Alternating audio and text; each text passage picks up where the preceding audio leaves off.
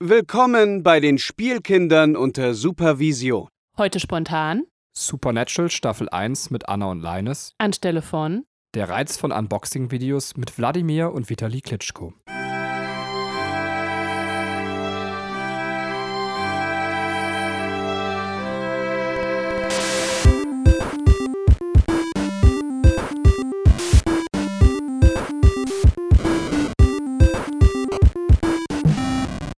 Hallo und herzlich willkommen, liebe Zuhörer da draußen an den Endgeräten, zu einer neuen Folge der Spielkinder unter Supervision. Heute besprechen wir die erste Staffel von Supernatural und ja, leider Wladimir und Vitali hatten Angst, dass wir ihnen verbal die Fresse polieren. Deswegen haben wir uns verbale Schwergewichte hierhin bestellt und das sind die liebe Anna und der liebe Leines. Die können es mit uns aufnehmen. Das erstmal herzlich willkommen, ihr beiden. Hallo. Hallo. Und natürlich, die Spielkinder sind auch am Start. Das zumindest mein ich, die Katrin und mein wundervoller Ehemann, der Benjamin. Hallo Benny. Hallo, ich muss jetzt mal kurz sagen, direkt vor der Aufnahme habe ich gesagt, ich wünsche mir eine andere Ehefrau. Und das könnte ich jetzt vielleicht die nächsten drei Stunden nicht revidieren. Und wenn Katrin am Herzinfarkt stirbt, würde ich mich super schlecht fühlen, weil ich meine Frau über alles liebe. Katrin, ich wünsche mir keine andere Frau, du bist perfekt für mich. So, jetzt habe ich es gesagt. Benny ist ein kleiner Hypochonder und der geht immer vom Schlimmsten aus. Aber ich würde ihm ja auch nicht anders wünschen. so, genug geschleimt. Wir möchten jetzt gerne anderes Geschleime hören und zwar von unseren Gästen. Ähm, die sind nämlich beide zwei kleine Kreativköpfe und ja, Lieber Leines, was macht denn die Anna so? Möchtest du uns da ein bisschen was zu erzählen? Also machen wir jetzt doch Gegenwerbung, okay. Ja, bitte. Ähm, die Anna ist äh, unter dem Namen Nesta Lettering auf äh, Instagram und Facebook vor allem zu finden und macht äh, ganz, ganz tolle ähm, Letterings. Ähm, also ich sag mal für mich als Laien Schrift schön aussehen lassen mit Feder und Tinte. Ähm, auf jeden Fall ganz, ganz, ganz tolle Sachen. Müsst ihr euch auf jeden Fall mal anschauen. Ähm, Nesta Lettering auf Instagram und Facebook. Sehr, sehr cool. Ja, ja. Doch, das kann ich so unterschreiben. Also ich liebe es auch, äh, mir deine Sachen anzugucken, liebe Anna. Und der Leines ist ja auch kreativ. Oh Gott, ich komme mir gerade vor wie so eine Lehrerin. was, was macht denn der Leines? Ich habe es auch gerade flüsternd erfragt, weil ich es schon wieder nicht mehr auf dem Schirm hatte. Aber vielleicht kannst du etwas Licht ins Dunkel bringen. Ja, also Leines malt äh, ganz toll Figuren an von Warhammer 40k. Das ist so ein Tabletop-Spiel, Kriegsspielen für Nerds oder so. Ähm, und er malt unter dem Namen Asrael malt mit einer 3 statt einem E, glaube ich. Ähm, mhm. auf Instagram auch und Facebook äh, zeigt er da seine Figuren, die er anmalt. Das sind wirklich so kleine, äh, fantasiereiche Figuren und die malt er da eben an mit einem 0,5er Pinsel und genau. Gott. Sehr beeindruckend. es ist ja so witzig, ne, malt, ne? Das, aber ich habe das nie gerafft. Ich dachte immer, malt oder also es ist irgendwas, so. also so wie Malz du hast oder es so. bis jetzt nicht verstanden. Stark, stark. Ja. Pass auf, und ich habe mir nur gedacht, so, hihi, Leines hat einen kleinen Pinsel, hat die Anna gerade gesagt. Ähm, hat sie nicht ja, gesagt. Wir sind ein super Team, Katrin. Ja, ihr, ihr, beiden seid ja nicht das erste Mal hier. Wir äh, waren ja schon mal zusammen im Podcast, aber dann äh, getrennt jeweils mit einem von euch zu ähm, ja, jeweils eine Doctor Who-Staffel. Nein, das ist Quatsch. Nein, das stimmt nicht. Ich war nicht bei Doctor Who dabei. Ich weiß es. Du warst Ha? natürlich bei Pulp Fiction dabei. Katrin, Oh, wie sie unsere Podcast-Gäste wertschätzt. Ähm, ich habe einfach überhaupt kein gutes Gedächtnis. Du warst bei Pulp Fiction, stimmt. Aber Das- du- warst du ihr habt nicht auch noch noch bei gesagt- Doctor Who?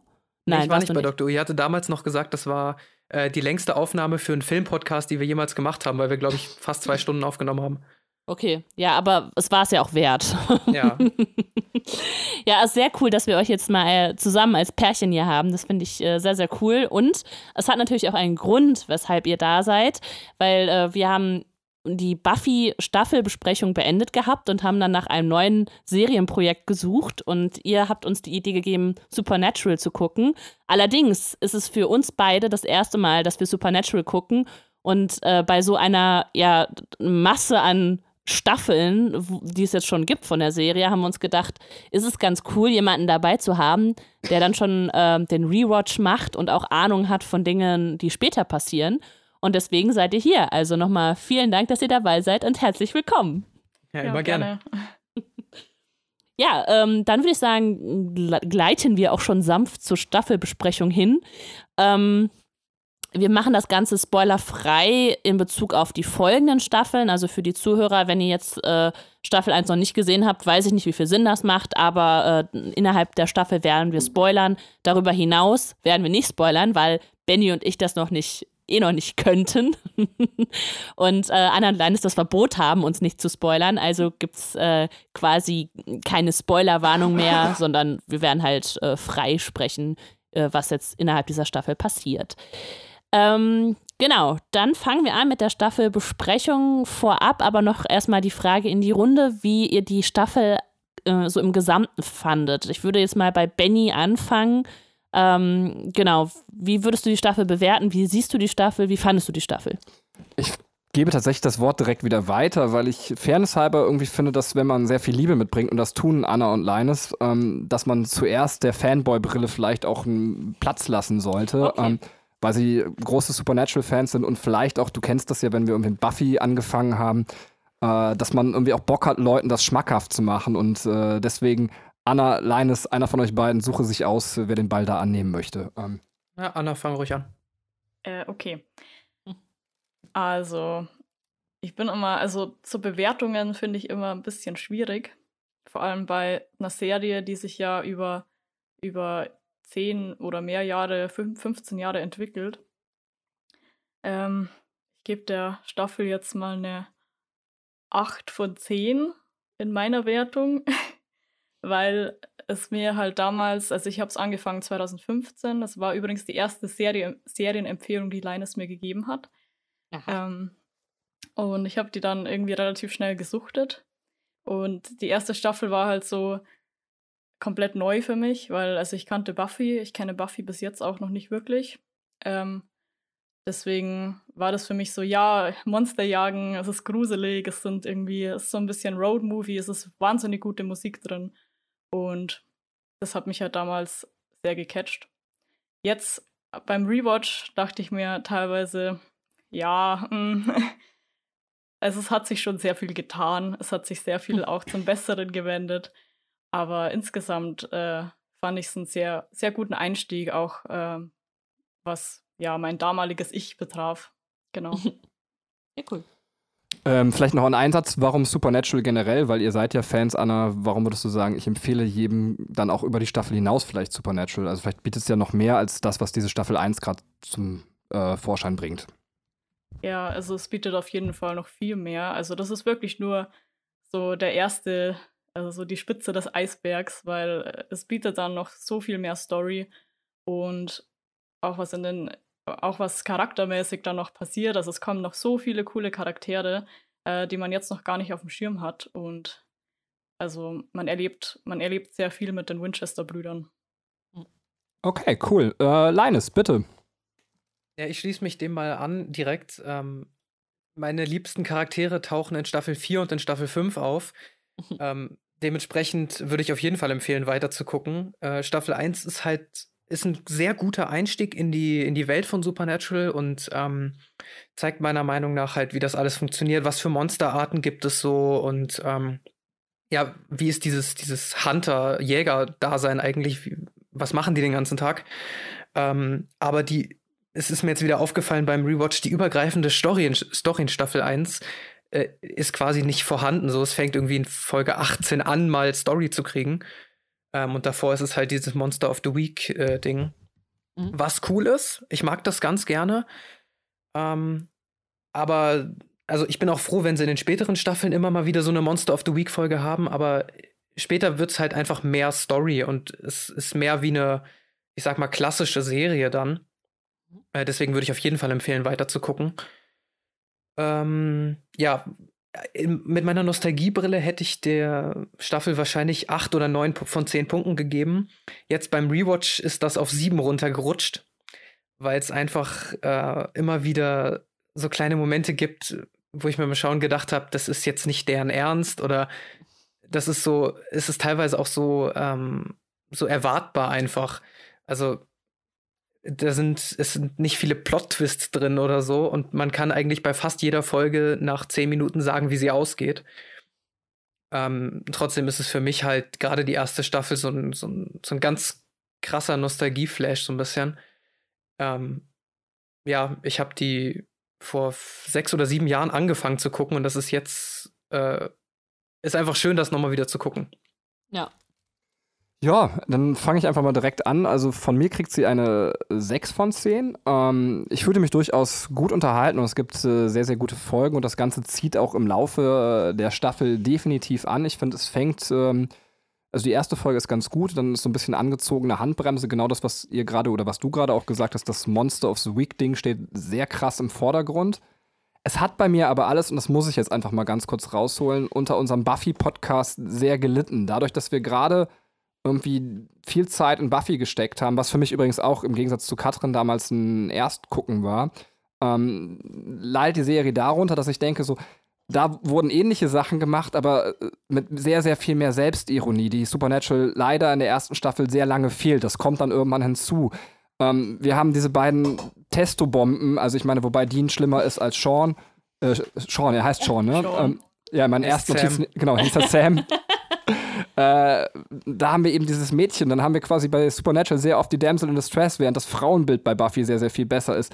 Äh, das alles hat so ein bisschen, deswegen will ich der Serie nicht Unrecht tun, aber ich hatte vielleicht eine schlechte Folie zum Vorgucken, weil ich dann immer dachte, ja, aber das habe ich bei Buffy so viel besser bekommen, auch mit einer Metaebene, was übrigens bei Supernatural auch, dazu kommen wir im Laufe der äh, Folgen passiert. Am Anfang fehlt es aber. Da geht es dann um das Monster of the Week. Später würde ich sagen, da geht es dann auch noch um das Monster of the Week, aber man kann sagen, äh, es werden auch innere Konflikte durch das Monster of the Week äh, gespiegelt. Was aber bei Buffy schon von Anfang an sehr früh da ist und was ich immer gerne mag, wenn ein persönliches Problem, was jemand hat, durch ein Monster eben übertragen wird. Äh, deswegen, ich habe mich schon unterhalten gefühlt, aber es hat unter Buffy so ein bisschen gelitten. Das war also, also ein heimlicher Werbeblock auch nochmal für Buffy und dann auch für Anna, die Buffy noch nicht gesehen hat. Ähm, Ja, Buffy Ja, kann kann, man ich- sich. Achso, ja, Linus bitte. Ich würde nur sagen, kann ich gut nachvollziehen. Ähm, also ich habe Buffy jetzt auch nicht so viel geguckt, aber das, was ich gesehen habe, es, es ist halt einfach anders. Ich würde jetzt nicht sagen, es ist besser oder schlechter, ähm, aber ich verstehe, dass es halt einfach anders funktioniert. Und äh, Supernatural wird in den späteren Staffeln das, was Buffy in der ersten Staffel schon ist. Supernatural braucht einfach ein bisschen mehr Zeit dafür. Ja, Ja. das stimmt. Ja, ich finde, man merkt das halt auch. Ne? Es, äh, man hat die Charaktere am Anfang relativ flach und äh, sehr so in Schubladen gesteckt. Und äh, das, das, äh, die Serie wird immer sehr gut, wenn man die da rausholt, wenn die da durchbrechen ähm, und mehr Tiefe zeigen. Äh, sonst äh, ja, kratzt es immer so ein bisschen an der Oberfläche und man hat einfach so diese Klischee-Standardsprüche und wo man also einfach denkt, ah, hast du schon tausendmal gehört, so äh, keine Ahnung, sowas wie, äh, bist du verrückt? Nein, ich sehe das erste Mal richtig klar in meinem Leben. Also sowas, weißt du, wo man einfach denkt, okay, das habe ich schon mal irgendwo gehört und das ist einfach so alles sehr klischeebeladen. Aber ähm, also trotzdem fand ich die Staffel halt echt recht unterhaltsam. Ich schließe mich einfach komplett da Bennys Meinung an. Das ist, äh, wir haben uns auch schon darüber ausgetauscht, deswegen äh, ist wahrscheinlich da auch diese Annäherung. Übrigens, das mit ähm, Damsel in Distress, das war mein Gedanke, den hast du mir geklaut. oh, das tut mir leid. das ist, wollte Das ich jetzt ihr, hier zu. Hause habe ich keine Damsel in Distress, sondern einfach eine, einen fiesen Drachen. So, ähm, Wow, ein anderes Klischee Wow. einfach rausgeholt. Ja, danke, Benny. Du hast es voll verstanden. Ähm, ja, also genau, deswegen, ähm, es, ist, es gibt viele äh, Folgen, die jetzt streichelt haben mich, dass ihr so, so schuldbewusst vorkommt, ähm, die ähm, recht so mittelmäßig sind, aber trotzdem unterhaltsam und ein paar stechen halt heraus. Ähm, und deswegen habe ich schon die Motivation weiterzuschauen.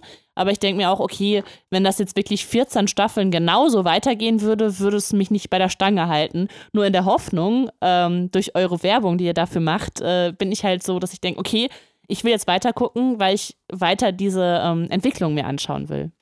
Ah ja, das ist ein guter Punkt, das hätten wir am Anfang noch sagen sollen. Wir haben uns auch gesagt, wir ziehen es jetzt mindestens bis Staffel 4 oder 5 durch, weil die wird von den Fans sehr hoch gehalten.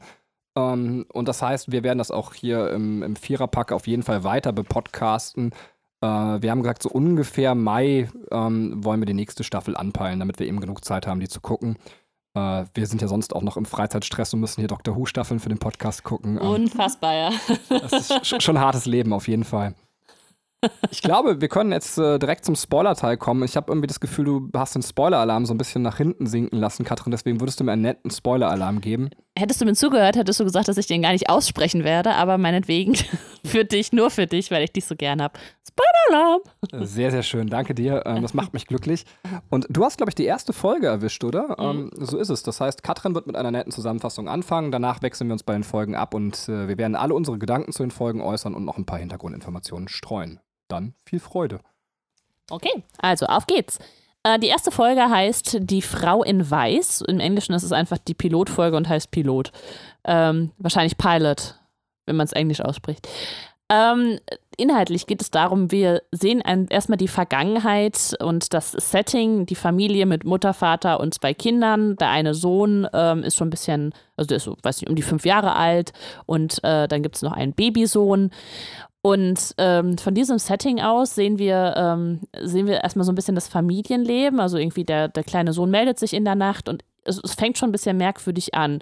Ähm, ein Mann ist nämlich äh, am Babybett und die, die Mutter denkt erst, das ist äh, ihr Ehemann, den findet sie aber unten vorm Fernseher. Und äh, sie schreit dann, ihr Mann kommt, um zu gucken, was los ist. Und sie klebt dann an der Decke, blutet aus dem Bauch und fängt dann auf einmal Feuer. Und das Haus brennt ab. Und ähm, der Vater kann noch seine beiden Kinder retten. Die Mutter ist dann gestorben. Und äh, man weiß jetzt einfach noch nichts mit der Situation anzufangen. Ähm, dann sieht man einen Sprung 22 Jahre später. Ähm, es geht dann halt wieder um die beiden äh, Söhne. Der Sam will sein Jurastudium beginnen und lebt mit seiner sexy Freundin Jessica zusammen. und ähm, Dean will ihn aber zurück in, äh, in, die Geisterjagd holen, eben weil der Vater verschwunden ist und er nicht, nicht erreicht und nicht weiß, wo er ist. Ähm, sie machen dann einen Deal auf, weil eigentlich hat Sam gar keinen Bock, ähm, dass die irgendwie das Wochenende unterwegs sind und er spätestens am Montag zurückkommt. Ähm, den ersten Fall, den sie zu lösen haben, ist eben, wie der Titel schon verrät, die Frau in Weiß. Die hält nämlich untreue Männer an der Straße an und äh, ermordet sie dann. Ähm, es stellt sich heraus, sie sagt immer, sie will nach Hause, aber sie kann nicht nach Hause. Ähm, Sam gerät dann auch in die Fänge dieser Frau und bringt sie nach Hause, indem er das Auto ins Haus steuert. Ähm, dort sind zwei ihrer, äh, sind ja zwei quasi äh, ihre, ihre Kinder als Geister, die sie selber halt umgebracht hat und mit dieser Schuld halt immer noch äh, ihr Geist weiter existiert. Ähm, sie können dann, ähm, als sie in dem Moment auf sie, als sie auf die Kinder trifft, äh, muss sie sich diese Schuld eingestehen und ja, vergeht dann oder löst sich halt auf.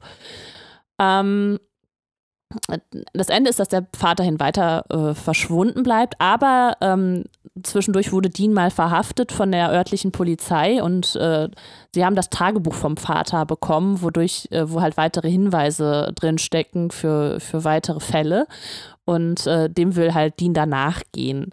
Sam äh, will aber zurück zu seiner Freundin, kommt dann zu Hause an. Sie hat ihm Kekse gebacken, er legt sich aufs Bett und auf einmal merkt er, es tropft von oben auf ihn herab. Er öffnet die Augen und auch sie hängt an der Decke mit aufgeschlitztem Bauch und fängt dann Feuer. Also die gleiche Situation, die wir haben, als, ähm, äh, als die Mutter gestorben ist. Und äh, sie stirbt dann halt auch bei diesem Vorfall und äh, Sam kippt dann sein Jurastudium und schließt sich seinem Bruder an und sagt, wir gehen jetzt zusammen auf Geisterjagd. Das wäre so grob zusammengefasst die erste Folge und ich fange mal bei Anna an. Wie fandest du die Folge? Ähm, ich fand es einen, einen guten Pilot irgendwie. Ich fand halt dieses Dad's on a Hunting Trip, ähm, was Dean sagt. Also Dad ist auf dem Jagd, äh, Jagdtrip und ist nicht, nicht nach Hause gekommen. Ähm, das mhm. ist halt sowas, was einen immer verfolgt und was halt sehr ikonisch ist irgendwie. Und als ich es zum ersten Mal geschaut habe, also damals, vor vier Jahren oder so, ja. fand ich das sehr krass, die Geschichte um die Familie, also die Winchesters, was passiert ist mit der Mutter und vor allem, dass das Gleiche dann Sams Freundin passiert. Also ich weiß noch, dass ich sehr schockiert war damals. Mhm. Und nach wie vor finde ich die erste Folge auch sehr gruselig, was ähm, die weiße Frau eben angeht. Ähm, mhm. Ja, mhm. was später irgendwie oder was halt später irgendwie so ein bisschen verloren geht, weil man halt so, schon so viele Monster kennt. Deswegen war das am Anfang wirklich sehr, ja, intensiv, finde ich. Das stimmt total. Ich fand auch, also was, was ich am unheimlichsten fand, äh, ist dieser Mann, der am Babybett steht. Man sieht ja nur so seinen Schatten und die Umrisse. Ja. Und das fand ich total gruselig. Ähm, genau, wie, äh, Benny, wie sieht's bei dir aus? Äh, was, was denkst du zur ersten Folge?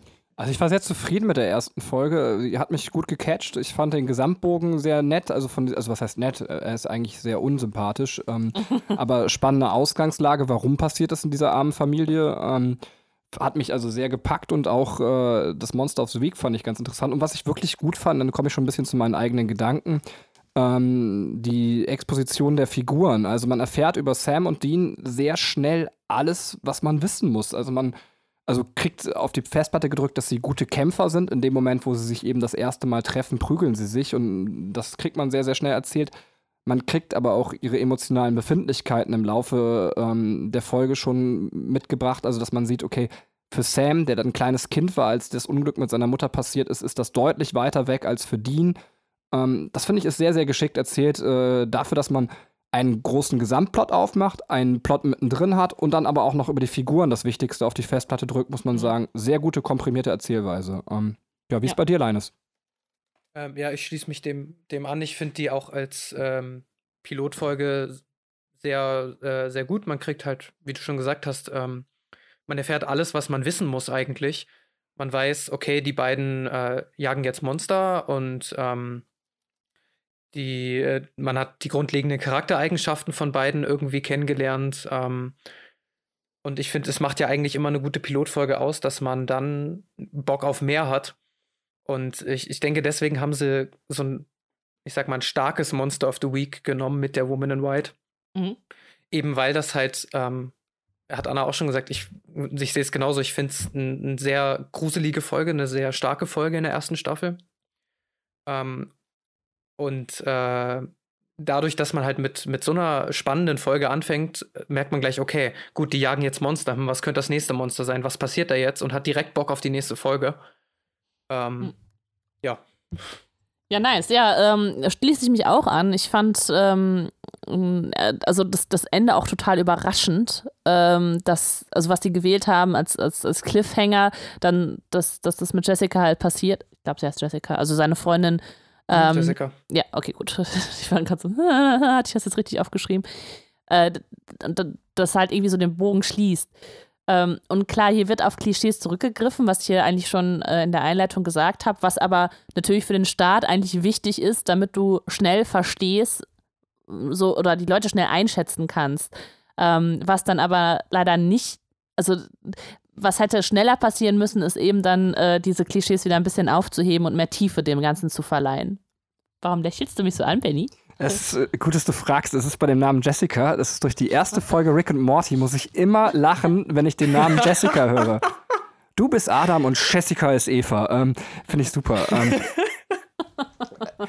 darf ich noch auch einen weiteren unsinnigen Gedanken kurz einschmeißen? klar. ich habe mir aufgeschrieben, das war mein erster Gedanke, so, dass die beiden ähm, einfach so als die meistgesuchten Massenmörder des Landes eigentlich in die Register gehen müssen. So, die haben so einen Ort, niemand weiß von den übernatürlichen Sachen, da passieren Morde, die werden zwischendurch verhaftet, dann sind die weg und die Morde hören auf. Ähm, also so, so gesehen recht problematisch, aber es taucht ja auch irgendwann noch mal in der Staffel auf, dass zumindest Dean als äh, Schwerverbrecher tatsächlich gesucht wird. Ähm, Ja, Ja, es ist auch stimmt. nicht das letzte Mal, okay. glaube ich. Es ist Also ziemlich offensichtlich, dass das öfter passiert. Sie werden auch in den späteren Staffeln, glaube ich, öfter nochmal verhaftet. Und es, ich erinnere mich ganz dunkel daran, dass es irgendwann auch mal tatsächlich aufgegriffen wurde, dass sie ja eigentlich Gejagte sind, weil die sind ja eigentlich krasse Verbrecher. Sie brechen ständig irgendwo ein oder töten Kreditkartenbetrug. irgendwen.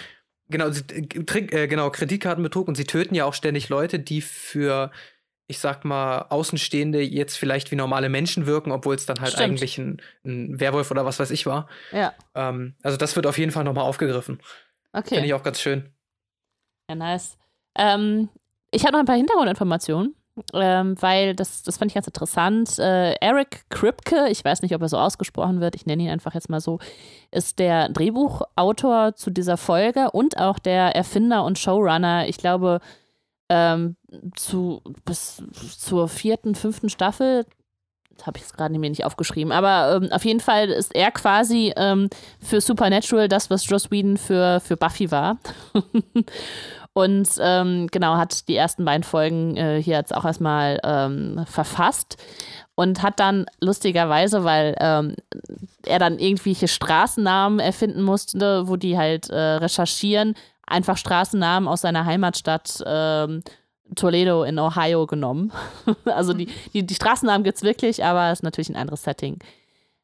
Ähm, es, er hatte halt die Idee einer Serie und hatte halt verschiedene Ideen. Und die in letzt, letztendlich wurde ihm diese Idee gewilligt mit Supernatural. Und da war halt auch noch nicht so klar, okay, das sollen halt äh, hier Brüder sein, die also auf Geisterjagd gehen. Und er hatte dann verschiedene Ideen schon gehabt. Also der Plot wurde für die erste Folge noch so ein bisschen immer wieder geändert. Also dass man zum Beispiel gedacht hat, dass beide Eltern sterben beim Autounfall, der aber von, vom Dämon halt herbeigeführt wurde oder dass sie zum Beispiel bei ihren, ähm, bei Tante und Onkel gelebt haben, um dann, ähm, ja, und, und gar nichts wussten von der, von der Übernatürlichkeit und erstmal äh, später damit konfrontiert wurden. Ich weiß es nicht, ähm, ob, ob das nicht so ein bisschen auch der Grund ist, warum ähm, das für mich auch nicht noch dieses noch nicht komplett runde Gefühl hatte. Bei Buffy war, glaube ich, so der Gedanke, also Entschuldigung, dieser Vergleich, wir hören auch gleich auch mit dem Vergleichen zu Buffy, aber das muss jetzt noch an dieser Stelle einmal sein, ist so, glaube ich, der Grundgedanke einfach gewesen, wir haben ein Mädchen, das gegen das Böse kämpft. Ähm, und nicht halt diese Damsel in Mistress ist. Und bei, bei Supernatural musste sich das irgendwie noch so finden. Also der Grundgedanke ist, die Brüder, die auf Geisterjagd gehen, ähm, und dann ist halt, wird das andere darum konstruiert. Und äh, wenn man sich die erste Staffel anguckt, ist es ja so, dass, dass man einfach diese, ich nenne es jetzt mal Geisterjagd, ne, ist, ähm, also dieses Monster of the Week-Ding. Und ähm, dieser Plot herum erstmal noch so ja, zum Leben erweckt und werden musste und wachsen musste, bis man dann wirklich sich, glaube ich, auch gefunden hat. Genau. Dann ähm, noch ein das war jetzt mehr, mehr eine Meinung als Hintergrundinformation, aber äh, eine Sache habe ich noch herausgefunden, die fand ich ganz schön. Übrigens, ich habe das Wikia genommen ähm, zu Supernatural, allerdings auf Englisch, weil das Deutsche, ähm, da gibt es einfach nicht so viele Informationen. Die heißen ja Winchester mit Nachnamen. Das ist äh, auch ein Gewehrhersteller. Und was ganz interessant ist, Sarah Winchester, das ist die Erbin dieses, ähm, ähm dieses Unternehmens. Und die hatte so ein bisschen an einer Klatsche. ja, nämlich ähm, ein Haus gebaut in ähm, äh, San Jose. Und äh, aber sie hatte dann die Vision und glaubte, wenn sie dieses Haus fertigstellt, dann wird sie von Geistern getötet. Und dann hat sie halt 38 Jahre einfach an diesem Haus rumgebaut und ähm, nachdem sie dann wirklich verstorben ist, ähm, dann äh, wurde dieses Haus zu einer äh, Touristenattraktion als Winchester Mystery House, weil es einfach Flure gibt, die ins Nichts führen und Treppen, die halt äh, so auch irgendwie äh, nur im Kreis laufen und sowas. Also es ist irgendwie so ein ganz verrücktes Haus, äh, wo ganz viele Sachen noch nicht fertiggestellt sind oder äh, ganz merkwürdig ist. Äh, das fand ich ganz witzig, dass dann äh, mit dieser Hintergrundinformation einfach der Name gewählt wurde, weil da irgendwo dann noch eine Verbindung zum Übernatürlichen herrscht. Das mit dem Haus klingt saugeil. Ja. Hast du gesagt, wo steht das? Ohio? Ich will dahin. es ist San, San Jose. San Jose, ich will dahin. Alter. Ja, klingt, klingt Anna, auf jeden Fall nächster ganz Urlaub ist gebucht. ja, ich will dahin. Nur mit dem Schiff, bitte. Ja, okay. Ähm, vielleicht noch ganz kurz, weil es äh, tatsächlich jetzt die erste Folge ist. Ich habe eben noch gesagt, wir müssen auf die Zeit achten, sonst wird es hier ultra lang. Aber wir haben eben die beiden Hauptdarsteller, die man vielleicht auch noch mal ganz kurz im Blick nehmen sollte. Ihr könnt mir vielleicht auch besser sagen, wie sie ausgesprochen wird. Heißt der Jared Padalecki, ähm, der Sam spielt? Jared Padalecki und Jensen Ackles. Okay, also Jared Padalecki, den äh, kennt man eventuell aus Gilmore Girls. Also der hat parallel noch äh, oder davor Gilmore Girls gedreht. Ich bin nicht so der große Gilmore Girls Fan. Ich habe alles gesehen davon. Warte, ich muss gucken, wer das ist. Und Jensen Ackles hat äh, tatsächlich Smallville noch gedreht und äh, es war noch eine zweite Serie, die ich mir gerade einfach merken wollte. Ich habe sie wieder vergessen, ähm, die man noch kennt. Ähm, toll. Dawson's Creek tatsächlich. Ja, hätte ich mir mit meinem alten Bandnamen eigentlich merken müssen, Dawson's Creek. Da war er auch zwölf Folgen beteiligt. Und hm. Katrin, witziger Fakt, äh, Sams, also Jared Padaleckis Charakter in Gilmore Girls heißt Dean.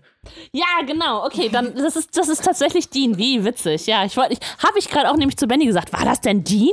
Und ja, tatsächlich war es Dean. Wie ja. lustig.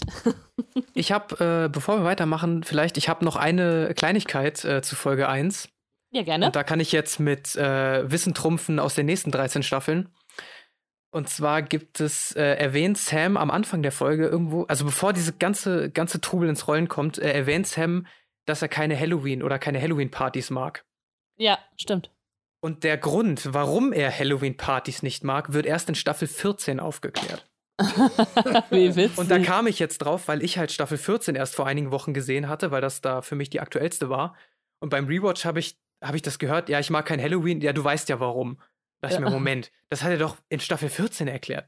Total schräg, dass sie das halt dann so viel später nochmal aufgreifen, 13 Jahre später nochmal darauf eingehen, was er vielleicht in der Pilotfolge gesagt hat. Ach, mega. Ich gehe mal davon aus, da der Showrunner ja gewechselt hat, dass das nicht geplant war. Aber ich liebe das auch, wenn man trotzdem sich das Material rückwärts anguckt und wo kann man das noch anbauen. Und Ja, sowas ja. ist echt toll. Ja, Ähm, auf jeden Fall.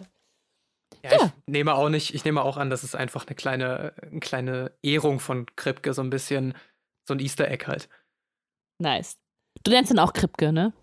Kripke, ja, keine Ahnung, Kripke, Kripke. whatever. Okay, sehr gut. Ähm, dann äh, sind wir, glaube ich, fertig mit der ersten Folge und äh, können jetzt zur zweiten Folge kommen. Und die stellt Anna vor. Genau. Äh, die zweite Folge heißt Wendigo und der Autor ist auch Eric Kripke. Und man sieht am Anfang ein paar Jungs äh, im Wald zelten, die angegriffen werden. Dann ähm, sieht man Sam und Dean, beziehungsweise man sieht Sam, wie er am Grab, am Grab von Jessica steht und total fertig ist. Ähm, immer noch von ihrem Tod. Und dann sieht man eine Hand aus dem Grab äh, kommen und er wacht auf, weil er fährt, er fährt eigentlich neben Dean im Auto. Ähm, und Dean sieht halt, dass Sam immer noch sehr mitgenommen ist von dem Tod seiner Freundin. Und Dean und Sam folgen momentan den Koordinaten, die ähm, der Vater ihnen hinterlassen hat. Und das Journal führt Sam und Dean nach Blackwater Ridge. Sie erfahren dort von einem Ranger. Also es ist eine Gegend relativ waldig, äh, wo viele Wanderer unterwegs sind. Und sie erfahren dort von einem Ranger, dass ein Mädchen namens Haley ihren Bruder vermisst, der im Wald zelten war. Und sie suchen dann Haley auf und ähm, sie wohnt mit ihren zwei Brüdern zusammen. Und der eine Bruder ist eben verschwunden und sie hat nichts mehr von ihm gehört. Und ähm, die beiden, Sam und Dean, geben sich als Ranger aus und sagen eben, sie wollen gerne helfen.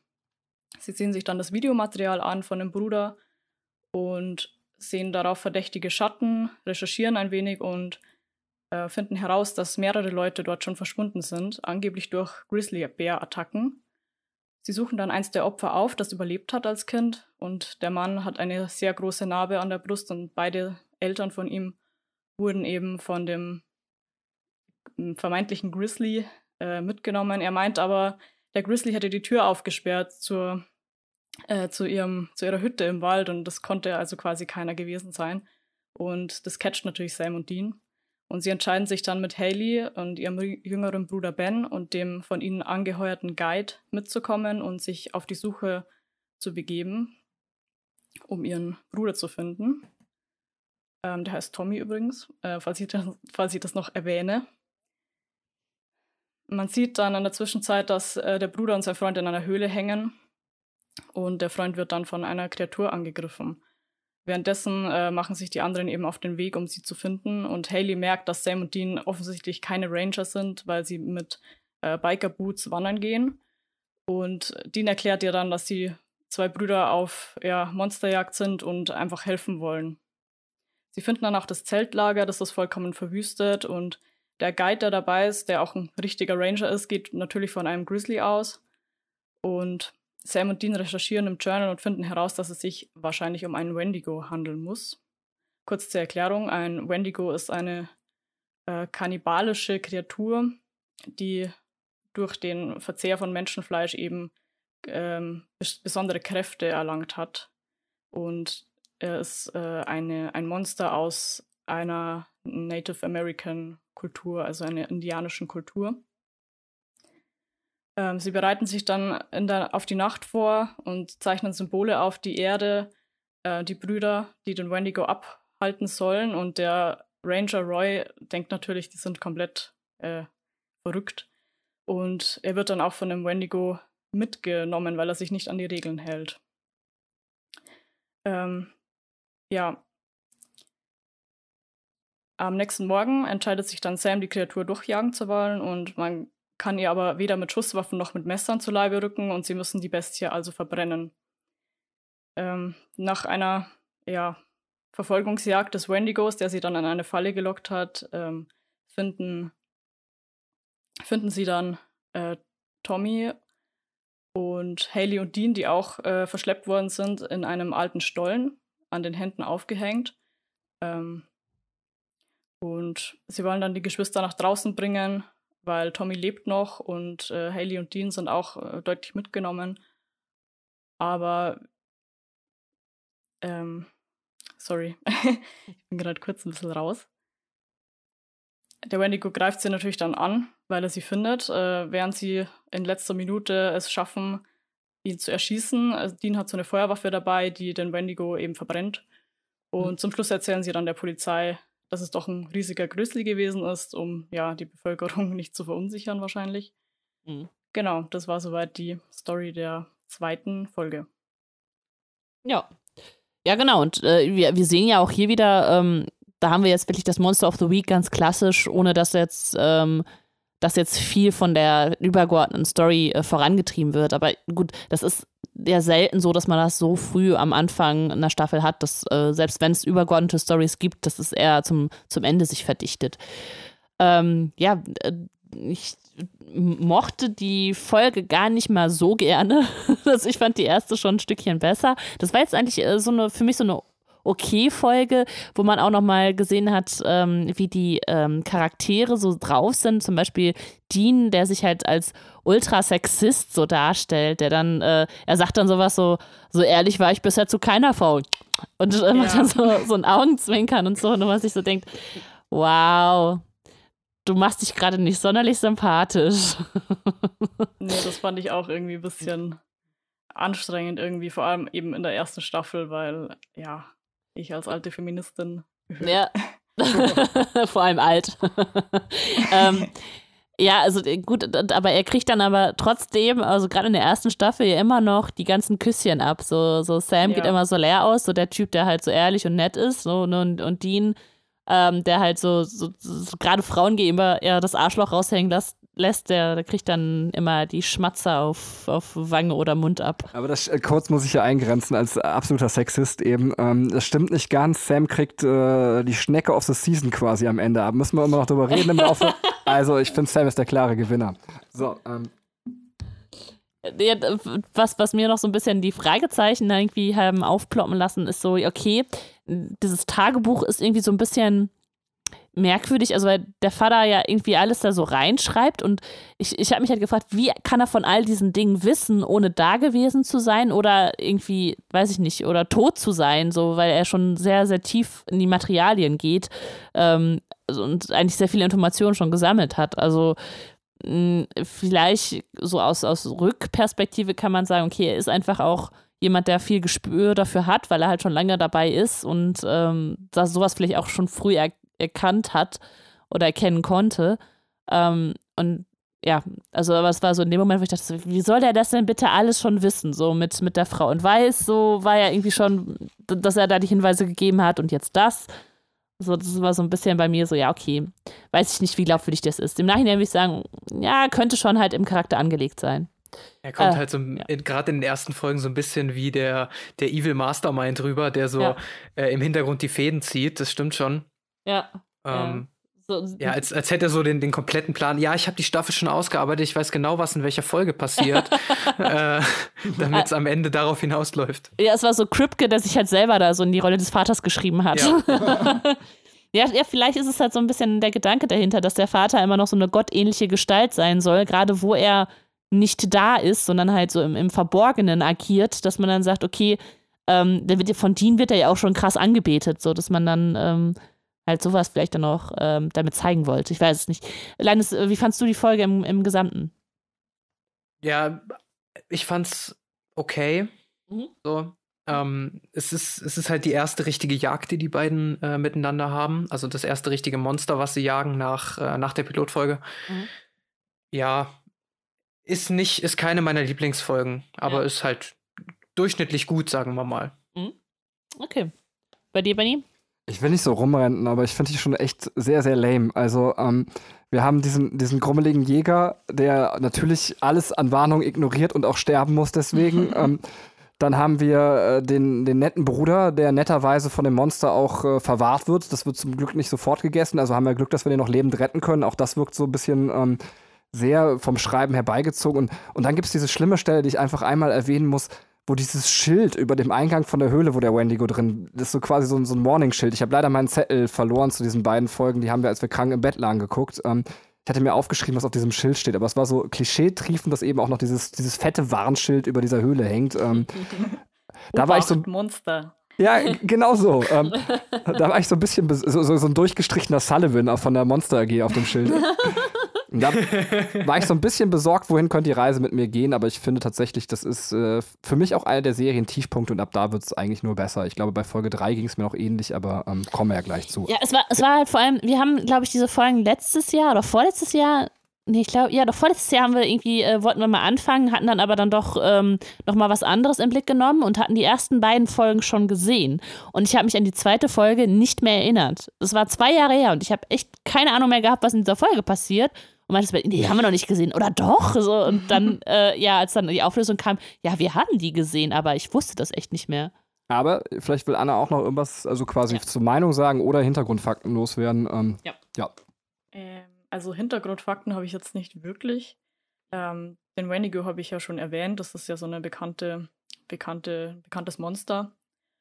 Ähm, aber es fällt der ikonische Satz, der Satz der Sätze, ähm, wo Dean und Sam am Lagerfeuer sitzen, ähm, wo Sam sagt, ja, wieso, wieso jagen wir eigentlich diese Monster? Wir müssen doch eigentlich nur Dad finden. Und dann sagt eben Dean, um, I think he wants us to pick up where he left off. Saving people, hunting things, the family business. Ähm, und das ist halt, Saving people, hunting things, the family business, ist halt so der Satz, äh, über, der überall draufsteht auf jedem Merch und der auch in der ersten Staffel immer bei den Rückblenden immer gesagt wird und das taucht eben in dieser Folge zum ersten Mal auf. ähm, also das, die Familien, das Familien, äh, wie nennt man das auf Deutsch? Vermächtnis. Ja. Oder es klingt eher wie so, ein, wie so ein mittelständisches Familienunternehmen, die Bäckerei des Vaters übernehmen. Und es ist halt irgendwie so witzig, weil es ist halt einfach ein Familienunternehmen, das einfach auf Monsterjagd geht. Und was mir noch filmisch aufgefallen ist, teilweise ist es sehr, sehr krass überbelichtet. Also, mhm. das ist jetzt ein kleiner Rant von der Designerin, weil es ist halt, wie sie im Wald sind und Sam sagt, ja, es wird langsam dunkel. Und es ist einfach auf seiner seine rechte Gesichtshälfte ist einfach komplett überbelichtet. so, ja, nee. Und sie ist ein bisschen wie durch so einen Instagram-Filter gezogen. Ich weiß nicht, irgendwie ist das in der ersten Staffel generell so ein komisches Color Grading. Das mhm. wird dann äh, später einfach, ist es dann weg so. Es mhm. hat dann einfach normal gefilmt. Aber also ich finde, das hat so ein bisschen diesen Horrorfilm-Charakter, wo alles so ein bisschen entsättigt ist. Aber in der Folge fand ich es sehr anstrengend, weil es so ähm, komplett komisch war. Ja. Also. Und wer jetzt nicht weiß, was Color Grading ist, so wie ich vor drei Podcasts, kann sich äh, entweder das Internet bedienen, äh, könnte Anna jetzt noch fragen, oder ähm, einfach den High School Musical 2 Podcast anhören, wo wir einen Regisseur da haben, der das netterweise erklärt. Ähm, ich werde es jetzt nicht sagen. okay, haben wir dann alles zu der Folge und wollen wir weitergehen? Ja. Dann ja, machen wir weiter, oder? Ja. Dann ist äh, Leines dran, ne? Äh, stopp, bevor Leines dran ist, äh, wir haben also Folge 1 fast äh, Katrin zusammen, Folge 2 Anna, dann Leines, dann komme ich. Und dann geht es wieder von vorne genau in der Reihenfolge so los. Das war das System, was wir uns äh, festgelegt haben. Und irgendwann meinte Katrin, ich kann mir das super gut merken. Ich merke mir das als Kalb-System. Ähm, weil Katrin, Anna, Leines, ja, Benny. Genau so habe ich mir das aufgeschrieben. Okay, krass. Ja, das ist ja genial. Bin ich drauf gekommen. Weißt du, da kommt, da kommt der Theoretiker in mir durch. Ich wusste, ich habe die dritte Folge und rechne ja. immer vier drauf. Ja. ja, ja, so geht's nämlich auch. So hättest du auch gemacht. ja, bitte. Okay. Ähm, Folge 3 äh, heißt Dead in the Water. Ähm, man sieht zu Beginn, wie äh, ja, Menschen auf einen See rausfahren und da verschwinden, grob gesagt. Mhm. Ähm, Sam und Dean lesen irgendwie davon und ähm, nehmen sich dieses Falls an, weil äh, Dean meint, der liegt sowieso quasi auf dem Weg. Ähm, genau, und sie sie treffen daraufhin auf äh, eine Familie, ähm, wo, äh, äh, der äh, eines Polizisten quasi aus dem, aus dem Ort, eines, äh, ja. Mhm. Und ähm, der Enkel dieses Polizisten hat das äh, äh, Verschwinden seines Vaters erlebt. Also der hat wohl irgendwas gesehen am See, ähm, es wirkt aber seitdem traumatisiert, er redet auch nicht. Ähm, Dean gibt ihm aber zu verstehen, dass, äh, dass auch er in der Kindheit so krasse Sachen erlebt hat und baut so ein bisschen eine Beziehung zu diesem Jungen auf. Äh, und dieser Junge gibt ihm ein Bild von, ähm, von einem Haus an einem See. Mhm. An eben jenem See. Ähm, und äh, Dean äh, schaut sich das Haus an, merkt, okay, das war jetzt der See, ähm, wo irgendwas passiert ist, spricht wieder mit dem jungen äh, Lukas und ähm, er baut seine Beziehung quasi mit ihm aus und der gibt ihm dann noch ein Bild, so als so ein bisschen Schnitzeljagdmäßig, ähm, ein, ein Bild, wo äh, eine Kirche drauf ist und ein rotes Fahrrad. Mhm. Ähm, daraufhin suchen die das im Ort und finden das auch und ähm, erfahren dann von einer Anwohnerin, dass ähm, vor 35 Jahren ebenfalls ein Junge verschwunden ist, dem halt auch dieses rote Fahrrad gehört hat. Ähm, und merken daraufhin, irgendwie scheint dieser, dieser Lukas, dieses Kind, äh, mehr zu wissen oder mehr zu ahnen, woher auch immer. Mhm. Ähm, sie, des Weiteren passieren dann, da passieren dann immer weiter äh, Angriffe auf äh, weitere Familienmitglieder ähm, von, von dem Jungen und dem Polizisten. Ähm, und Sam und Dean meinen, ja, das, das hängt ja irgendwie zusammen, werden aber von dem Polizisten dazu veranlasst, die Stadt doch bitte zu verlassen und sich nicht äh, in, diese, in diese Sachen einzumischen. Ähm, genau, sie recherchieren aber natürlich weiter, weil sie sich, ähm, sie lassen sich, lassen das nicht so auf sich sitzen. Die wollen rausfinden, was da abgeht. Ähm, und finden dann letztendlich heraus, dass äh, in diesem See ein, ein Geist lebt. Und zwar ist das ein, ähm, ein, ein Kind, das vor eben 35 Jahren äh, gestorben ist, also dieser Junge, der verschwunden ist, und äh, finden auch heraus, dass dieser, dieses Kind vor 35 Jahren wohl von dem äh, Polizisten und einem Freund von ihm getötet wurde. Dieser Freund ist halt inzwischen auch schon im, im See verschwunden und es ist quasi nur noch dieser, äh, dieser Polizist übrig, ähm, an dem der Geist äh, aus dem See Rache nimmt. Und ähm, ja, genau. Ähm, sie wollen versuchen dann die Leiche zu verbrennen, was aber sich als schwierig gestaltet, weil die halt auf dem Grund des Sees liegt. Ähm, ja, und letzten Endes kommt es dann dazu, dass dieser, dieser Polizist, um den Rest seiner Familie zu retten, äh, sich selbst quasi äh, in den See und dem, dem Geist opfert, ähm, weil dieser Geist halt sonst aus Rache die gesamte Familie von ihm äh, quasi hätte töten wollen und ähm, dadurch, dass der, der Mörder dieses Geistes quasi sich dann opfert, ist der Geist dann befriedigt und ähm, mhm. ja, alle können nach Hause gehen quasi. Jo. Äh, bei dieser Folge fand ich ähm, krass, dass wir, äh, also es gibt immer so, so was Unheimliches, wenn du was nicht siehst. Also beim Wendigo war es auch so ein bisschen unheimlich, als du es nicht gesehen hast. Und als es aufgetaucht ist, war es dann so, okay, jetzt kann ich die Gefahr einschätzen. Ich fand das hier war es total unheimlich, das Kind zu sehen. Also diese, ähm, dieser Geist taucht ja auch auf, ne? Und man sieht einfach dieses, dieses Kind, das, ähm, das dann halt in diesem See sitzt, ne? Und das fand ich so unheimlich. Also wirklich ganz, ganz furchtbar unheimlich. Ja, ging, ging mir ähnlich. Ja. Wobei die für mich krasseste Szene in der Folge war ähm, die, die Waschbeckenszene. Ja.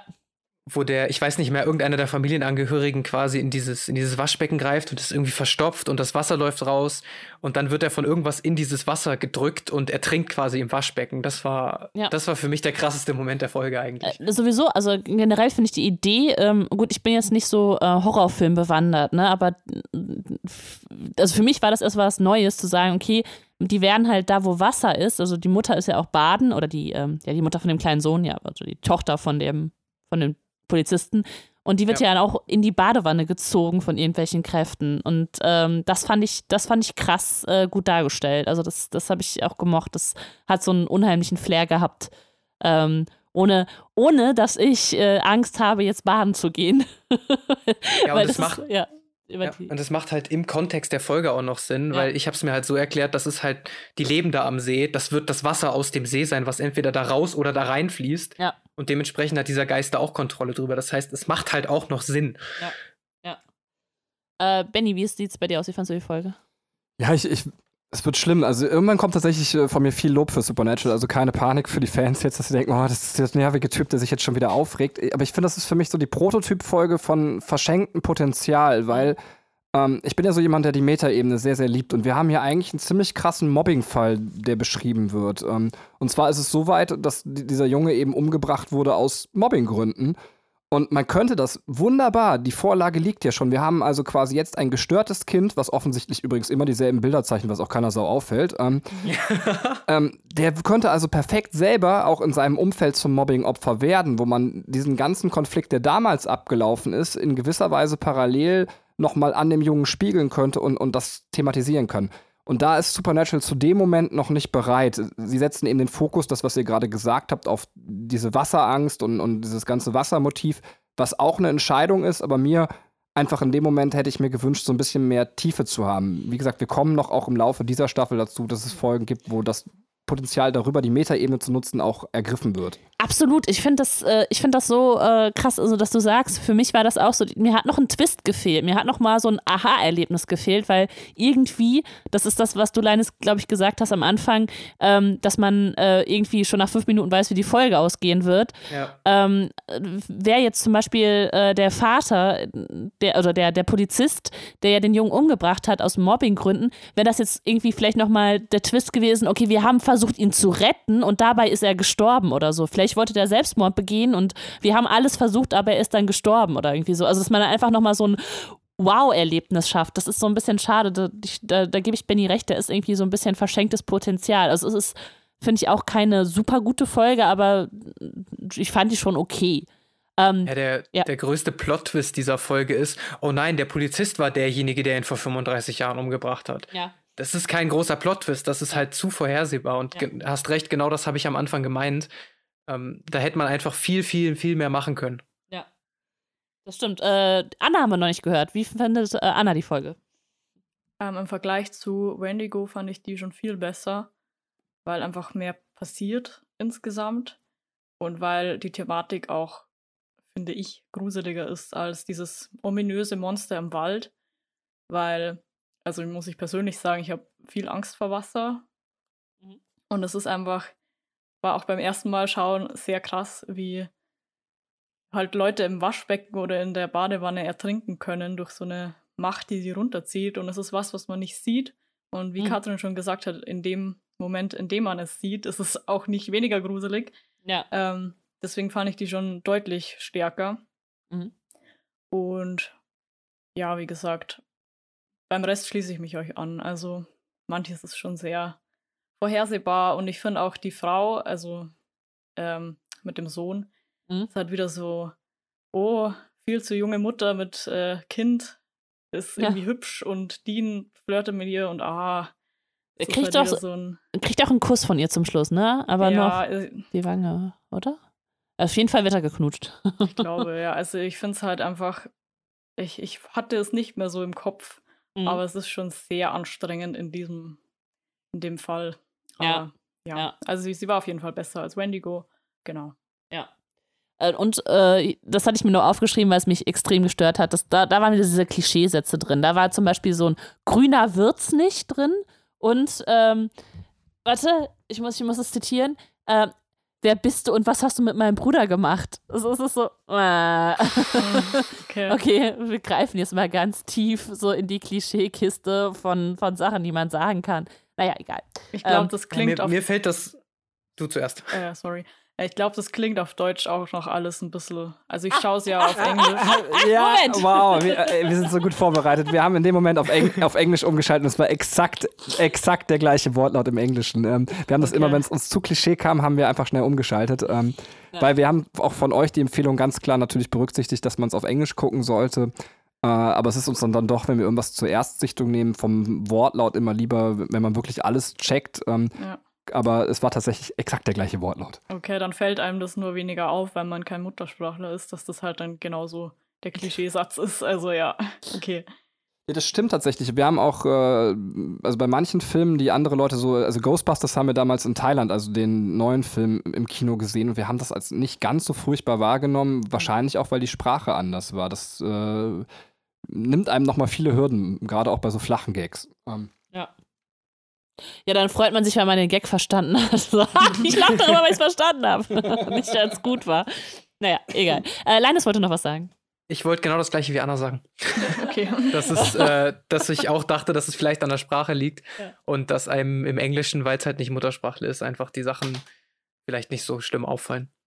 Okay. Ja, gut. Hat noch jemand Hintergrundinformationen oder kommen wir zu Folge 4?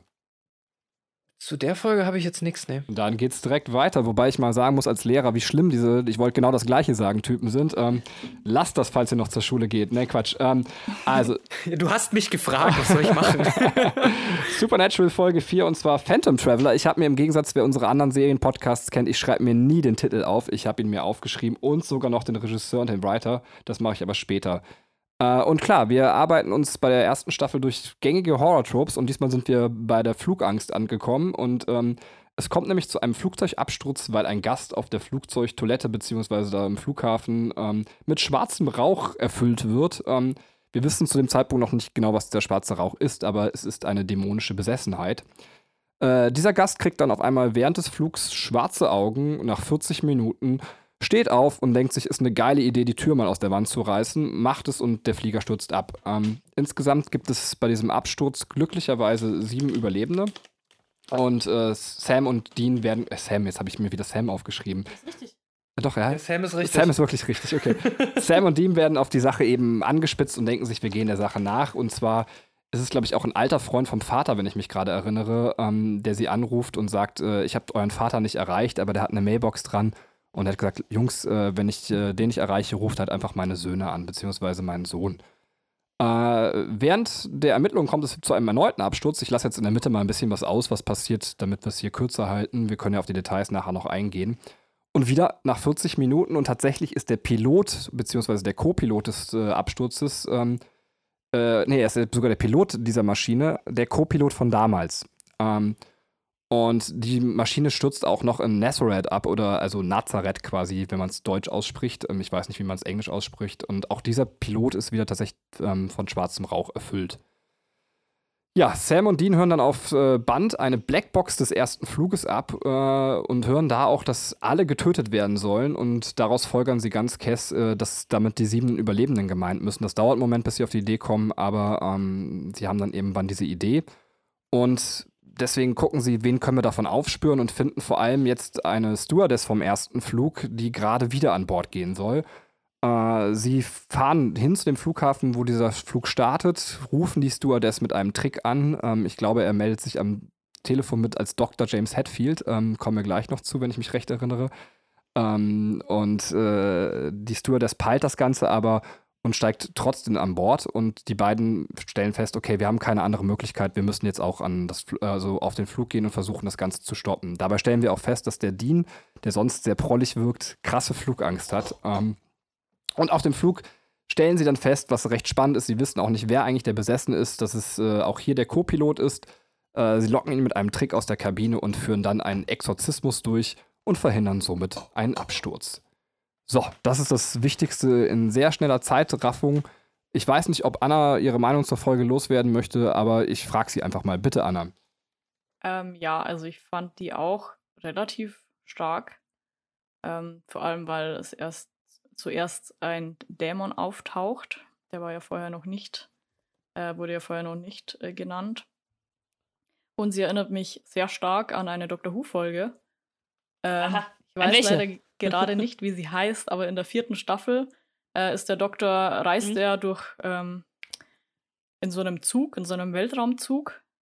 Und es ist äh, ein, einer ist auch besessen und man weiß auch nicht wer und es passiert Ähnliches. Also Mhm. äh, genau in der vierten Staffel. Ich habe es leider nicht mehr rausgefunden, das ist mir gerade nochmal eingefallen. Ähm, Ist das auf diesem Kristallplaneten? genau, ich wo die glaube da- ja. Okay. hm. Äh, mit dem Klopfen. wo immer Ja. etwas an die Tür klopft. Ja, oh, die war, die war das krass, die ist Folge. eine meiner Lieblingsfolgen. Lustig, Mhm. dass ich nicht weiß, wie sie heißt, aber ja. Und ich fand es auch interessant, dass es so ein bisschen das Unbekannte war in der Folge, dass man eben auch kein Monster sieht in dem Sinn, sondern dass Menschen besessen sind und dass man eben in so einem Flugzeug einfach keine Kontrolle hat, was passiert und es können quasi alle sterben. Ähm, fand ich sehr spannend. Ja, aber ansonsten ist sie mir jetzt nicht mehr so äh, in Erinnerung geblieben. Ja. Wie ist bei dir, Leines? Ähm, ich, ich mag die Folge auch sehr gerne. Ähm, Finde es auch eine, eine der starken Folgen.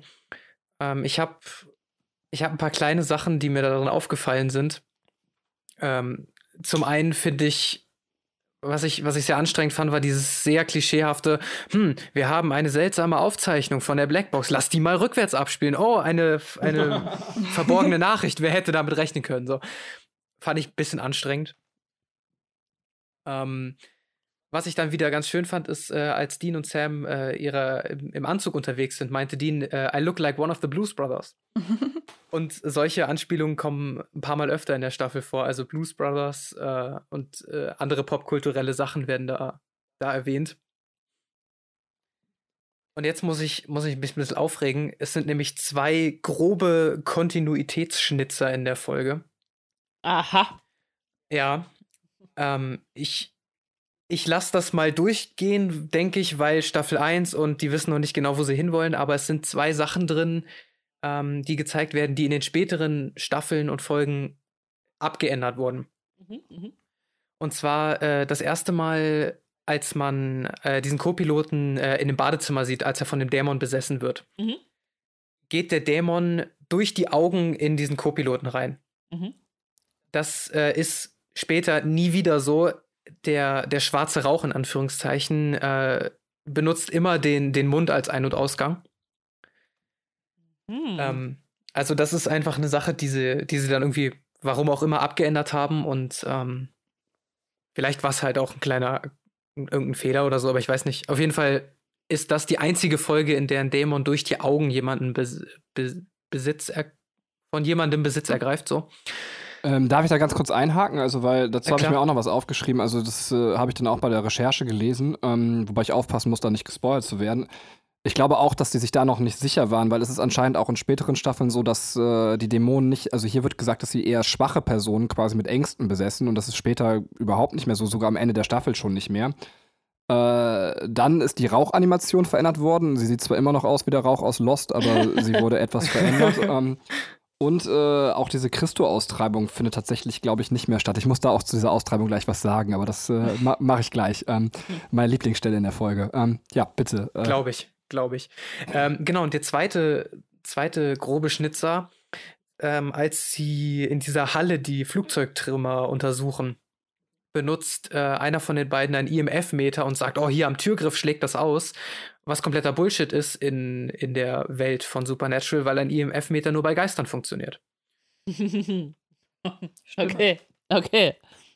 Das ist ja witzig. Ja, fand ich, ich habe das gesehen, ähm, musste dann kurz, kurz auf, also ich habe die Folge halt, äh, ich habe die so auf, auf einem Ohr mitgeschaut, weil das keine ist, die ich zusammenfassen musste. Und bei dem Moment dachte ich mir, Moment, das ist doch gar kein Geist, ihr habt hier mit Dämonen zu tun. Was, Krip- Kripke, was erzählst du da für ein Blödsinn einfach? Ja, hat mich sehr aufgeregt in dem Moment. Ja, es ist vielleicht einfach, weil man sich noch nicht so richtig gefunden hat oder auch selber irgendwie die, die, die Regeln nochmal so ein bisschen äh, festlegen musste, ne? Aber es ist trotzdem Ja, das denke schade, ich auch. ja. Weil die die Regeln halt einfach erst später festgelegt haben, als sie gesagt haben, okay, wir haben jetzt Dämonen und die tauchen immer mal wieder auf und da brauchen wir feste Regeln. Mhm. Vielleicht war das bei der Folge einfach noch nicht so ganz klar. Ja, es ist, es ist ja so ein bisschen wie bei äh, J.K. Rowling, also bei Harry Potter, wo du dann auch, Ja. wenn du die Bücher liest, so am Anfang äh, ergibt es so alles Sinn, aber wenn man dann halt den Kosmos immer weitermacht und immer größer und dann denkst du so, ja, Moment, das hätte dann ja ganz anders laufen müssen am Anfang, ne? Also dass man dann irgendwie, oder keine Ahnung, dann halt äh, sich mehr Fehler einschleichen, je, je größer du so einen Kosmos machst. Also jetzt, äh, uns Ja. wäre das ja nicht aufgefallen, weil, pff, warum auch, ne? Ja, ihr habt aber auch vielleicht, ihr habt halt auch die weiteren 13, 14 Staffeln noch Ja, nicht gesehen, genau, genau. wo es halt immer das Gleiche war. Genau. Da fällt es dann bei der ersten Staffel jetzt schon auf. Okay. Willst du noch äh, inhaltlich was zu der Folge sagen, Katrin? Weil so, sonst würde ja. ich schon meine inhaltliche Meinung mit den Okay. Fun Facts verknüpfen. Nee, ja, ja, doch, ich, ich will, ich will, ich will. Ähm, wir haben keinen Kuss für Dean in der Folge, habe ich mir aufgeschrieben. Aber ein geflüstertes Thank you. Ähm, und äh, was ich halt an ihm wieder jetzt cool fand, dass man, äh, also dass er halt auch so ein bisschen Smartass ist, also dass er äh, mit dem Kopf halt krass gut dabei ist, als er äh, die ähm, Stewardess anruft und äh, sich dann erst als Arzt ausgibt, die ihn aber sofort irgendwie überführt und sagt, ähm, hat der und der gesagt, äh, du sollst mich anrufen, bist du ein Freund von meinem Ex-Freund sozusagen. Und dann macht es bei ihm Klick und dann springt er halt sofort um und weiß halt auch, was er sagen kann, ohne sich sofort zu verraten. Und das ist halt ganz cool, dass man jetzt so ein bisschen mehr Tiefe in ihm bekommt und weiß, okay, er, ähm, er macht das gerade nicht zum ersten Mal. Er weiß, wie er sich verkaufen muss, damit andere ihm das so halt abnehmen. Also ich meine, das, das macht ihn jetzt noch nicht zum krassen Charakter, weil ich glaube, jeder, der, der irgendwie so hier, äh, wie, wie heißt das? Ähm, dieses, dieses äh, Großeltern anrufen und dann so tun, ne, der, der, der Enkeltrick. Alle, die den Enkeltrick drauf haben, müssen sowas ja auch können. Aber ähm, auf jeden Fall, äh, finde ich, stellt ihn das schon ein bisschen mehr, mehr smarter dar als, als nur dieses äh, Sexisten-Chauvinisten-Ding. Ähm, hier hätte ich auch noch ein, ein, eine Änderung ganz cool gefunden, wenn man gesagt hätte, okay, wie könnte man das noch spannender machen, ist, wenn man sie zum, also wenn man mit Rückblenden gearbeitet hätte, dass die jetzt in diesem Flugzeug sitzen am Anfang der, der Folge und dann halt immer klarer wird, okay, die sind gerade in dem Flugzeug, was garantiert abstürzen wird und das müssen die jetzt verhindern. Das wäre halt so ein, ähm, so ein bisschen 24-like, so ein bisschen äh, äh, Druck erhöhen und das, das hätte die Spannung halt erhöht. Ähm, das wäre jetzt irgendwie so mein Tipp gewesen, um ein bisschen mehr äh, also Action reinzubringen. Naja, ähm, das, das waren meine Gedanken zu der Folge. Benny, Hintergrundinformationen, Gedanken? Ja, irgendwas? Gedanken brauche ich gar nicht mehr viel sagen. Ihr habt das meiste schon gesagt. Ich fand die Folge okay. Also, ähm, ich habe krasse Flugangst. Tatsächlich hat es mir aber nicht so viel Angst gemacht. Ähm, äh, ich fand sie in Ordnung. Aber ab hier kann ich auch jetzt allen Supernatural-Fans Hoffnung machen, wird meine Meinung gleich äh, positiver. Also ab der nächsten Folge geht's los. Es gab äh, einige so religiöse Anspielungen, die jetzt nicht besonders waren. Eine wird selber erklärt, nämlich die 40 als Zahl. Dann haben wir eben schon erwähnt Nazareth, aber ähm, ich wollte es nochmal gesagt haben, Nazareth ist natürlich also mit Jesus verbunden und damit auch äh, mit Dämonenaustreibung. Äh, also das ist eigentlich so gesehen ganz nett gewählt, äh, vielleicht aber auch ein bisschen irgendwie zu sehr, finde ich hier mit dem Finger drauf, man hätte vielleicht einen geschickteren Ort nehmen können, ähm, der ein bisschen unbekannterer ist als Nazareth. Aber hier wollte man, glaube ich, den letzten Vollidioten noch mitnehmen im Publikum. Ähm, äh, was jetzt ganz süß ist, oder man hat halt eben selber wenig Ahnung, bei der Austreibung kommt dann eben, wir brauchen das lateinische Wort für Gott und dann kommt Christo. Ähm, Leute, ja. Mm, ja, das ist so einfach mal schwierig. ganz klar Deus. Ähm, habe ich mich gefragt, hat da keiner recherchiert? Ähm, und für die, die es jetzt noch wissen wollen, dass ich den Klugscheißer raushänge, Christos äh, kommt sogar noch eigentlich aus dem Altgriechischen, heißt der Gesalbte. Aber ähm, also Deus wäre das korrekte Wort gewesen. Jetzt, äh, was ich auch noch sehr nett fand, also es gibt einiges zu der Folge. Das Ganze basiert auf, also es ist auch wieder nicht nett, weil das ist eigentlich sehr schlimm. Es basiert auf einem echten Unfall. Ähm, diese Flugnummer 401 äh, und äh, das ist ein Flug, wo dann die Bruchteile von dem Flugzeug in andere Flugzeuge umgebaut wurden. Und die Passagiere, die dann mit dem neuen Flugzeug geflogen sind, wo die Teile verbaut waren, haben dann immer wieder behauptet, ähm, dass sie den verstorbenen Co-Piloten und den Piloten irgendwie gesehen haben. Und nachdem man die Teile wieder entfernt hat, haben die Leute das nicht mehr behauptet. Das wurde auch in mehreren Filmen verfilmt, was äh, da passiert ist. Ich habe mir die Filmtitel aber nicht aufgeschrieben. Ähm, einer von denen heißt aber, glaube ich, auch 401. Ähm, und äh, weil Linus es eben schon gesagt hat, es sind auch eine Menge Referenzen drin. Also wir haben eben am Telefon Dr. James Hetfield, was sehr nett ist, weil äh, Metallica halt, ne? Und äh, dann sagt, glaube ich, irgendeiner von beiden, jetzt muss ich mein schlechtes Englisch rausholen im Flugzeug, The Truth is out there. Ähm, das ist natürlich der typische X-Files. Äh, Ja, Ja, geil. stimmt, stimmt, stimmt, und äh, Habe ich mir nur nicht aufgeschrieben. es wird äh, auf Blues Brothers angespielt, Poltergeist und der Exorzist. Also auch das ist alles drei in dieser Folge drin. Also Ja. sehr, sehr nett. Wen ich auch sehr, sehr nett finde, ist meine Ehefrau. Und äh, nach, dem, nach dem guten alten Kalb-Prinzip oder die Plus-4-Nummer ist sie jetzt dran, die nächste Folge zusammenzufassen. Wow, es ist äh, sehr interessant. Das Kalbprinzip finde ich schön. Die nächste Folge heißt Bloody Mary und wurde nach einer Story von Eric Krip- Kripke geschrieben, aber nicht von ihm selber. Also, ähm, aber er hat halt die Idee dazu gegeben. Ähm, Dean und Sam verfolgen ähm, äh, ein Fall, in dem es zu merkwürdigen Tonen kommt. Und zwar, dass die Personen aus den Augen ausbluten. Ähm, es gibt halt diese Theorie, dass man sich dreimal, äh, also dass man sich vor dem Spiegel stellt und dreimal Bloody Mary sagt. Und das ist also so ein Mutproben-Kinderspiel, ähm, das auch irgendwie im ganzen Land bekannt ist. Äh, und sie einen dann halt verfolgt. Ähm, Allerdings äh, müsste das dann ja ständig zu Todesfällen kommen, wenn dieses Spiel real äh, ist. Aber jetzt ist das nur hier der Fall. Bei den Nachforschungen ähm, stellen sie aber fest, dass die Todesopfer äh, Schuld auf sich geladen haben. Zum Beispiel ähm, ist ein Mann für den Tod seiner Frau verantwortlich oder ein, ein Mädchen hat Fahrerflucht begangen, dass ein Kind gestorben ist. Ähm, in dieser ähm, Gruppe von Leuten, die da ähm, mit konfrontiert werden, befindet sich auch ein, äh, ein Highschool-Mädchen, ähm, das die Bloody, also die Mary sieht, also sie, sie war auch dabei, als jemand Bloody Mary in den Spiegel gesagt hat. Und ähm, diese Mary tritt dann halt äh, immer, also wenn man in den Spiegel guckt, sieht man sie dann hinter sich. In der realen Welt äh, steht sie nicht hinter einem. Und das äh, passiert ihr dann auch und äh, Sam und Dean wollen ihr dann halt helfen und müssen dann halt schnell den Fall lösen, weil man spiegelt sich ja fast überall. Also alles kann halt äh, zum Spiegel werden oder vieles kann zum Spiegel werden, nicht alles. Ähm, der äh, Geist, also es kommt dann halt, also in der Nachforschung stellen sie halt fest, der Geist einer verstorbenen Mary äh, ist in einem Spiegel gegangen und dieser äh, gewisse Spiegel ist nun äh, in diesem Ort, wo diese Todesfälle halt alle auftreten. Das heißt, da ist der Zusammenhang äh, mit. Ähm, Sam und Dean gehen dann halt zu diesem Spiegel hin und Sam sagt äh, Bloody Mary dreimal in den Spiegel die dann halt auch auftaucht und er denkt, okay, wenn ich jetzt den Spiegel zerstöre, wenn Bloody Mary drin oder Mary drin ist, dann ist sie weg. Aber ähm, sie kommt aus dem Spiegel herausgeklettert. Ähm, als Clou des Ganzen nimmt Dean dann selber einen Spiegel und hält der ähm, aus dem Spiegel gekletterten Mary, äh, ja, den, hält er ihr entgegen, sodass sie jetzt mit ihrem eigenen Spiegelbild konfrontiert ist. Sie aber auch wiederum selber schuld an mehreren Morden ist und deswegen äh, naja, sie sich quasi selbst zerstört, weil ja, sie ja ne, schuld ist und äh, weil bei Schuldigen quasi dann ihr, ihr System da anwendet. Ähm, ja, das, äh, das war dann kurz zusammengefasst die, die Folge und äh, dann würde ich, äh, wen frage ich denn jetzt? Dann frage ich mal den Leines, äh, was sind deine Gedanken zu der Folge? Ähm, zu der Folge habe ich mir gar nicht so viel aufgeschrieben. Ich ich mag die Folge. Mhm. Ich finde sie gut. Ich mag äh, sehr den, diesen, diese Bloody Mary-Legende, Mythos, whatever. Mhm. Ja. Ähm, auch den, den Kniff am Ende mit, äh, sie schaut sich selbst an im Spiegel quasi, finde ich auch schön gelöst. Ja. Aber ansonsten ist es für mich einfach eine durchschnittliche Monster of the Week-Folge.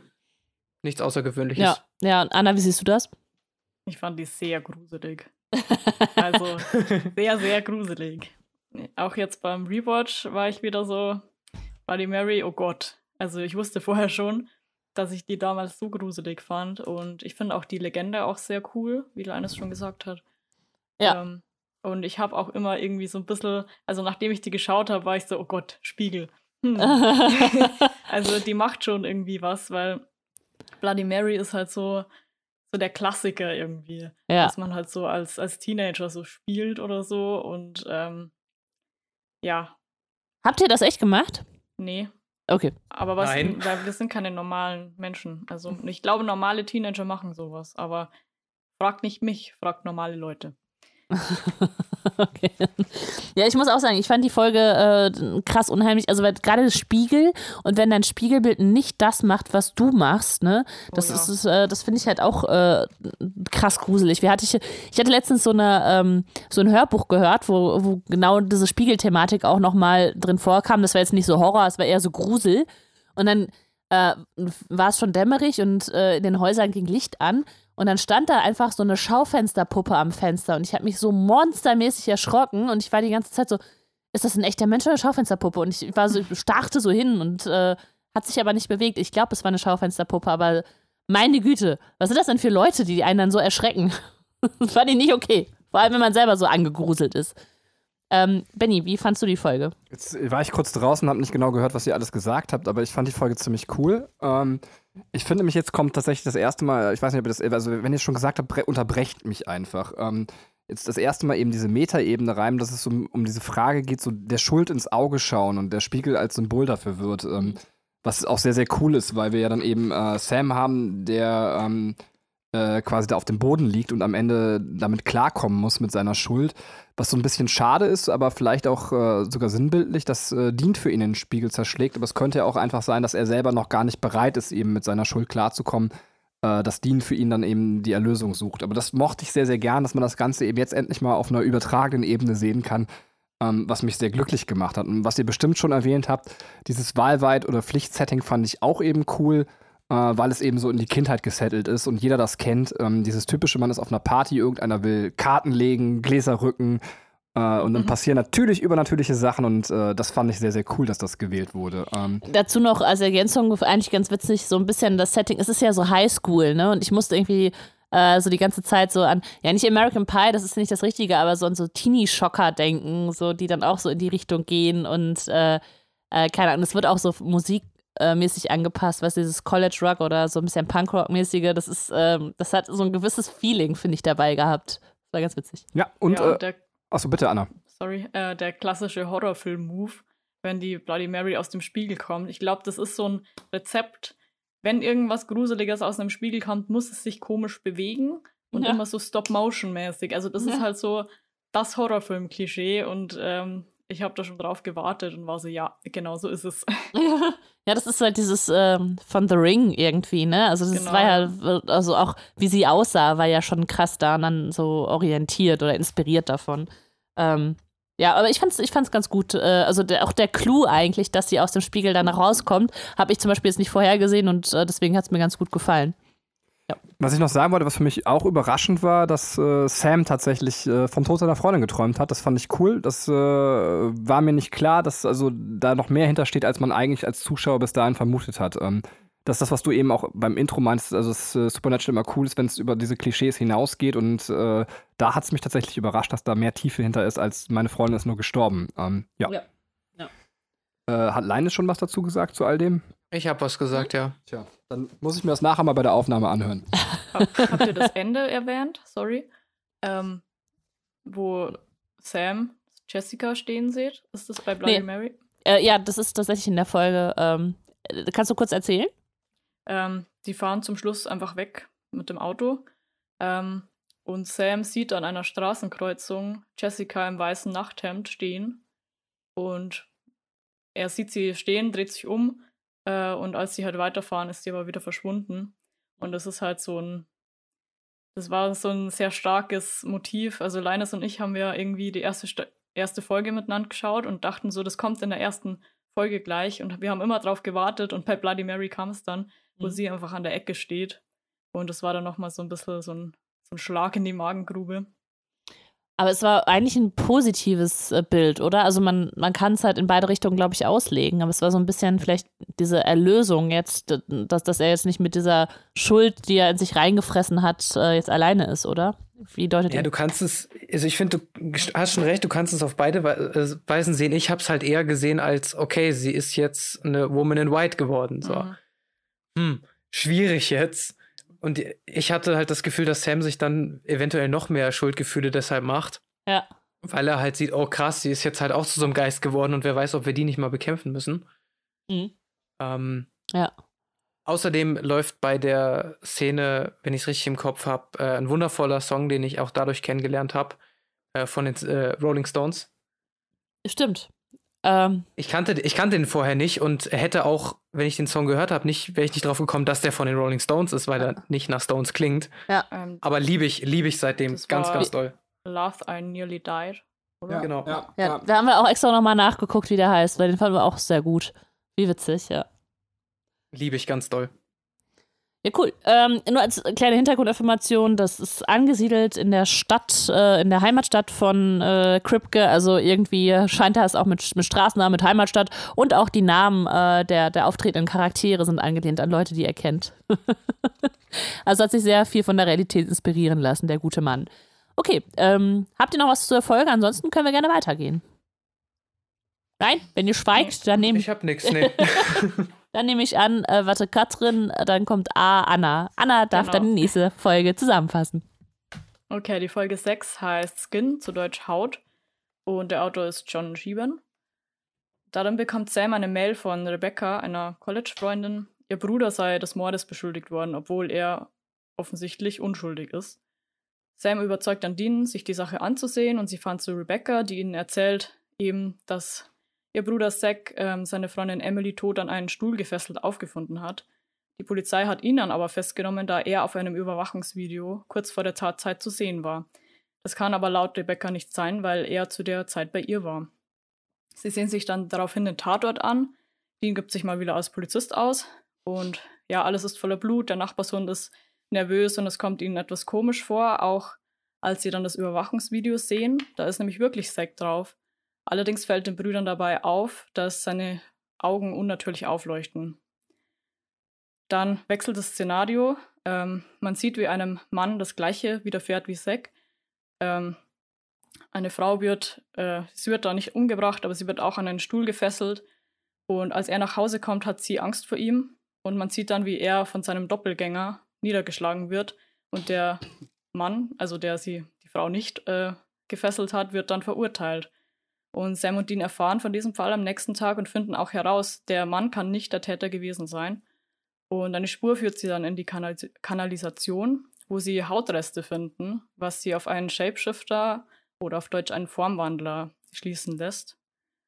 Ähm, diesen sehen sie dann auch, er entkommt ihnen aber und in der Stadt äh, trennen sie sich kurz auf der Jagd nach dem Formwandler und Sam merkt dann, dass Dean irgendwie nicht dasselbe selbe ist. Dieser schlägt ihn dann zu Boden, weil Überraschung, er ist nicht der echte Dean, sondern der Formwandler.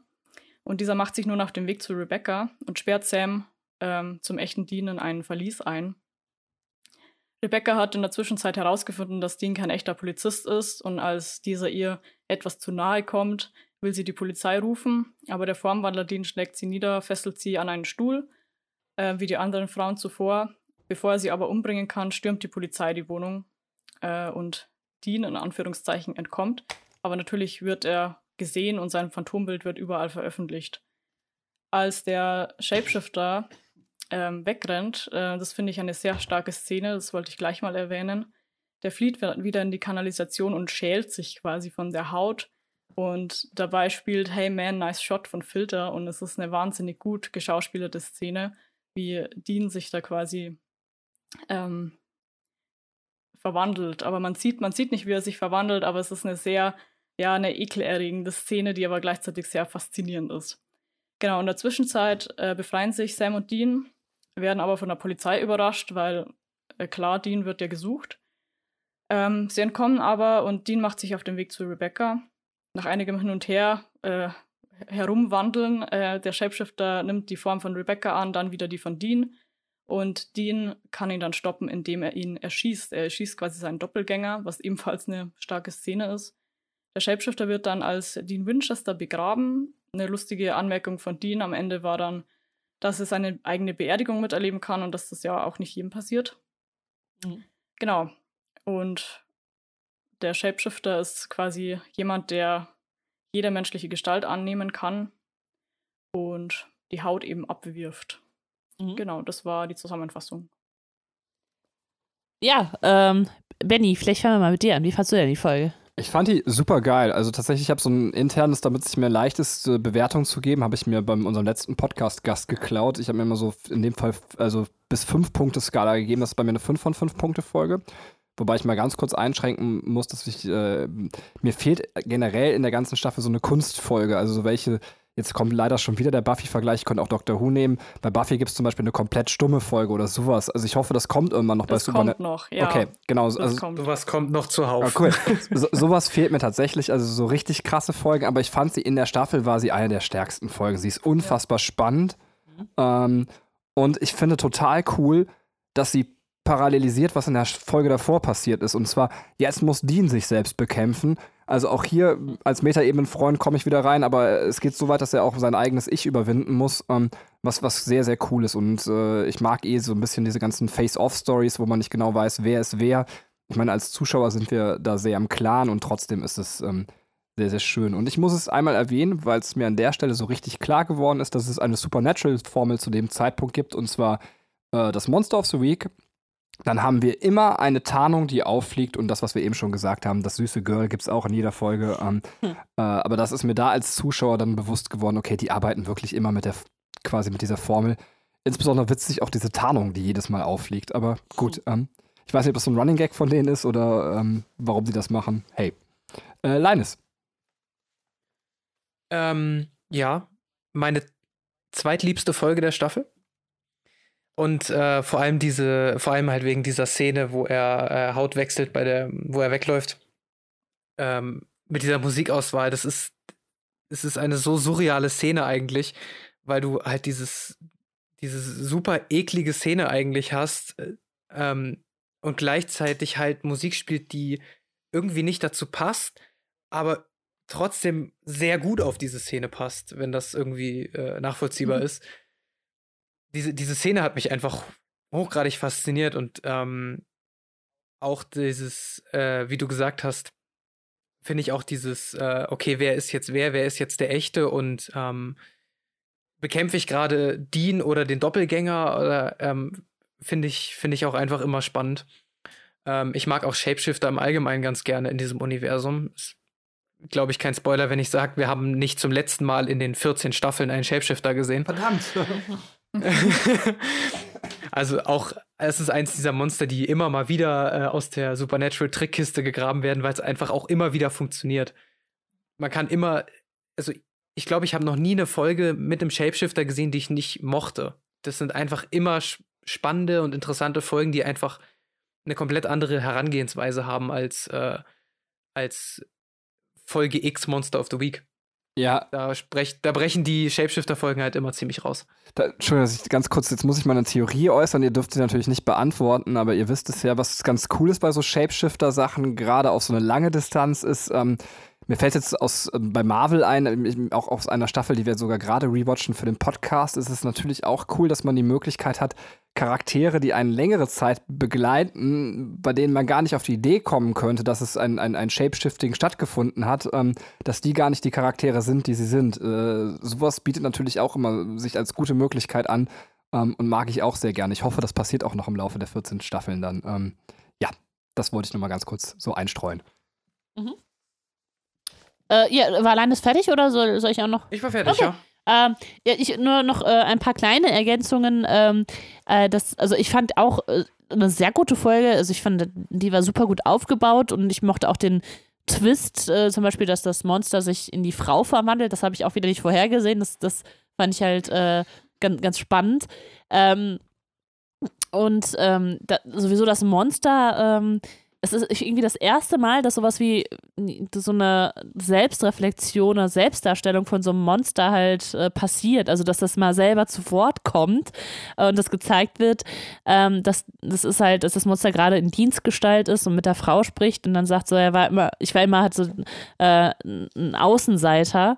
Ähm, also, dass, dass man jetzt irgendwie dann da steckt einfach noch mehr Tiefe drin, das noch nicht gezeigt wird. Da bin ich jetzt so ein bisschen angefixt und frage mich so, ähm, wird das vielleicht, kommt das auch noch mal so ein bisschen ähm, zu, zutage, dass man irgendwie mehr, äh, mehr die Monster versteht, also dass man mehr ähm, ja, deren Beweggründe halt kennenlernt und äh, vielleicht ist er, also dieser, dieses Monster auch nur entstanden aufgrund von, von einer gewissen ähm, Umwelt, die ihn irgendwie zu was Bestimmten gebracht hat.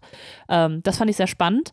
Und äh, die Frage, die sich am Anfang von dieser Folge gestellt hat, ist, okay, ähm, wenn da was Paranormales oder was Übernatürliches hintersteht, wie wollen die das denn aufklären, ähm, ohne dass sie das, also die, unsere Welt oder die Welt, in der es gesetzt ist, ist ja so, dass die, äh, dass man das Übernatürliche nicht kennt oder dass das halt ähm, nie in Betracht gezogen wird. Also es gibt jetzt ja keinen Polizist, der sagt, so, ja, ja, da ist ein Monster im See oder so. Ne? Das, ist, das gibt es ja da einfach nicht.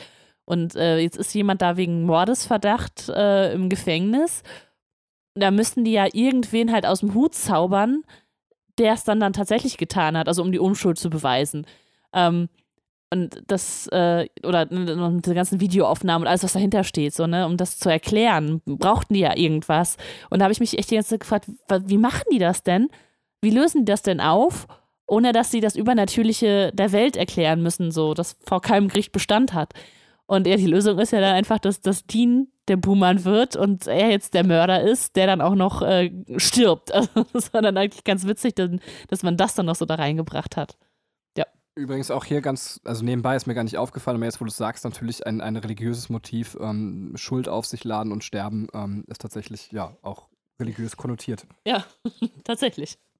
Okay, ähm, das wäre jetzt auch meine Gedanken. Haben alle dann was dazu gesagt?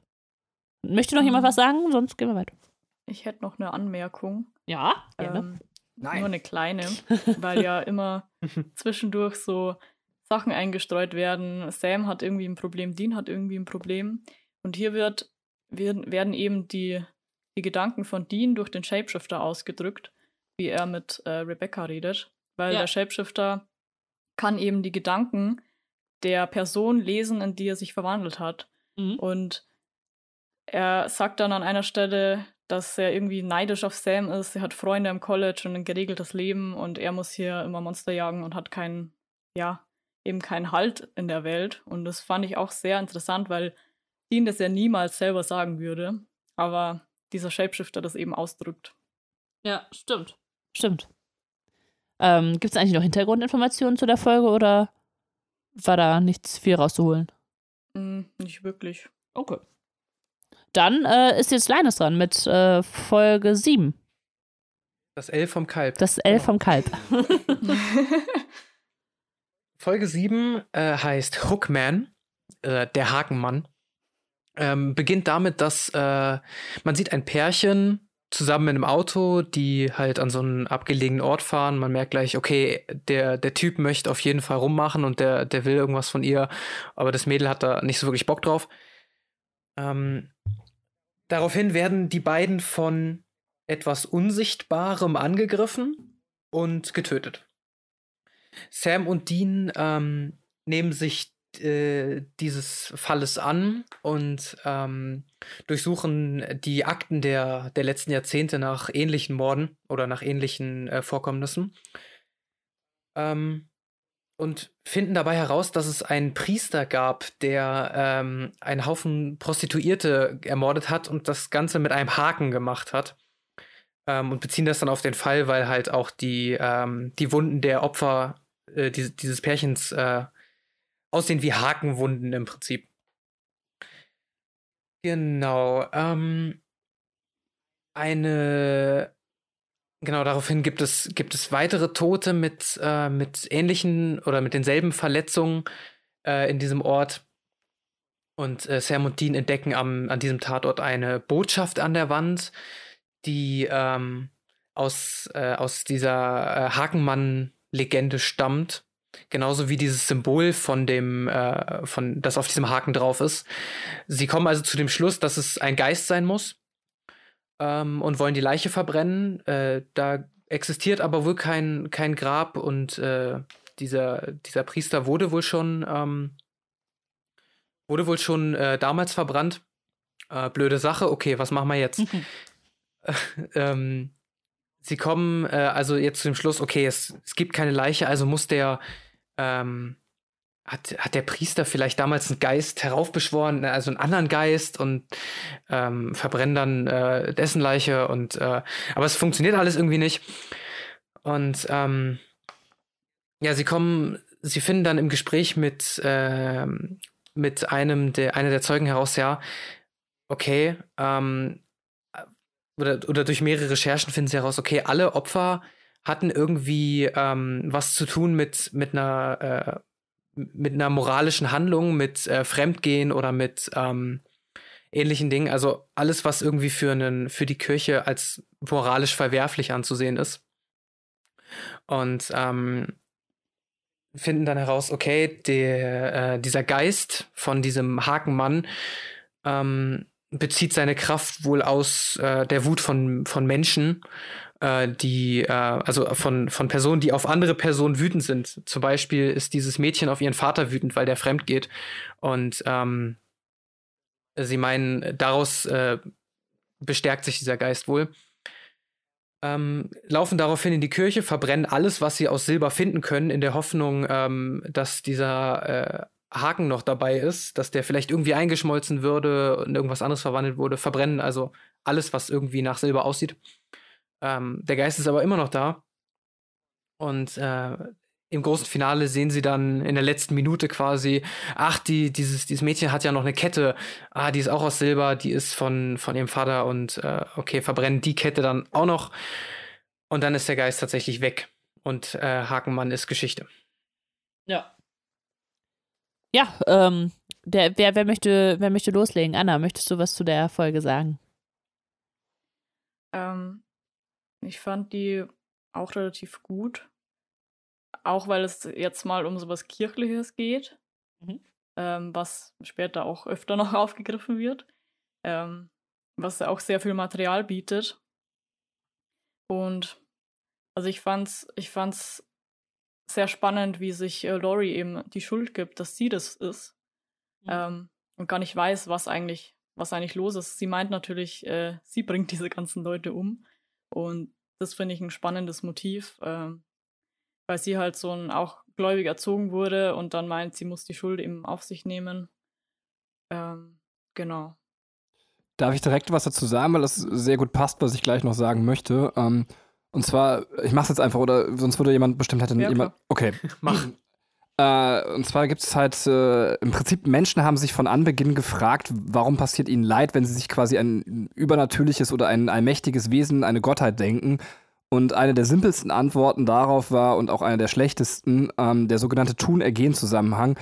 Äh, für das, was man tut, kriegt man quasi seine Strafe. Und das wird in dieser Folge sehr, sehr schön aufgearbeitet. Und insbesondere wird es in dem Sinne auch diesmal sehr gut theologisch aufgearbeitet dass man auch sieht, wie selbstzerfetzend das wird. Also wie, wie schlecht diese Variante der Lösung ist, dass man glaubt, dass Menschen für schlechte Taten bestraft werden. Ähm, und äh, ja, eben, du hast es gerade sehr schön gesagt, Anna, wo man auch sieht, jemand, der mit diesem Glauben ausgestattet ist, äh, wie, wie kaputt das einen eigentlich macht. Ähm, und das mochte ich an der Folge sehr, sehr gerne, dass das eben tatsächlich hier ist man eine nicht also naiv religiöse Aufarbeitung, sondern tatsächlich wird hier ein reales Problem, was leider äh, auch immer noch vorzufinden ist. Also, dass ich tatsächlich auch als Religionslehrer kann ich sagen, dass ich mit Menschen konfrontiert bin, die wirklich daran glauben, dass Dinge aus Strafe passieren, ähm, was ich sehr erschreckend finde. Ähm, äh, das ist wirklich äh, katastrophal. Und äh, hier, wie gesagt, wird diese Art eben als sehr krankhaft rausgestellt, was ich sehr, sehr schön finde. Ja. Mhm.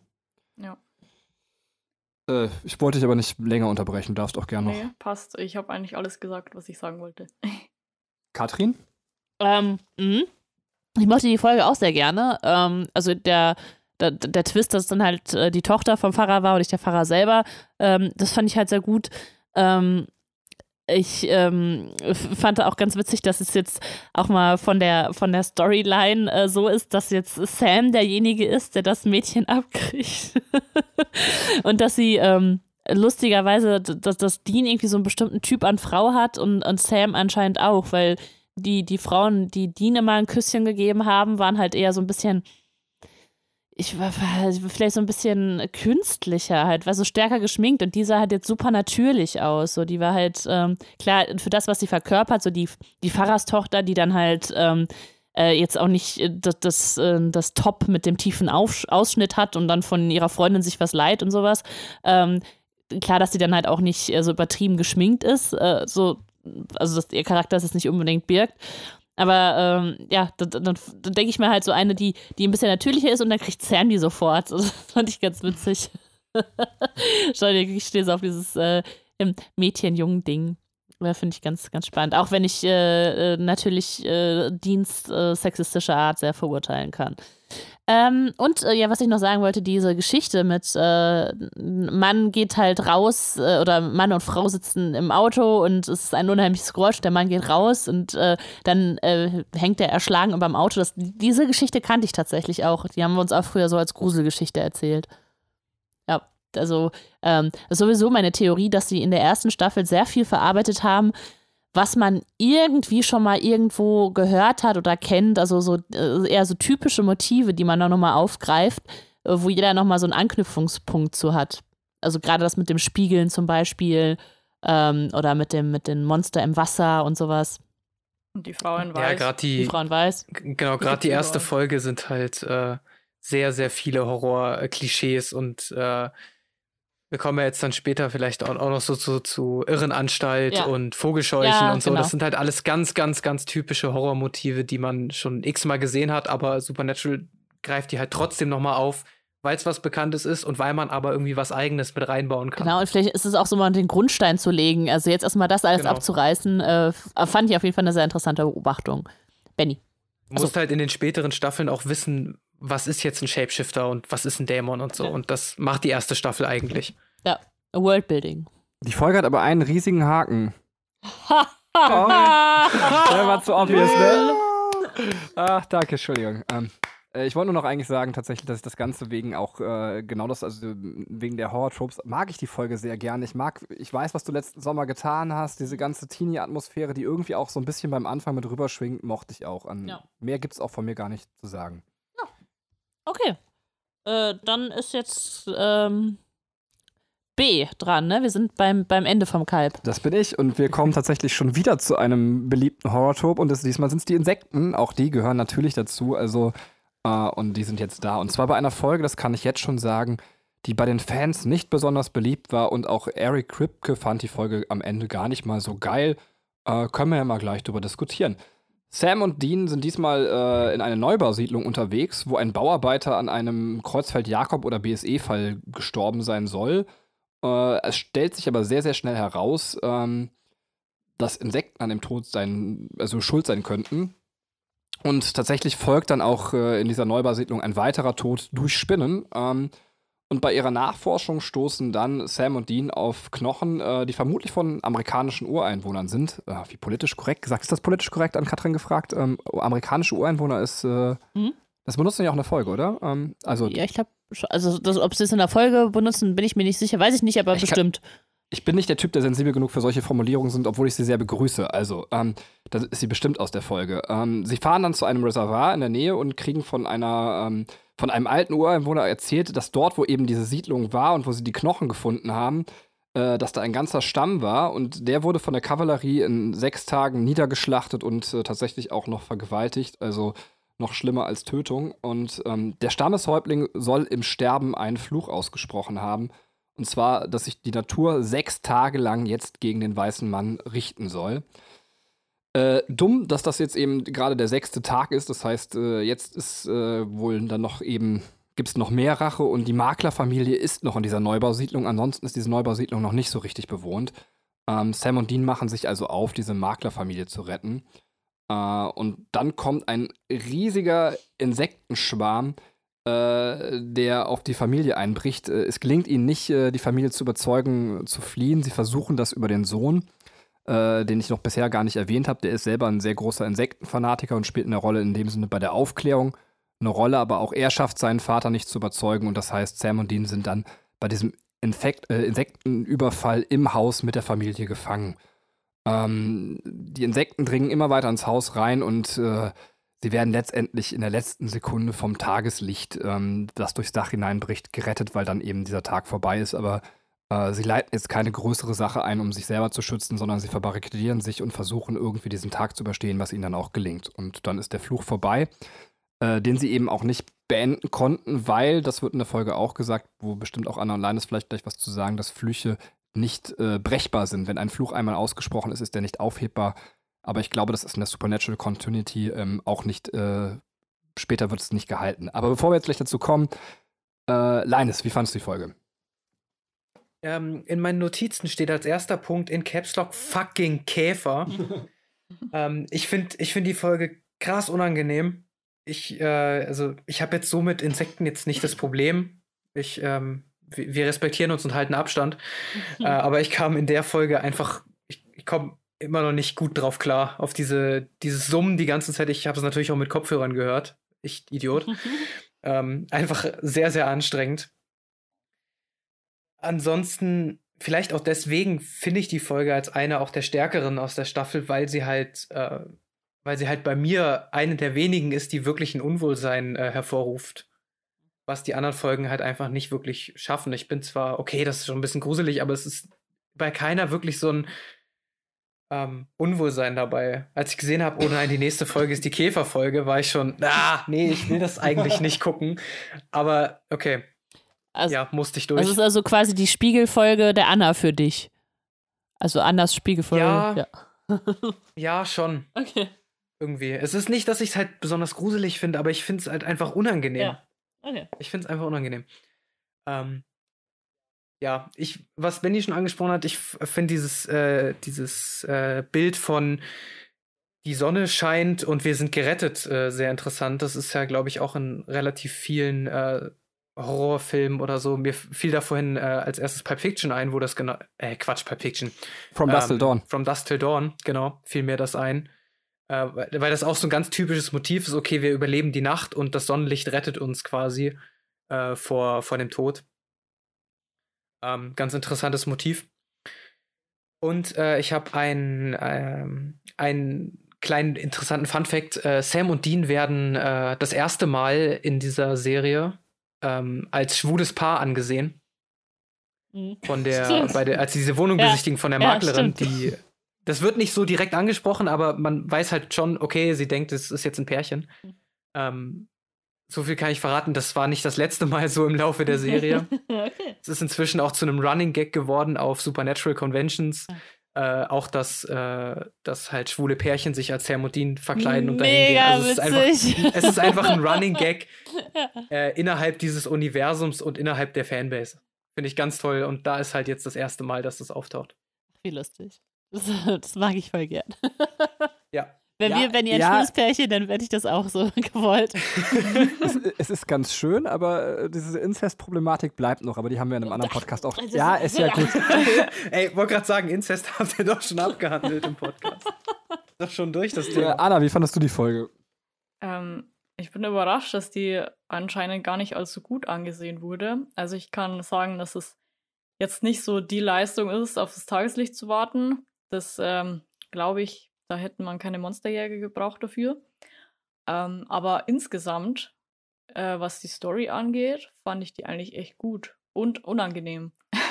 also Insekten sind halt auch echt so ein Ding, das ist richtig fies. Ähm, das hat aber Linus schon gesagt. Ich fand es aber auch interessant, dass ähm, mal wieder so eine, ähm, ja, so ein Fluch von auch von den Native Americans irgendwie angesprochen wird, weil es ja doch ein Thema ist, so in Amerika. Von wegen, der böse weiße Mann hat das Land weggenommen und dafür muss er jetzt büßen. Und das fand ich sehr schön, dass sowas mal nochmal aufgegriffen wurde, weil es ja ein, ein sehr großes Thema ist, generell.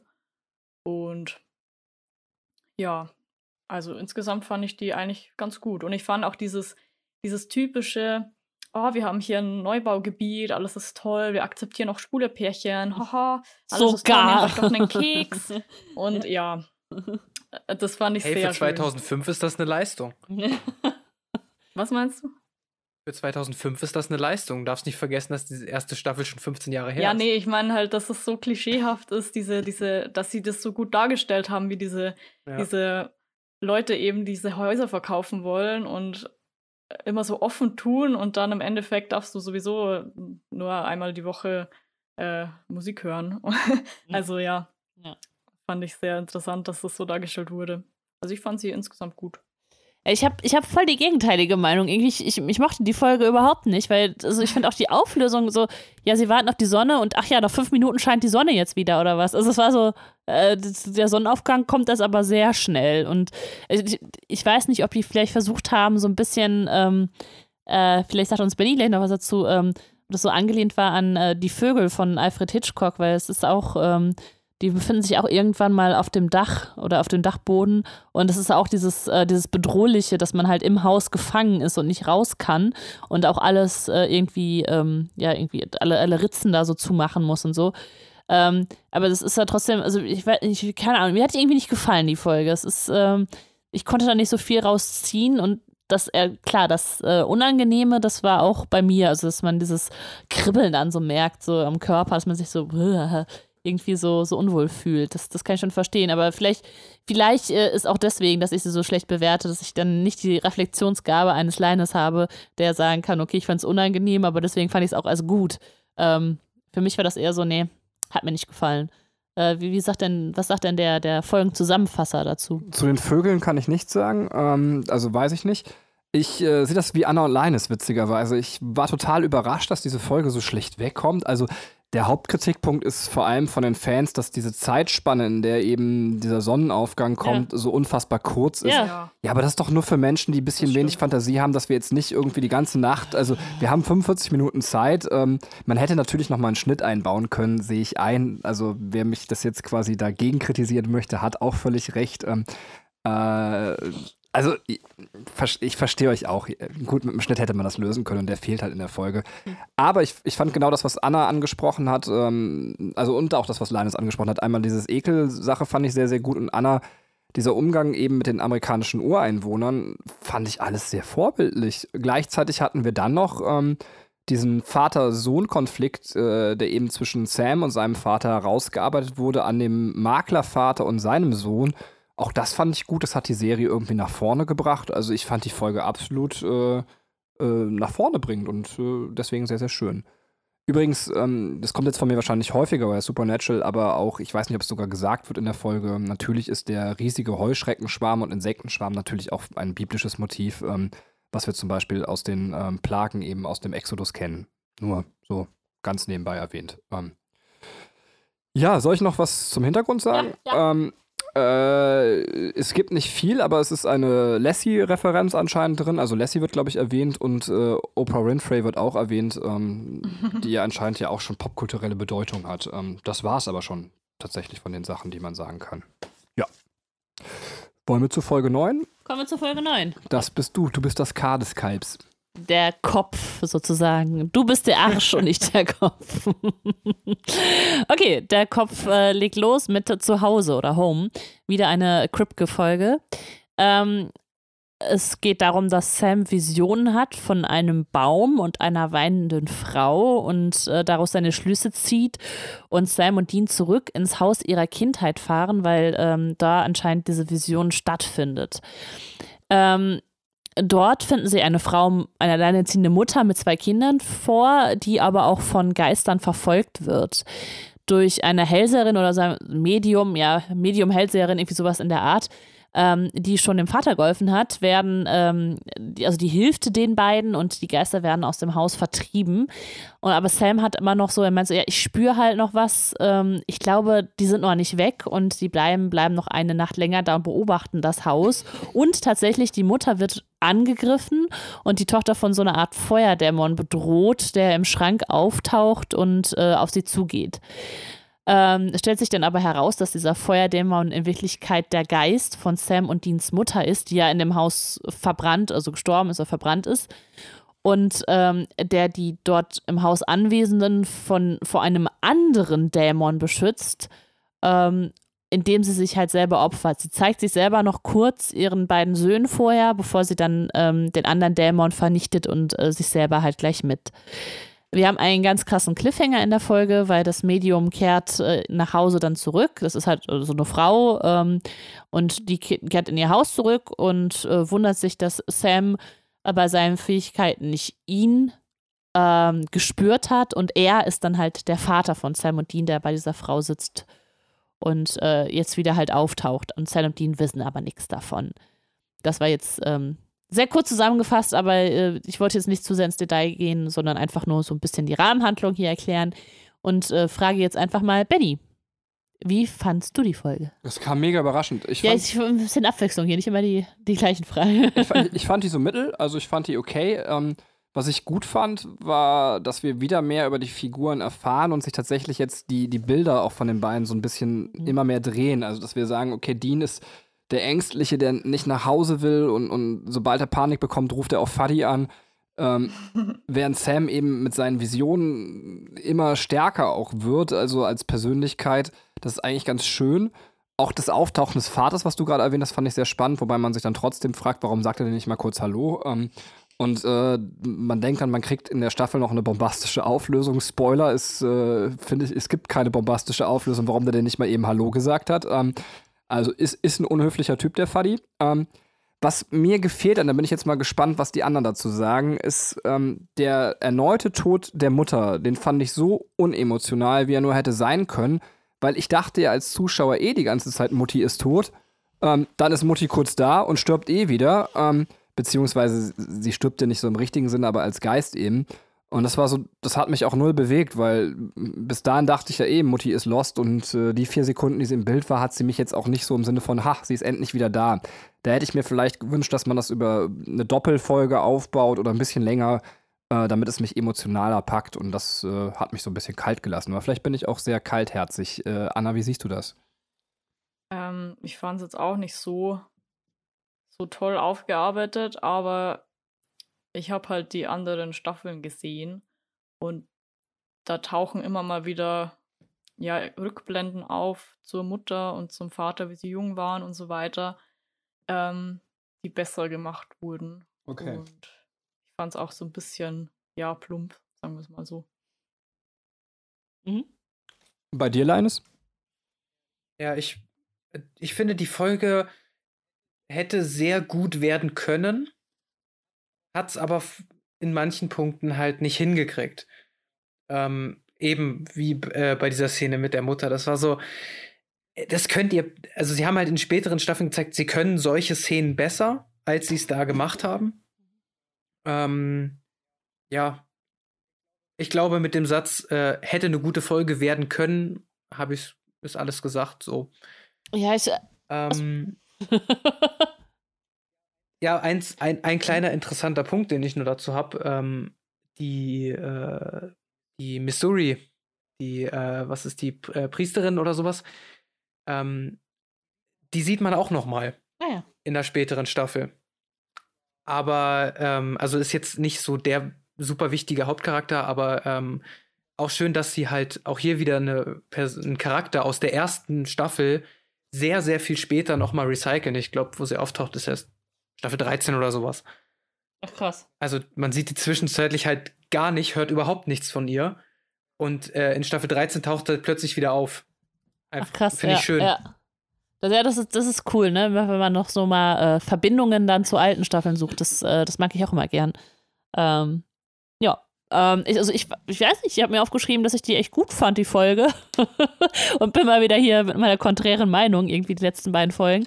Ähm, also ich, ich mochte dann, dass die Mutter dann nochmal auftaucht. Also, das habe ich einfach nicht vorhergesehen, dass, ähm, da, dass sie das ist, ähm, die da nochmal ähm, auftaucht. Und deswegen fand ich das ganz cool, so dass, äh, äh, dass der Poltergeist oder der Geist, der noch da ist, äh, von ihr dann quasi äh, vernichtet wird.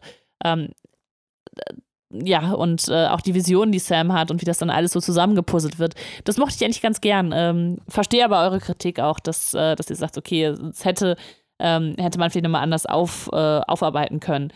Ähm, jetzt gucke ich nochmal meine Notizen, äh, ob ich da noch das, so, das Medium ist natürlich, äh, oder diese Hellseherin ist äh, natürlich auch total geil, ne? Weil sie geht halt rein und sagt so, nee, jetzt ist hier alles, ähm, ist jetzt alles, hier sind jetzt keine Geister mehr und dann als, äh, als dann, dann, doch noch Geister da waren, sie sagt ja, okay, der, der positive Geist und der negative Geist, die haben sich in ihre Energien aufgehoben. Ne? Und ich dachte mir so, ach, laber doch.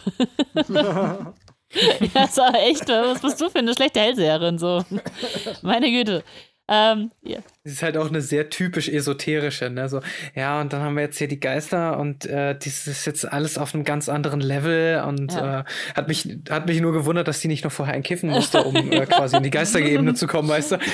das hätte noch gefehlt. Naja, gut. Ähm, Hintergrundinformationen habe ich jetzt ehrlich gesagt keine äh, gefunden. Also es, äh, normalerweise beim Wiki steht auch noch, welche Musik gespielt wird. wird. Bei der Folge stand jetzt, dass da keine Musik gespielt wird. Vielleicht auch mal ganz interessant, dass wir jetzt nicht die, die große musikalische Einbindung haben in der Folge. Aber das war es dann auch. Und dann können wir direkt weiterkommen zu Anna mit Folge 10. Genau, Folge 10 heißt Asylum. Ich glaube in Englisch und Deutsch. Und ungefähr allen anderen Sprachen. und äh, es geht um Überraschung, ein Irrenhaus. Äh, der Autor ist Richard Haytham. Und in dieser Folge sieht man am Anfang, wie Polizisten ein altes äh, Asylum, eine Irrenanstalt, eine verlassene durchsuchen. Und einer von beiden kommt komplett verändert wieder heraus und erschießt, erschießt später seine Frau und dann sich selbst.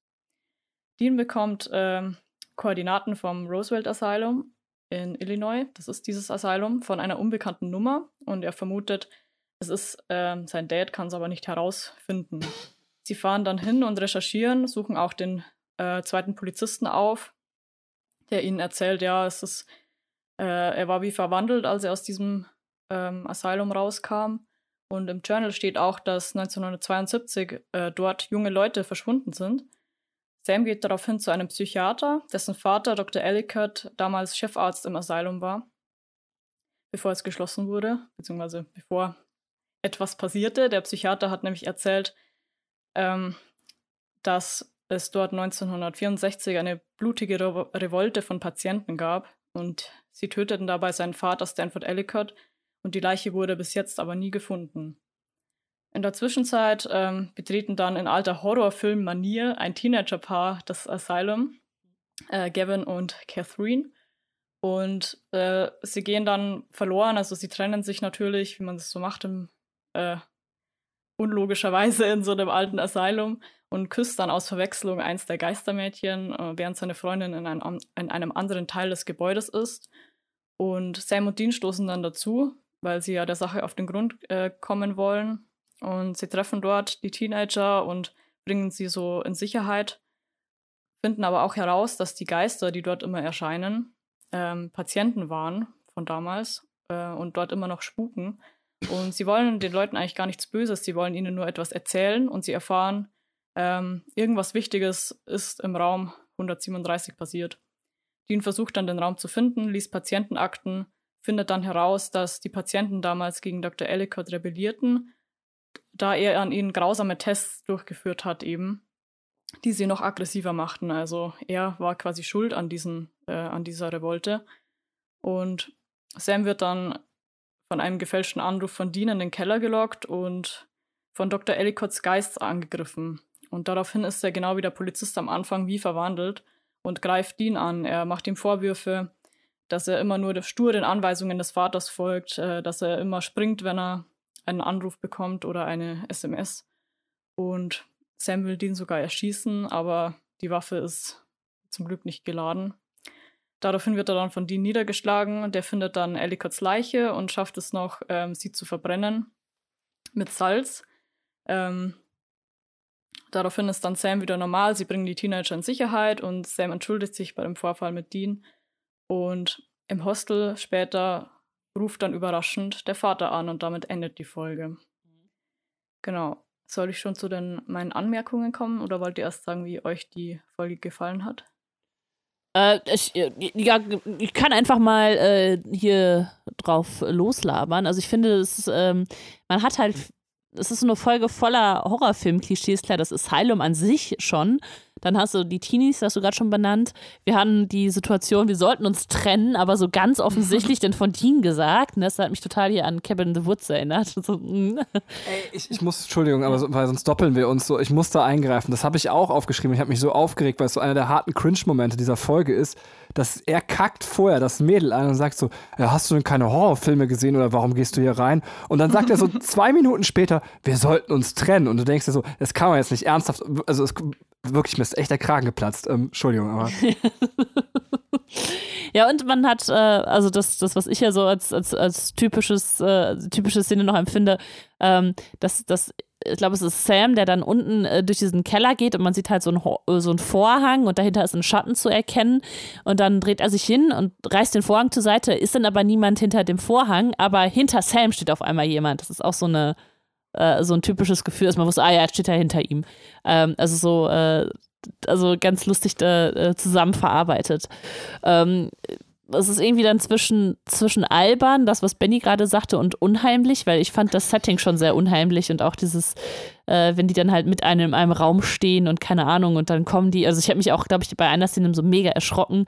Ähm, ist auf jeden Fall, finde ich, recht gut aufgebaut. Also ähm, äh, so was man, was man da sieht. Und äh, ich fand ganz witzig, wie äh, von dem Mädchen, ich weiß gar nicht, wie die heißt, aber die, die halt, also von diesem, das Teenie-Mädchen, was noch mit dabei ist, wie man erst ihren Wandel hat, dass sie zuerst so total verängstigt ist und alles total unheimlich findet. Und dann äh, sagt er ja hier, wisst ihr, wie meine Schrotflinte bedient? Und sie sagt, ja klar, zack, zack. Das, das fand ich ganz cool, dass, äh, dass sie da, also dass, dass man den Wandel in diesem Mädchen noch reingebracht hat.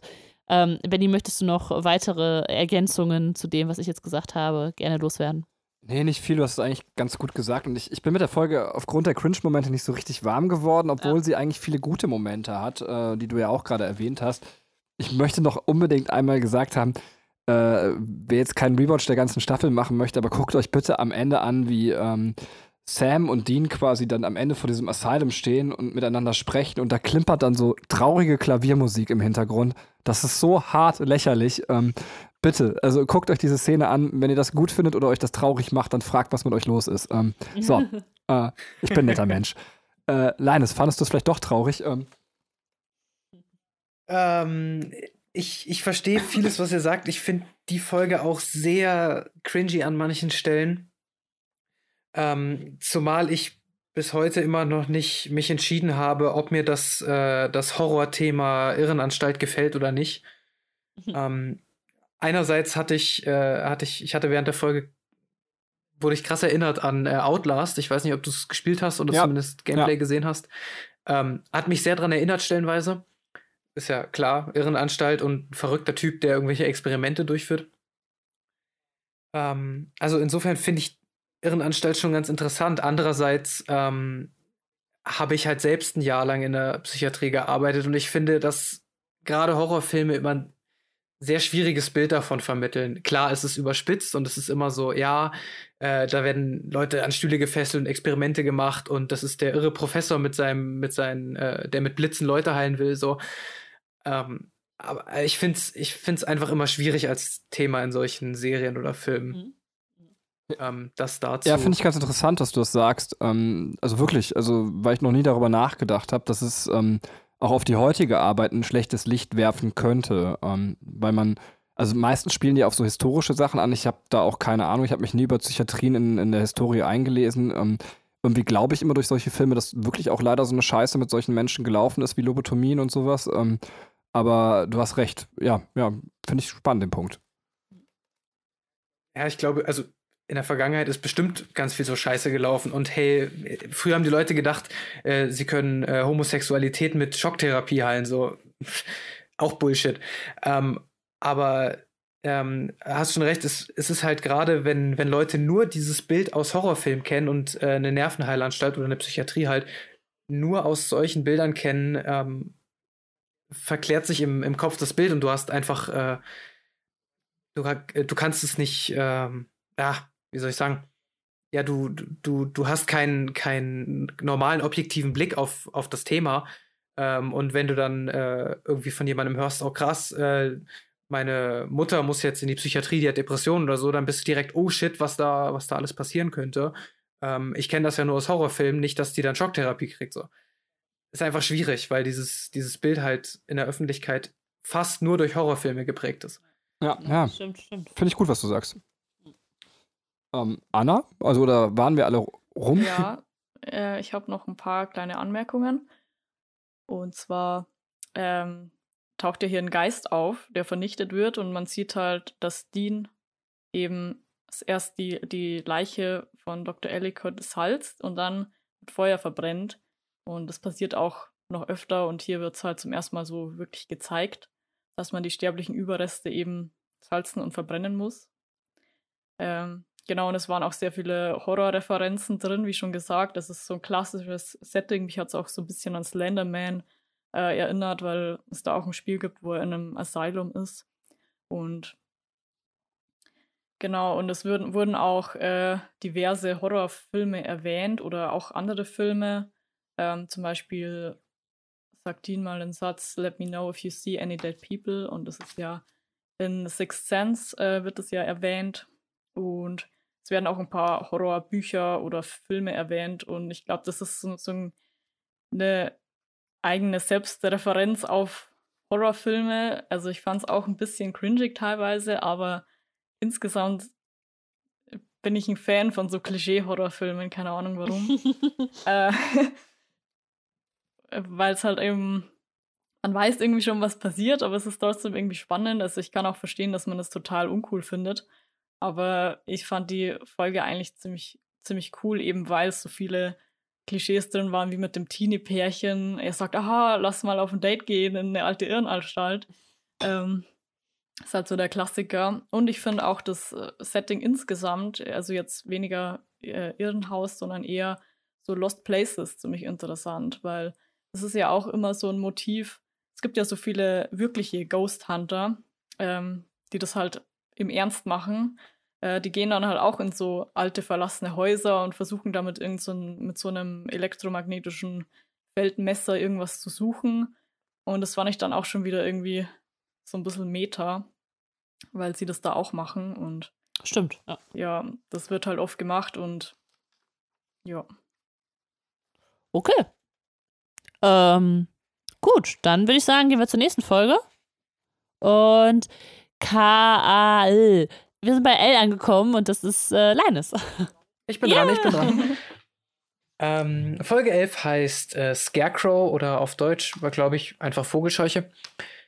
Ähm, zu Beginn sieht man ein, ach, ist mal wieder ein Pärchen, okay.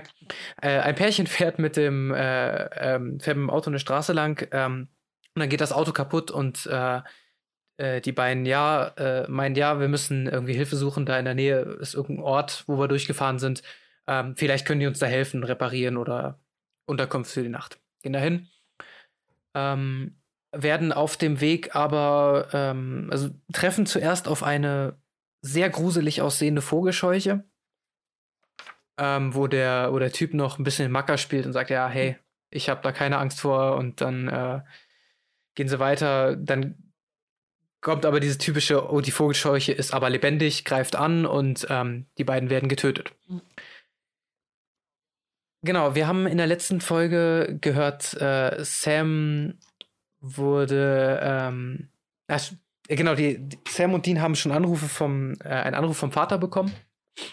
Und ähm, der ruft jetzt wieder an, ja, ich, er hat einen Auftrag, äh, ihr müsst für mich diese vermissten Personen finden. Ähm, Dean möchte daraufhin äh, eigentlich sofort blind hinterher und äh, ähm, diesen Auftrag ausführen, den sein Vater ihm gegeben hat. Ähm, Sam möchte allerdings lieber so quasi einen Anruf zurückverfolgen und schauen, okay, wo ist der Vater eigentlich? Weil eigentlich suchen sie ja ihn. Daraufhin kommt es zum Streit und äh, sie trennen sich. Und äh, Dean macht sich äh, auf die Suche nach dem äh, letzten Pärchen, das äh, vermisst gegangen ist. Und ähm, Sam trifft unterdessen eine Wanderin namens Mac und äh, unterhält sich lang mit ihr und ähm, mhm. genau. Wir haben also quasi zwei äh, Storystränge, die nebenher laufen. Ähm, Dean äh, untersucht diese Vogelscheuche und findet heraus, dass sie wohl, also dass sie auf dem Arm eine Tätowierung hat, genauso wie dieser äh, letzte Mann, der vermisst gegangen ist. Ähm, und ähm, recherchiert und äh, er liest, dass, ähm, dass diese Vogelscheuche ein, eine Art Gott äh, sein soll, die äh, jedes Jahr ähm, besänftigt werden muss mit einem männlichen und einem weiblichen Opfer und daraufhin de, dem Ort gute Ernte ähm, bringt für ein weiteres Jahr. Ähm, Jedoch wird Dean relativ schnell da, danach von, ähm, von dem Mann, ich glaube, es ist der Bürgermeister der Stadt, ähm, äh, überwältigt und ähm, soll gemeinsam mit der Tochter äh, des, äh, des Mannes äh, geopfert werden für dieses Jahr, weil ähm, ein Opfer fällig ist, quasi. Ähm, Sam währenddessen versucht wieder Dean anzurufen, will halt diesen Streit klären, aber Dean geht halt nicht ans Handy und ähm, er kommt in, äh, äh in bester Klischee-Film-Manier in allerletzter Minute und äh, rettet ihn, schneidet ihn los, bevor er der Vogelscheuche zum Fraß vorgeworfen werden kann. Und ähm, sucht mit ihm dann zusammen den äh, äh, heiligen Baum aus der Legende, der diesen Vogelscheuchen-Gott quasi am Leben erhält ähm, will ihn verbrennen. Die äh, Vogelscheuche Vogelscheuche taucht auf und ähm, greift daraufhin den Vater der Familie an, nimmt ihn als, ähm, als Opfer quasi. Und äh, Sam und Dean verbrennen äh, dann den, diesen heiligen Baum. Und damit ist, der, ist die Vogelscheuche auch Geschichte. Ähm, und Sam und Dean versöhnen sich wieder und äh, sagen, hey, wir sind halt Familie und ähm, wir machen das schon zusammen. Am Ende der Folge sieht man dann noch äh, Meg, die Wanderin oder die Tramperin, mit der sich äh, Sam unterhalten hat. Und zwar wird sie jetzt von jemand anderem mitgenommen, ähm, äh, in der halt denkt, ah, bei der kann ich irgendwie landen. Ähm, sie macht ihm aber gleich diese Hoffnung zunichte, indem sie ihm die Kehle durchschneidet und äh, das, äh, das Blut in einem Kelch sammelt und damit mit irgendjemandem, ich habe mir aufgeschrieben, telefoniert. also sie benutzt das Blut für ein, für ein irgendeinen Zauber, um mit jemandem Kontakt aufzunehmen. Und äh, damit endet dann die Folge. Äh, Anna, wenn du irgendwann mal Leines verlassen möchtest, offensichtlich ist er sehr liberal, wenn man es darum geht, quasi die Hoffnung zunichte zu machen. Anscheinend ist es für ihn übliche Methode, einfach jemand die Kehle durchschneiden. Zieh's durch. Ja, ich bin ein bisschen besorgt. Solange du mit meinem Blut nicht telefonierst. Also ja, hey, ich, ich gebe mir Mühe. Unser Sohn kann mit allen Sachen übrigens telefonieren, fällt mir da auf. Der hat heute mit einem Te Teebeutel telefoniert. Und unsere Pflegetochter hat Ach, ganz schön. cool dann gesagt, das ist das Telefon. Fand ich sehr witzig. Aber ähm, äh,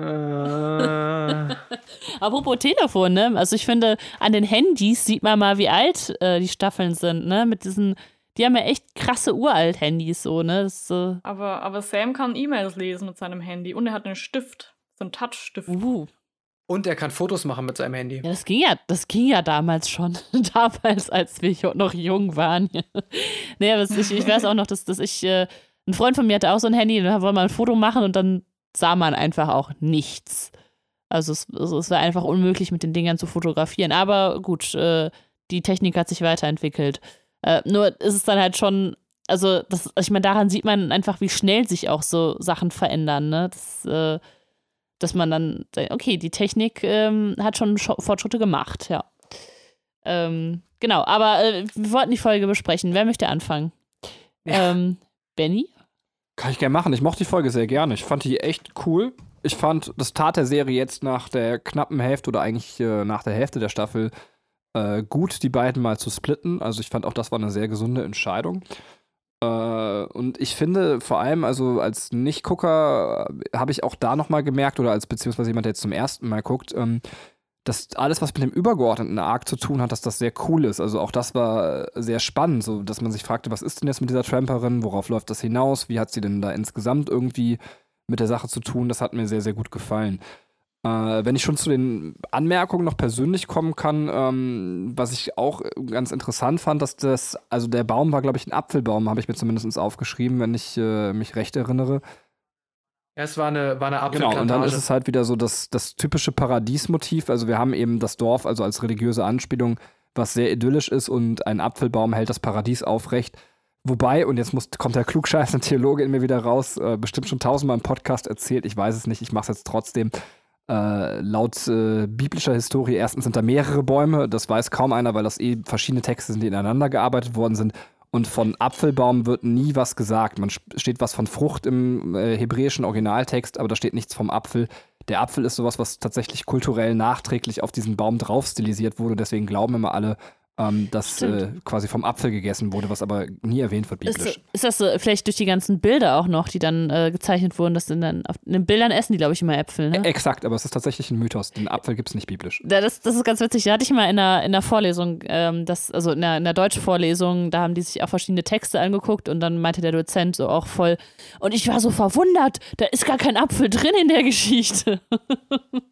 ja, aber ist äh, ja, the theologisch hier jetzt gerade auch nochmal bestätigt worden. Und wie gesagt, es gibt nicht nur einen Baum, es gibt zwei Bäume und das liegt halt daran, dass äh, die Texte sind halt, du hattest halt unterschiedliche Verfasser, die haben die Texte geschrieben, dann hat die Texte halt wieder jemand gefunden, beziehungsweise sie wurden ja sogar mündlich überliefert meistens und dann wurden die ineinander gearbeitet zu einem Text, sodass ganz, ganz viele Bibeltexte eh Doppelungen haben und, und völlig unklar sind äh, von der redaktionellen Arbeit, weil sie äh, auch, auch Widersprüche deswegen in sich haben.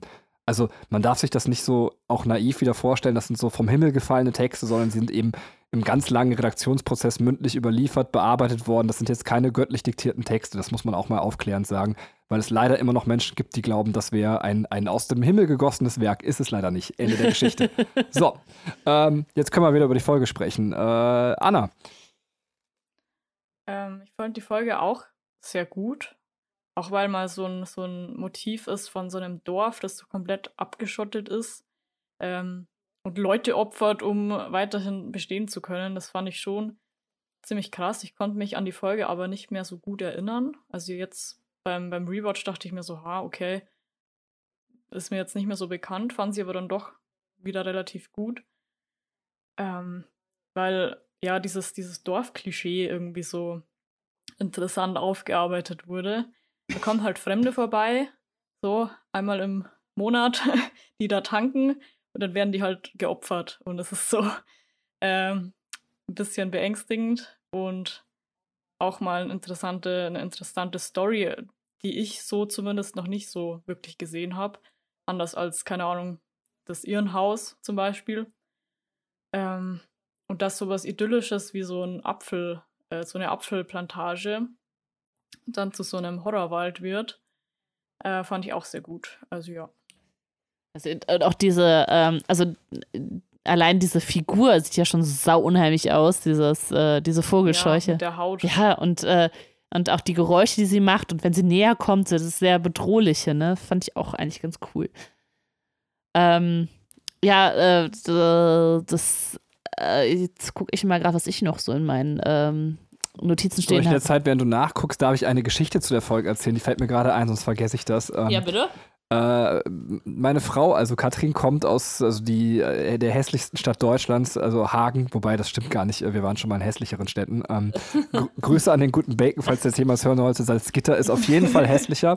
Ähm, aber Hagen ist schon so, ja, halt so eine typische Stadt halt. Und ähm, musste letztens äh, zu einer Notapotheke fahren, wen überrascht ist bei mir, Hypochonder, ne? Ähm, bin dann nachts so losgefahren, habe eigentlich auch immer gedacht, so, Horrorfilme beeinflussen mich nicht mehr, weil das reale Leben ist ja viel erschreckender als diese ganzen Fantasie-Horror-Geschichten.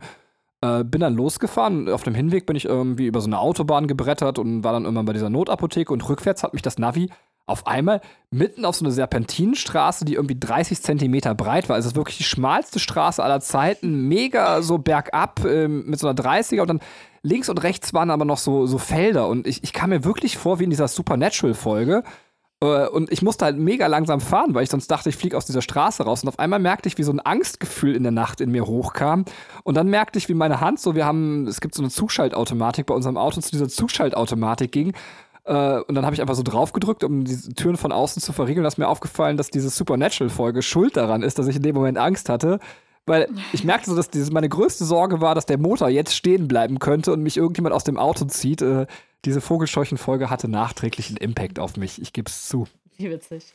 Es ist, ähm, ich musste total an eine South Park-Folge denken. Weil da ähm, wird auch immer ein, eine Frau oder ein, ein Mädchen geopfert im, äh, im Laufe des Jahres. Und das ist dann, ich glaube, das ist die Britney Spears-Folge oder so. Die muss dann halt äh, äh, quasi eine, eine Person aus der Medienwelt muss dann geopfert werden, damit die Ernte äh, gut läuft und so. Es ist halt so ein bisschen ja, das ist so ein bisschen dieses Hinterwäldler-Ding, ne? Wir brauchen jetzt ein Opfer. Ähm, das, das, das, hat so ein bisschen in meinem Kopf so ein bisschen ins Lächerliche gezogen, aber eigentlich war die äh, recht gut, die Folge. Ähm, und äh, ja, nur was ich halt total grässlich fand, ist dann halt auch wieder dieses ähm, überkitschige Ende mit, äh, mit Sam und Dean, was dann aber ganz lustig aufgebrochen wird, äh, weil Dean sagt an einer Stelle so, halt mich, also so, dass es dann auch selber einsieht, wie, äh, wie schnulzig gerade ja, dieses Gespräch zwischen den beiden ist. Das, ähm, das fand ich dann auch ganz cool. Also wenn, wenn das halt selber so ein bisschen selbstironischer wird, äh, wird es auch besser. Also als wenn man es jetzt dann halt so kitschig da stehen lässt. Ja, dann freu dich auf die nächsten Staffeln. Okay. Okay, ja, dann bin ich mal sehr gespannt. ähm, ähm, ja, dann. Ich, ja, ach so, und genau, der Twist zum Schluss, äh, da, da, hatten wir jetzt auch nur so recht wenig drüber geredet äh, mit, äh, mit der Frau, mit der Trumperin, äh, fand ich halt auch krass, weil also ich hätte es nicht vorhergesehen und äh, man hatte jetzt so dieses Gefühl, okay, da ist jetzt, man sieht jetzt die Endgegnerin ähm, im, im, äh, im Kampf. Also, wie es schon angeteasert, äh, die, die Staffel-Endgegnerin. Das fand ich auch noch ganz nett. Und damit bin ich mit meinen Gedanken durch. Ähm, haben wir noch Hintergrundinfos? Haben alle was gesagt dazu? Ich glaube, ähm, Okay. wir können weitermachen. Ja, also noch eine Sache, total unqualifiziert leider, wieder von mir. Ähm, es gibt so einen Kinofilm, den wir dieses Jahr nicht gesehen haben, aber ich habe den Trailer im Kino gesehen und ich habe das Letztes Jahr Gefühl, bestimmt. ja, letztes Jahr, ähm, dass der Kinofilm tatsächlich sehr ähnlich zu dieser Folge sein könnte. Und zwar ist das Midsommar, heißt der, glaube ich, wenn ich mich recht erinnere. Es ist irgend so ein, so ein Horrorfilm, der in der skandinavischen Ja. Landschaft irgendwie spielt. Ich weiß nicht, ob ihr den zufällig gesehen habt. Ähm, Nee, noch nie gehört. ähm, da klingelt irgendwas. ich habe so ein bisschen das Gefühl, dass äh, dieser Film Vergleichspunkte zu dieser Folge haben könnte. Also sehr viele könnte es, aber gut. Äh, Wir haben den Linus nie gefragt. Anna haben wir heimlich per WhatsApp gefragt. Wir haben als Spielkinder-Podcast müssen wir immer leider so einen kleinen Schnitt machen ähm, nach elf Folgen, was ihr gar nicht hört und nehmen dann an einem anderen Tag weiter auf. Aber wir können gerade zeitlich noch ein bisschen. Linus, hast du noch alle Informationen vorbereitet und bist bereit? Ich hab, ich bin vorbereitet bis einschließlich Folge 20. Geil. Äh, Ich habe mir gestern noch fünf Folgen reingezogen. Dann, also ich dann machen wir bis 13. Der Linus kann immer. So, ähm, die nächste Folge heißt Glaube Ja. oder Face. Und ähm, bei einem Job ist es so, dass Dean einen Schlag äh, von einem Taser abbekommt, also einen elektrischen Schlag. Und er hat einen Herzinfarkt. Und ab da ist Supernatural um einen Bruder weniger fast. Äh, äh, ein Bru es ist. Er soll sterben. Aufgrund dieses Herzinfarktes ist sein Herz. Äh, er hat ein Dauerleiden und er hat nicht mehr lange zu leben. Sam äh, akzeptiert das aber nicht so und sucht sich einen Wunderheiler, äh, von dem Dean aber wenig überzeugt ist und sagt, ähm, komm, dieser Heiler wird Dean heilen. Und tatsächlich ist es so, äh, dass sie bei einer Show sind und äh, der Heiler holt Dean auf die Bühne äh, und er wird tatsächlich geheilt. Während der Heilung sieht Dean aber eine komische Gestalt, die er nicht so richtig zuordnen kann und ahnt schon, irgendwas geht hier nicht so richtig äh, vonstatten. Er weiß aber nicht genau, was das Problem eigentlich ist. Es stellt sich dann heraus, dass es sich um einen sogenannten Sensemann handelt. Ähm, das bedeutet, äh, dass es eine Person oder beziehungsweise ein Wesen, was vom Revenant kontrolliert wird und ähm, mit dem kann er eine Person retten, aber gleichzeitig wird eine andere dafür getötet oder geopfert, die an den gleichen Symptomen stirbt, ähm, an die der, also die gerettete Person stirben, sterben würde. Das heißt, äh, in dem Moment, wo Dean geheilt wurde, ist jemand an einem Herzinfarkt beziehungsweise an Herzleiden äh, draufgegangen. Ähm, Sam und Dean stellen aber im Laufe der Folge fest, dass gar nicht der Reverend derjenige ist, der, der den Sensemann kontrolliert, sondern seine Frau. Äh, und das hat sie getan, um damals ihren Mann eben zu heilen. Sie, ihr Mann war todkrank und, und sie wollte ihn retten und da hat sie eben diesen Sensemann beschworen. Äh, als Sean, äh, Sean, ähm, Sam den Bann bricht, ich, mal gucken, wie oft das noch passiert. Ihr könnt ja immer einen trinken, wenn ich das sage, wobei ähm, geht mit Alkohol verantwortlich um. Bin dabei. Okay, man hört das auch. Wir haben jetzt schon drei, oder? Als Sam den Bann bricht, äh, tötet er den Sensemann äh, und äh, nee, als Sam den Bann bricht, ich habe hier auch meine eigenen Notizen, ich sollte mal ordentlicher schreiben, tötet der Sensemann den, äh, die Frau des Revenant. Ähm, äh, und diese hat ihre Opfer nach moralischen Vergehen nämlich ausgesucht. Der Konflikt, der in der Folge aber die ganze Zeit noch äh, mitläuft, und den habe ich noch gar nicht erwähnt, ist, wir sehen eine junge Dame, die einen Hirntumor hat. Ähm, und äh, die möchte die ganze Zeit auch eben von diesem Wunderheiler geheilt werden, aber damit äh, Sam und Dean dieses Unrecht vereiteln können, müssen sie leider auch vereiteln, dass diese Frau geheilt wird und äh, sie wird also leider an ihrem Leiden sterben müssen, weil ähm, ja eben das nicht mehr möglich ist, sonst muss der Sensemann wieder zum Einsatz kommen. Ja, das war so im Großen und Ganzen das, was in der Folge passiert. Äh, Katrin, wurdest du schon mal gefragt, wie es dir gefallen hat? Wie hat es dir gefallen? Ich wurde, glaube ich, noch nicht gefragt. Ich fand die sehr gut, die Folge. Also ähm, ich äh, fand gerade die ähm, Auseinandersetzung oder die gerade die Beschäftigung mit Dean, ähm, der ja eher halt so ein bisschen so, so halt, ja, eher eine negativere Figur war und äh, auch als egoistisch eher dargestellt ist, ähm, hat, hat jetzt so ein bisschen so den Wandel halt durchlebt. Also so im Angesicht des Todes sehr äh, ähm, lernt er irgendwie, obwohl das kann man auch nicht so ganz so sagen, aber der lernt halt schon so sich selbst, ja, ja nicht zu opfern, aber er, er versteht einfach die Situation und ist halt so selber sehr, sehr am Zweifeln, ob er wirklich eingreifen soll, ähm, in dem Moment, wo, er, wo, wo es darum geht, die Frau zu retten. Also das ist halt so, ich glaube, er, hätte selber sein Leben lieber dafür gegeben und diese Frau dann halt leben gelassen, wenn es dann irgendwie möglich gewesen wäre. Und das, äh, finde ich, macht ihn halt zu einer, zu einer besseren Gestalt. Also diese, diese Folge hat, hat mich mit ihm sehr, sehr versöhnt. Ähm, in, zum Schluss äh, geht sie ja nochmal zu ihm und spricht nochmal mit ihm. Und da merkt man halt auch, dass er so eine Art Zuneigung und also er hat Respekt auf jeden Fall vor ihr und äh, wird halt von, also dieses Sexistische, was halt vorher immer da war, ist jetzt einfach total aufgehoben und komplett nicht mehr da. Ähm, es war natürlich vieles wieder ein bisschen vorhersehbar, aber äh, trotzdem fand ich es ganz gut, dass zum Schluss dieser Twist äh, da war, die Frau vom Reverend war, die das Ganze angezettelt hat. Und äh, ja, es steht dann irgendwann nochmal die Frage im Raum, ist es halt gerechtfertigt, was sie da tun, dass sie da halt eingreifen und sie aufhalten? Aber das ist so eine Frage, die finde ich total ein Quatsch, weil es ist, es ist halt äh, Selbstjustiz von dieser Frau, die dann, ich glaube, unter anderem hat sie auch einen äh, quasi ähm, dann sterben lassen, der äh, der, der offen mit seiner Homosexualität umgeht und sowas, also wo, wo schon mal klar ist, so, nee, also äh, das ist Unsinn, in Frage zu stellen, dass die Frau da irgendwas richtig macht. Also dass sie da diesen, äh, die Kontrolle über den Tod hat, also wer, wer, wer stirbt und wer lebt. Ähm, außerdem ist es äh, ein interessanter Aufbau, weil es mit in der Monsterjagd losgeht. Das ist mal äh, eher sowas Untypisches. Es ist halt äh, nicht, dass man ähm, am Anfang halt so, wir suchen uns jetzt einen Fall und dann gehen wir da hin und dann klären wir das auf, sondern es ist halt auf einmal, bam, ist man mittendrin und diese Kinder werden aus diesem Haus befreit. Äh, und dann, äh, also wo dann auch dieser Unfall passiert, dass, dass äh, Dean äh, von, von diesem Taser da quasi fast äh, äh, zu Tode gerichtet wird. Ähm, fand ich ganz witzig, dass man jetzt mal das Ganze ein bisschen anders aufgebaut hat. Also, wie gesagt, mir hat die Folge sehr gut gefallen. Äh, übrigens, ich glaube, die Frau, soweit ich mich erinnern kann, ist Dexters Frau. Also wenn man äh, Dexter geguckt hat, dann weiß man, äh, was ich meine. Ich war die ganze Zeit immer überlegen, so, die Frau, die kommt mir so bekannt vor. Wer ist das? Wer ist das? Und äh, ich meine, das ist die Frau von Dexter. Ähm, dann frage ich mal einfach den Linus, wie, wie er die Folge fand. Ähm, es ist meine Lieblingsfolge aus der Staffel. Ich mag die sehr, sehr gern. Ähm, das, das Thema finde ich toll mit diesem ähm, mit dieser, diesem Revenant, dieser Kirche. Ich mag äh, Reaper, also Sensenmänner, ganz sehr, sehr, sehr gern als Monster. Ähm, wer hätte gedacht, auch die werden noch ein paar Mal auftauchen im Laufe der Staffeln. Äh, Reaper sind halt einfach ein essentielles Wesen für, für dieses Universum, äh, weil ein Reaper halt dasjenige ist, was, äh, was deine Seele ins, ins äh, in Himmel oder Hölle überleitet wenn du, wenn du stirbst. Ähm, das heißt, die tauchen einfach theoretisch in jeder Folge auf. Man sieht sie nur in den 95% der Fälle nicht. So. Ähm, zu der Folge, ich habe mir das, ich habe auch äh, aufgeschrieben, äh, Dean zeigt seine auch Bereitschaft zu sterben, weil ich keine andere Formulierung gefunden habe, aber auch genau das, was du gesagt hast.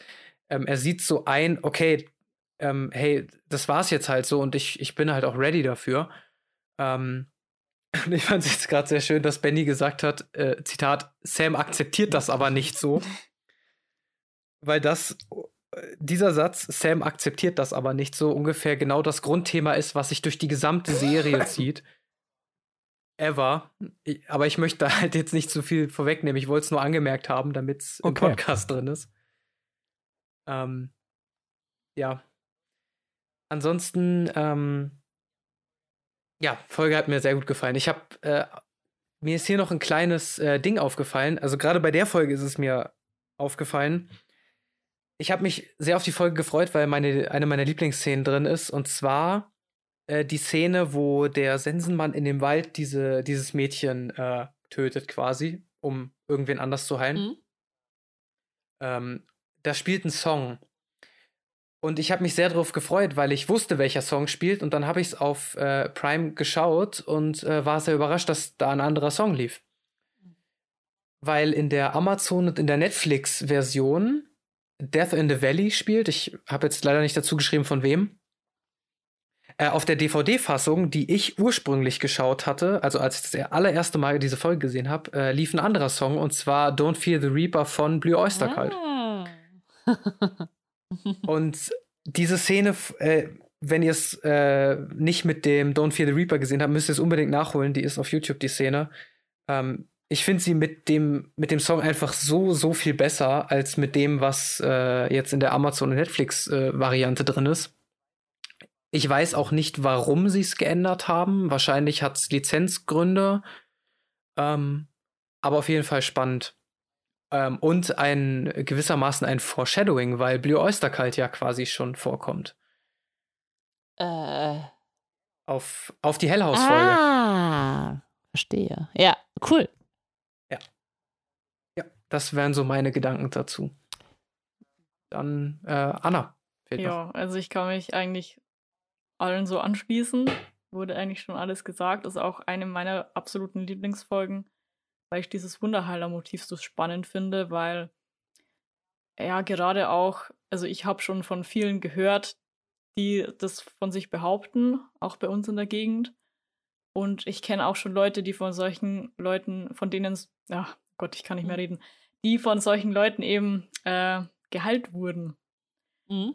Und ich glaube es aber halt eigentlich nicht, aber es, es hat schon irgendwas, was war das dran? Also äh, in gewisser Weise gibt es natürlich Leute, die ein gewisses Talent haben, was aber eigentlich rational betrachtet nicht sein kann. Aber genau das fand ich eben sehr interessant. Und ja, auch das, äh, die Don't Fear the Reaper-Problematik mhm. hat mich auch sehr gestört, dass das nicht mehr so in der Serie war, weil es eins meiner absoluten Lieblingslieder und es passt einfach auch so gut, wie schon gesagt. Mhm.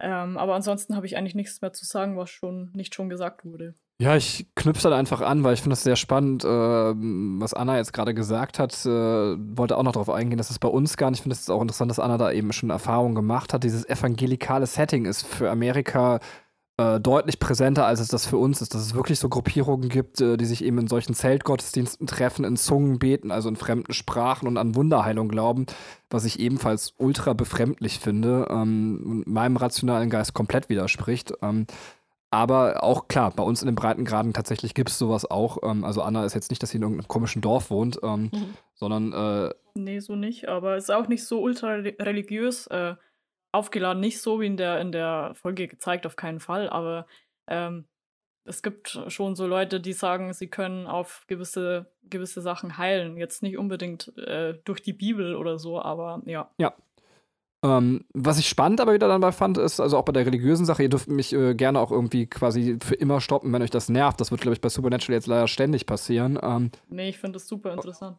Ich, genau, genau deswegen habe ich mich auf den Podcast gefreut, weil ich wusste, du hast Fachwissen, okay, was das ähm, angeht. Äh, das TODC-Problem, was wir eben angesprochen haben, wird hier eben wieder behandelt. Also wieder die Frage, warum, also das, wovor gläubige Menschen ständig stehen, warum muss sie mit dem Hirntumor sterben und ähm, äh, warum kommt Dean als Überzweifler, dem alles egal ist, äh, mit der Sache durch? Und äh, finde, dass die Folge da eigentlich, also es hat mich auch sehr berührt am Ende. Ich weiß jetzt nicht, wie ihr diesen Dialog gefunden habt, ob ihr das ein bisschen kitschig fandet. Aber ich habe tatsächlich ein ähnliches Erlebnis gehabt, dass ich äh, in der Schulklasse, es gibt sogenannte, ähm, ah, wie heißen die, Gideons? Das sind Leute, die, ähm, oder Gideons heißen, die die Bibeln drucken, die findet man auch immer, diese Hotelbibeln. Die sind meistens von diesem äh, Verein gemacht und die haben eigentlich nur ein Bedürfnis, die missionieren nicht, die kommen zu Leuten und schenken den Bibel. Und deswegen haben wir auch in unserer Schule, dass jedes Jahr in einer Stufe kommt so ein Gideon, der kommt vorbei, teilt den Schülern die Bibeln aus und fragt dann, habt ihr Fragen? Und ähm, wenn die Schüler fragen, beantwortet er Fragen und ansonsten geht der Mensch wieder. Und äh, da hat irgendwie, ich weiß nicht mehr, was ein Schüler ihn gefragt hat, aber er, er, hat dann erzählt, dass er vor zwei Wochen, dass seine Frau an Krebs gestorben ist und er hat auch dann kurz innegehalten, hat, äh, ihm liefen dann so die Tränen runter, weil man gemerkt hat, dass äh, ihm das wirklich alles super nahe geht, wo er gerade erzählt hat. Aber gleichzeitig hat man bei diesem Menschen so eine erfüllte, selbstzufriedene Präsenz, äh, dass er sich in, in seinem Glauben getragen gefühlt hat, was mich sehr beeindruckt hat, weil ich weit von so einem Menschen entfernt bin. Nicht im Sinne von, dass ich in meinem Leben nicht zufrieden bin, aber dieses so, ähm, dass er in etwas getragen war, was mich auch aus religiöser Perspektive sehr ähm, bewegt hat. Und das haben wir ja bei dieser Frau die letztendlich mit sich und ihrem Glauben sehr im Coolen ist, obwohl sie an diesem Hirntumor sterben wird. Ähm, und da fühlte ich mich in dieser Szene einfach nur persönlich getriggert und an dieses Erlebnis erinnert und äh, äh, was eine beeindruckende Begegnung damals für mich war. Und äh, ja, fand das aus der Perspektive dann auch ganz schön, dass wir zwar auf der einen Seite diese religiösen extremen Leute sehen, die mir auch sehr suspekt sind, aber vielleicht dann auch so ein bisschen jemand haben, wo man sieht, äh, Religion löst was Positives aus. Und das war jetzt auch gar kein Statement zu einer Seite von beiden. So. Dann, äh, Ich habe noch Trivia. achso, ja, dann hau raus. Ja, bitte. Äh, und zwar die Enzyklopädie, die aus dem Regal gezogen wird, ist von einem A. Rützdak äh, quasi ähm, geschrieben worden. Das ist, glaube ich, eine Enzyklopädie über die Geschichte der Christenheit. Und dieser äh, A. Hütztrack ist quasi Adrian Hütztrack und das ist ein äh, jemand, der für das äh, Art Department in Supernatural gearbeitet hat. Was das Art Department macht, weiß ich nicht genau. Es geht, glaube ich, um Bühnenbild. Also auch hier haben sie eine eigene Person verewigt und genauso in einem Zeitungsartikel wurde die äh, Grafikdesignerin äh, Lee Ann Elaschuk oder so ähnlich ähm, tatsächlich auch dann eben als äh, Schreiberin erwähnt. Ähm, also sie haben da netterweise so Selbstreferenzen irgendwie in die Folge eingebaut. Ja, wenn es sonst nichts mehr gibt, äh, kommen wir zu meiner persönlich. Kommen wir zur nächsten Folge. Folge 13, Katrin, Route 6066. Also ist das richtig? So, Darf, 600. 60, 60, ich, 60. so- ich, ich sollte mal Englisch lernen. So, deswegen gucke ich auch auf Deutsch. Ende der Geschichte. 666, ab geht's. Okay, ähm, Deans alte Flamme, Cassie, ruft an, wegen mysteriöser Todesfälle. Äh, da sterben Menschen, die von einem Monster-Truck verfolgt werden ähm, und äh, ja, genau, dann im Auto quasi äh, sich befinden und äh, einen Unfall bauen. Und äh, unter anderem ist ihr Vater bei so einem Vorfall gestorben. Ähm, bei der Auflösung müssen die halt in die, ähm, in die, stark in die Vergangenheit quasi gehen und erfahren von Cassies Mutter, ähm, dass die Stadt, in der sie leben, so eine recht rassistische, so einen ja, rassistischen Hintergrund hat. Ähm, Cyrus, ein Bürger dieser Stadt, hat damals Schwarze verfolgt und ähm, hat sie in seinem Monster Truck verschwinden lassen. Also es äh, hat, hat sie halt mitgenommen und keine Ahnung, irgendwo begraben oder so. Und äh, die Mutter von Cassie war damals mal mit Cyrus zusammen, hat sich dann aber für Cassies Vater entschieden, der selber schwarz ist oder war, ähm, als er noch gelebt hat. Und aus Hass und Eifersucht hat dann ähm, Cyrus ihn verfolgt, äh, und ihn auch gestellt. Der Vater konnte sich allerdings befreien und in Gegenwehr hat er Cyrus getötet, weil er halt oh, wusste um die ähm, um die ähm, rassistischen Menschen in der Stadt und dass er als Schwarzer, der einen Weißen getötet hat, nicht viel Chance hat, ähm, hat er versucht, das Ganze zu vertuschen und mit zwei Freunden ähm, die, die Leiche im Truck im Sumpf versenkt. Und äh, jetzt in der Jetztzeit ähm, kommt der Geist dieses Cyrus wieder zum Vorschein, um Rache zu nehmen an allen Beteiligten und auch an der, äh, an der Mutter von, ähm, von Cassie und an Cassie selber. Ähm, Sam und Dean äh, gehen dann halt auf ihre bewährte Methode, ziehen halt den Truck aus dem Sumpf, um die Leiche zu verbrennen. verbrennen. Allerdings bringt das nichts und äh, Dean meint, du musst auch den Truck verbrennen. Mit den Mitteln, die die allerdings da haben, geht das nicht. Ähm, Dean lockt äh, den Monster Truck mit seinem Auto von Sam weg, der sich jetzt eine Lösung überlegen soll. Und ähm, Sam lotst ihn dann auf ein altes Kirchengelände, das ähm, auch niedergebrannt wurde von Cyrus und äh, den, den ja, Rassisten der, der Kleinstadt, wo sich gerade ähm, ein, ein Kinderchor drin befunden hat, äh, wo halt alle gestorben sind. Aber dieses Gelände existiert noch und äh, der Geistertruck fährt blindlings über das Kirchengelände und äh, nach Sams Theorie müsste er sich auflösen und ein Glück das tut er auch. Ähm, Dean äh, zieht weiter, lässt halt Cassie zurück. Die beiden hatten noch so eine kleine Romanze, also nochmal alte Gefühle aufleben lassen, aber irgendwie scheint es nicht das Richtige zu sein. Und Cassie lässt ihn halt ziehen. Ähm, es ist aber noch unklar, wie es zwischen den beiden weitergeht. Ähm, und äh, ja, also nach der Annäherung, man weiß es nicht. Es, die Folge lässt es offen das wäre jetzt kurz zusammengefasst, was passiert. Und ich frage mal wieder äh, Anna. Anna, wie fandst du die Folge? Äh, ich bin so ein bisschen hin und her gerissen, weil ich eigentlich die Thematik interessant fand, diese Rassismus-Thematik, dass die mal aufgegriffen wird. Äh, ich mag sowas immer, also ich mag nicht Rassismus, aber ich mag gerne, dass sowas aufgearbeitet wird. Also weil es ja doch auch noch ein Problem ist, wie diese Sache mit den äh, Native Americans. Mhm. Aber diese Geschichte mit diesem Truck, also irgendwie Ja. war das so ein bisschen lächerlich, weil also das, also Autos, klar, sind bedrohlich so. Aber vor allem Autos, wo keiner drin sitzt. Ja. Aber es ist halt jetzt nicht so das klassische Motiv. Es bricht so ein bisschen, weil, keine Ahnung, die Frau in Weiß oder ähm, diese ganzen klassischen Monster und dann kommt halt so ein Truck. Das erinnert mich ein bisschen an diesen, diesen äh, Spaßhorrorfilm mit dem Autoreifen, der alle verfolgt. und ich kann es nicht so richtig ernst nehmen. Auch die Sache mit Cassie, das ist irgendwie zu viel und es ist keine meiner Lieblingsfolgen. Auch wenn die Thematik interessant war. Ja. ja. Wie ist bei dir, Leines? Ich, ja, ich bin da auch ein bisschen, bisschen hin und her. Ähm, ich, die Folge ist sehr unrund, da stimme ich euch zu. Es sind halt ganz viele Sachen, die irgendwie angefangen und nicht zu Ende erzählt werden, habe ich so das Gefühl. Es wirkt, es wirkt einfach nicht so, nee, es wirkt nicht fertig so ein bisschen, ähm, habe ich das Gefühl. Auf der anderen Seite finde ich Geistertrucks halt Metal as fuck. ähm, und deswegen finde ich die Folge dann wiederum ziemlich, ziemlich cool. Ich, ich, kann mir, ich kann mir kaum was Besseres vorstellen als, äh, als ein Geistertruck, der Leute umbringt. Aber andererseits gehöre ich halt auch zur Fraktion, die Trash-Filme guckt. Ich finde Sharknado äh, genial und ich liebe auch den Film, wo der Reifen die Leute mit Telepathie umbringt. Also, vielleicht ist einfach die Folge für mich geschrieben worden. Ich weiß nicht. Ich lieb's, ich lieb's krass. Rubber, heißt der so? Rubber? Oder so? Ja, der ist geil. Ja, Rubber. Den habe ich auch damals gesehen. Sehr witzig. Benny, wie ist bei dir? Ja, ich habe es ja eben schon so ein bisschen raushängen lassen. Ich finde die Folge richtig schwierig. Ich finde, Anna hat das eigentlich schon sehr gut in, in, Worte gefasst, was ich so zu der Folge empfinde. Ich stelle mir das irgendwie so vor, dass irgendeiner äh, da ankam, so zum, zum Writer-Treffen und gesagt hat so, hey, ich habe voll die gute Idee. Ich möchte eine Folge erzählen, die irgendwie so über, den, die erschreckende, über das erschreckende Gesicht des Rassismus in Amerika im 20. Jahrhundert erzählt. Und alle sich so, boah, ja, aber wir brauchen einen Geistertruck. Ja, genau. wir nehmen Hook aus Cars quasi als Endgegner.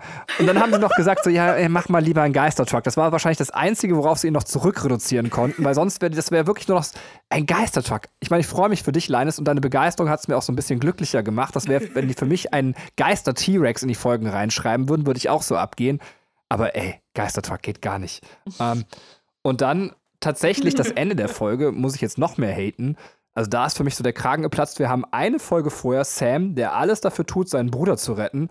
Und eine Folge später ist ihm das so richtig scheißegal. Er glaubt, es könnte funktionieren, dass sein Bruder nicht drauf geht. Und deswegen hat er das so gemacht. Ähm, das ist so unplausibel, wie es nur sein könnte. Ähm, hat mich sehr unglücklich dagelassen. Ähm, bitte, Katrin. Äh, ja, witzig. Ja, das ist, ähm, ja. Finde ich sehr schön, diese Beobachtung.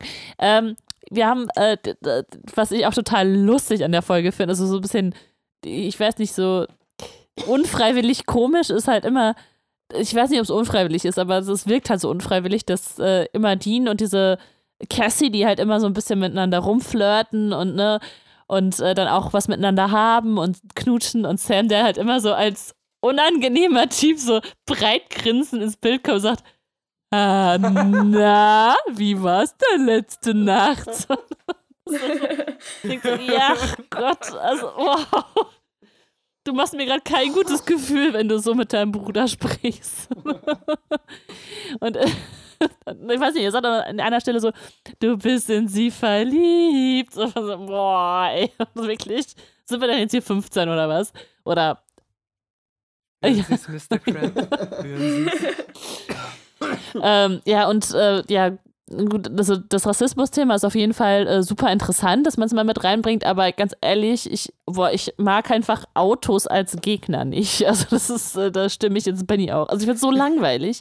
Ähm, es ist so, sowas ist so, ja, wir haben jetzt eine Folge für echte Männer gemacht. aber dafür gibt es zum ersten Mal Sex und das habe ich mir auch aufgeschrieben. Und mir ist dabei aufgefallen, dass man so in den 90er, 2000er Filmen und anscheinend auch in den Serien ähm, häufiger so etwas ausgearbeitetere Sexszenen hatte. Also, dass man, ähm, also man, man sieht ja relativ lange, also wenn es eine Minute ist, ist es schon relativ lange, wie die beiden miteinander pimpern. Also es ist halt so, Zu lange. Ähm, äh, so dass, dass du halt siehst, okay, die wechseln dann die Stellung und sonst was, ne? Und das ist, glaube ich, heutzutage kommt es gar nicht mehr so in den Filmen drin vor. Und ich habe, ja. Ist eine Schande. Nein, das wollte ich nicht sagen. Ich wollte Sehr gut, dass es nicht mehr vorkommt. Ich, ich wollte eher sagen, also warum ist das so? Und also keine Ahnung, das ist meine Theorie. Ich habe mir, ich hab mir so ein bisschen Gedanken über Sex gemacht. Ja, wie immer Natürlich.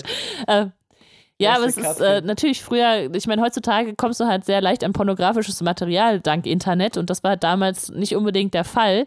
Also, dass man halt so schnell, so leicht rankommt und dass es einfach aus den Filmen, äh, also, dass die Filme gar nicht mehr wichtig ist, dass es gar nicht mehr gebraucht wird, dass man so explizite Sexszenen drin hat, weil ich denke schon, dass es auch eine Abnehmerschaft gab damals, dass man sich, äh, keine Ahnung, dann den pubertierenden 14-Jährigen, der dann äh, sich denkt, oh ja, da sieht man ja mal einen Ansatz von einer Titte oder so, keine Ahnung, dass man, dass man da vielleicht dann noch mehr Zuschauer ziehen konnte. Äh, absolut. Es tut mir jetzt leid, dass Anna und Linus sich das noch anhören müssen, aber wir sind noch die Generation von Leuten, die dann Videokassetten an entsprechenden Stellen, wenn die Eltern nicht zu Hause waren, vor und zurückspulen mussten. Und das macht dabei echt wenig Spaß. Und klar, jetzt durch das Internet ist das alles etwas einfacher geworden. ähm, äh, ich glaube tatsächlich, dass das auch richtig ist, was du sagst. Also, das war es jetzt auch zu dieser kleinen Abschweifung. Ähm, Nochmal, um zur Folge zurückzukommen, das, äh, was mich total genervt hat an der Folge, war, dass es gibt ein, es diese Szene, wo die Mutter von Cassie erzählt, wie das damals war. Und jedenfalls in der deutschen Übersetzung, der deutschen Synchronisation ist es so, dass es die ganze Zeit in so einer Stimme macht und die ganze Zeit einfach alles, die ganze Zeit so redet. Und man denkt sich, boah, also das hätten die jetzt mal ein bisschen, also die kann ja traurig sein äh, über das, was passiert ist, dass ihr Mann gestorben ist, aber man hätte das doch jetzt, also man hätte sie kurz weinen lassen können und hätte sie in einer angenehmen Stimme einfach erzählt, wie es damals abgelaufen ist. So, das, das fand ich so, weil das halt eine relativ lange Sequenz auch ist. Erinnert Katrin bitte an ihre Worte an meiner Beerdigung. Deswegen guckt man die Serie auf Ja, Englisch. ja, das, äh, äh, Kleines sagte gerade auf Englisch gucken, das, das wäre vielleicht meine Idee, aber es ist, äh, wie gesagt, also ich, wir, wir schwanken da auch. Also manchmal switchen wir dann auch tatsächlich. Und äh, an der Stelle hätten, hätten wir es mal gemacht.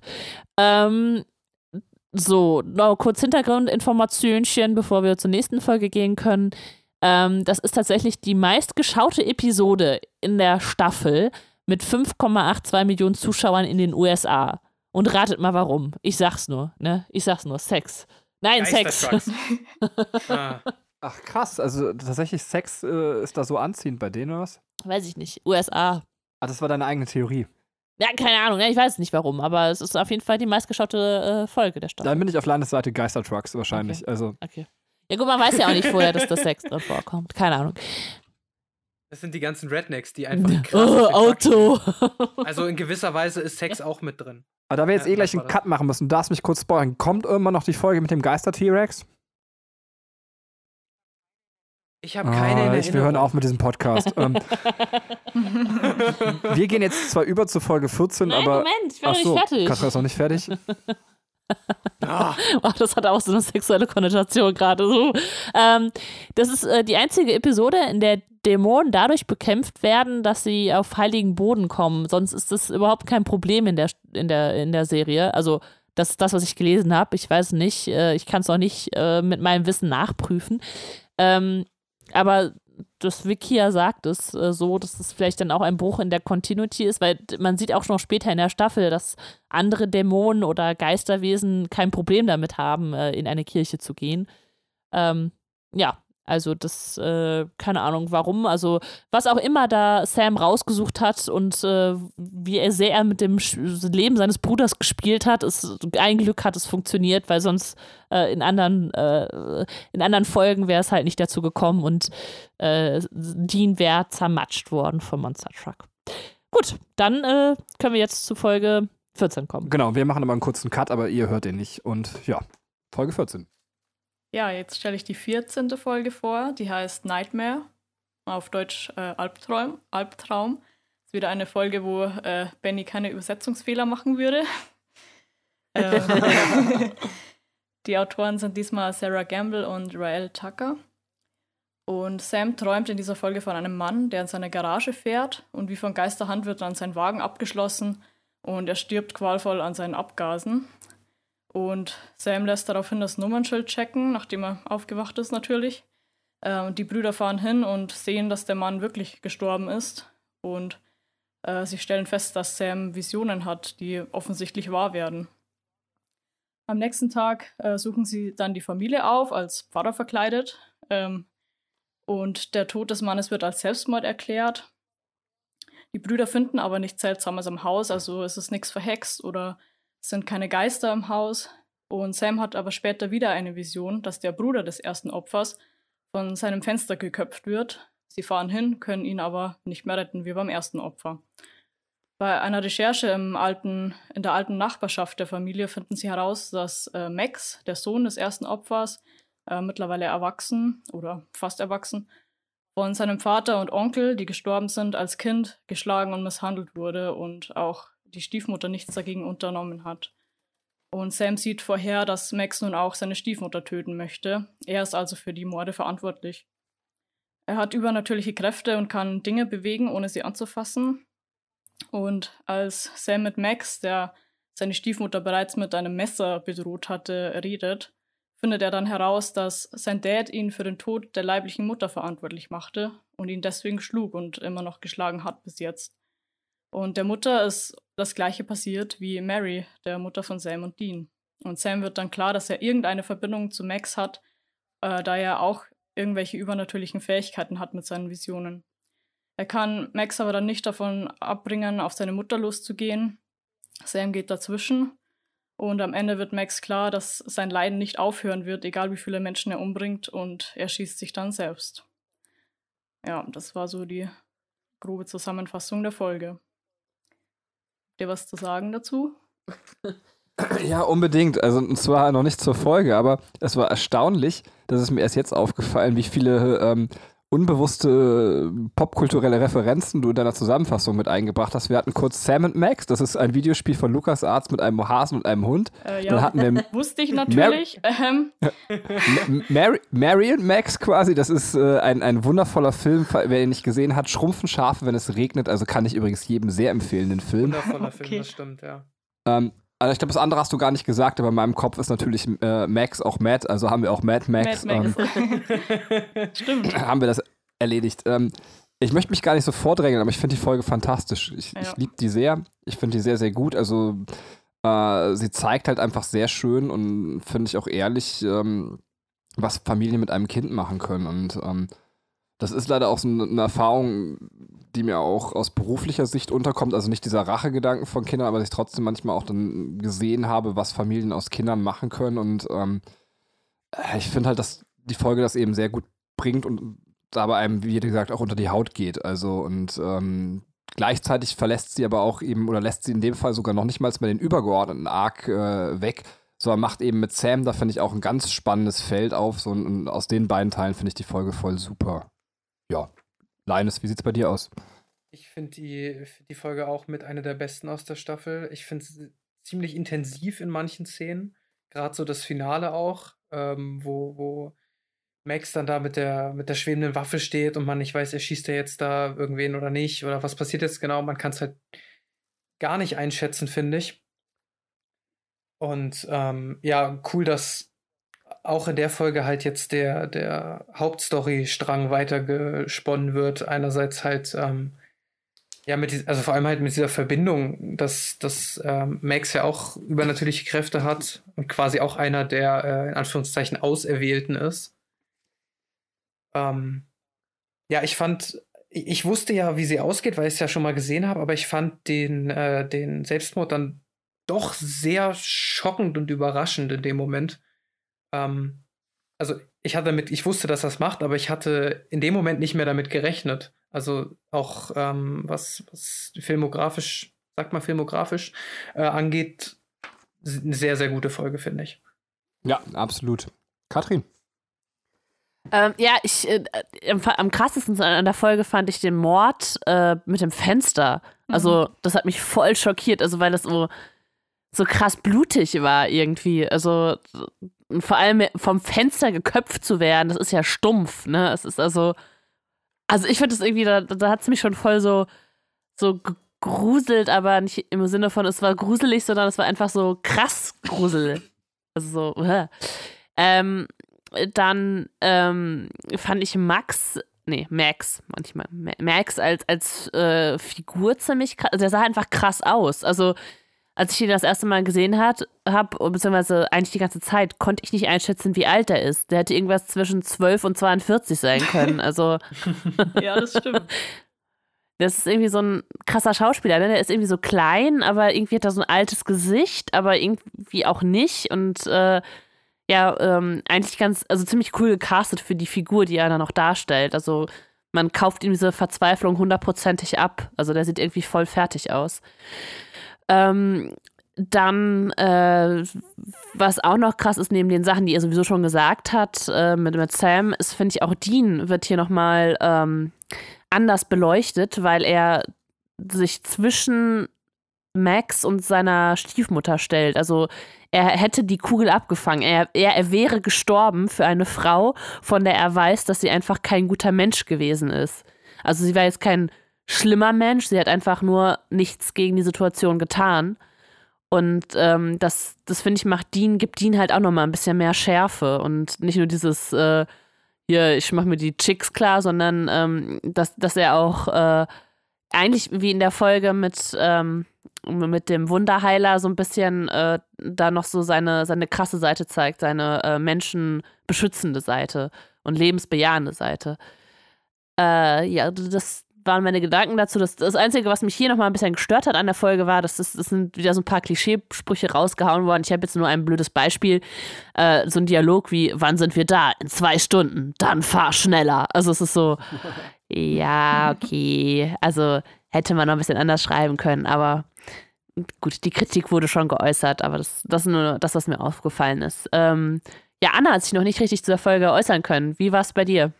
Ähm, ja, ich schließe mich euch an. Ich fand sie auch eine der allerstärksten, eben weil es so was ähm, nicht Übernatürliches ist, in dem Sinn, dass es halt ständig passiert, dass Kinder einfach unter, ja, ähm, unter Misshandlung leiden. Und der Vater war ja auch eben von diesem, diesem Tod der Mutter, der ja genauso ablief wie bei Mary, ähm, so traumatisiert, dass er halt Al Alkoholiker wurde und gewalttätig. Und Sam sagt auch in der Folge, dass wenn ihr Dad nicht so gewesen wäre, wie er, wie er ist, dann hätte es auch sein können, dass die beiden so enden. Und das fand ich auch mhm. ziemlich krass, weil ja Sam immer so ein bisschen kritisch war, immer gegenüber ihrem Dad. Und jetzt eben zeigt so, ja, es hätte auch deutlich schlimmer kommen können. Und mhm. das finde ich auch sehr stark an der Folge, dass man sieht, ähm, ja, dieser Perspektivwechsel und er konnte ja dann auch einen Schrank durch Telekinese bewegen. Telekinese heißt das, oder? Wenn man. Glaube schon, ne? Ja, ja, Telekinese. Okay. Genau. Und er ist halt dadurch auch sehr besorgt. Also er merkt irgendwie, irgendwas stimmt nicht und das macht ihn ziemlich, ähm, ja, ziemlich besorgt. Und ich habe noch einen Fun Fact, auch popkultureller Natur. Und zwar, als sich Sam und Dean als Pfarrer vorstellen, ähm, sagen sie, äh, sie sind Father Simmons und Father Freely. Und es sind äh, zwei Musiker von Kiss. Ach, da witzig. hat sich Dean wieder was einfallen lassen, quasi. Hm. Genau. Äh, vielleicht noch. Dean benutzt da sowieso ständig eigentlich äh, irgendwelche Musikernamen, ähm, die, man, die, einem, die man vielleicht nicht sofort auf dem Schirm hat, auch äh, wenn man es eigentlich kennen müsste als Rockmusikhörer, aber witzig. Ja, ist absolut cool. Vielleicht noch kleine Ergänzung zu der Folge, das ist das Letzte, was mir noch einfällt. Was ich auch nett finde, ist, dass man der Familie, zumindest ging es mir so, auch dass das nicht so total Klischee ist, man kann der Familie erstmal nicht vor den Kopf gucken. Ähm, wir denken, also zumindest war das mein erster Eindruck auf der Beerdigung, dass man eine heile Familie vor Augen hat. Und erst im Laufe der Folge wurde mir als Zuschauer, vielleicht bin ich auch extrem dumm, hm. ähm, klar, dass die Familie super kaputt ist ähm, was aber auch der Realität sehr schön quasi leider entspricht, äh, dass man solche Sachen manchmal gar nicht sofort merkt, sondern dass die Risse tiefer und besser versteckt sind, als man denkt. Ja. Ja. Ja, ja war's das oder sonst gehen wir gerne weiter. Im Kalb-Prinzip kommt der Linus, wenn ich das richtig drauf habe. Ja, richtig. Ähm, Folge 15 heißt The Benders. Ich habe mir leider nicht mit aufgeschrieben, wie es im Deutschen heißt. Wahrscheinlich Benders? Nee, Menschenjäger. Menschenjäger, okay, wow. Übersetzung.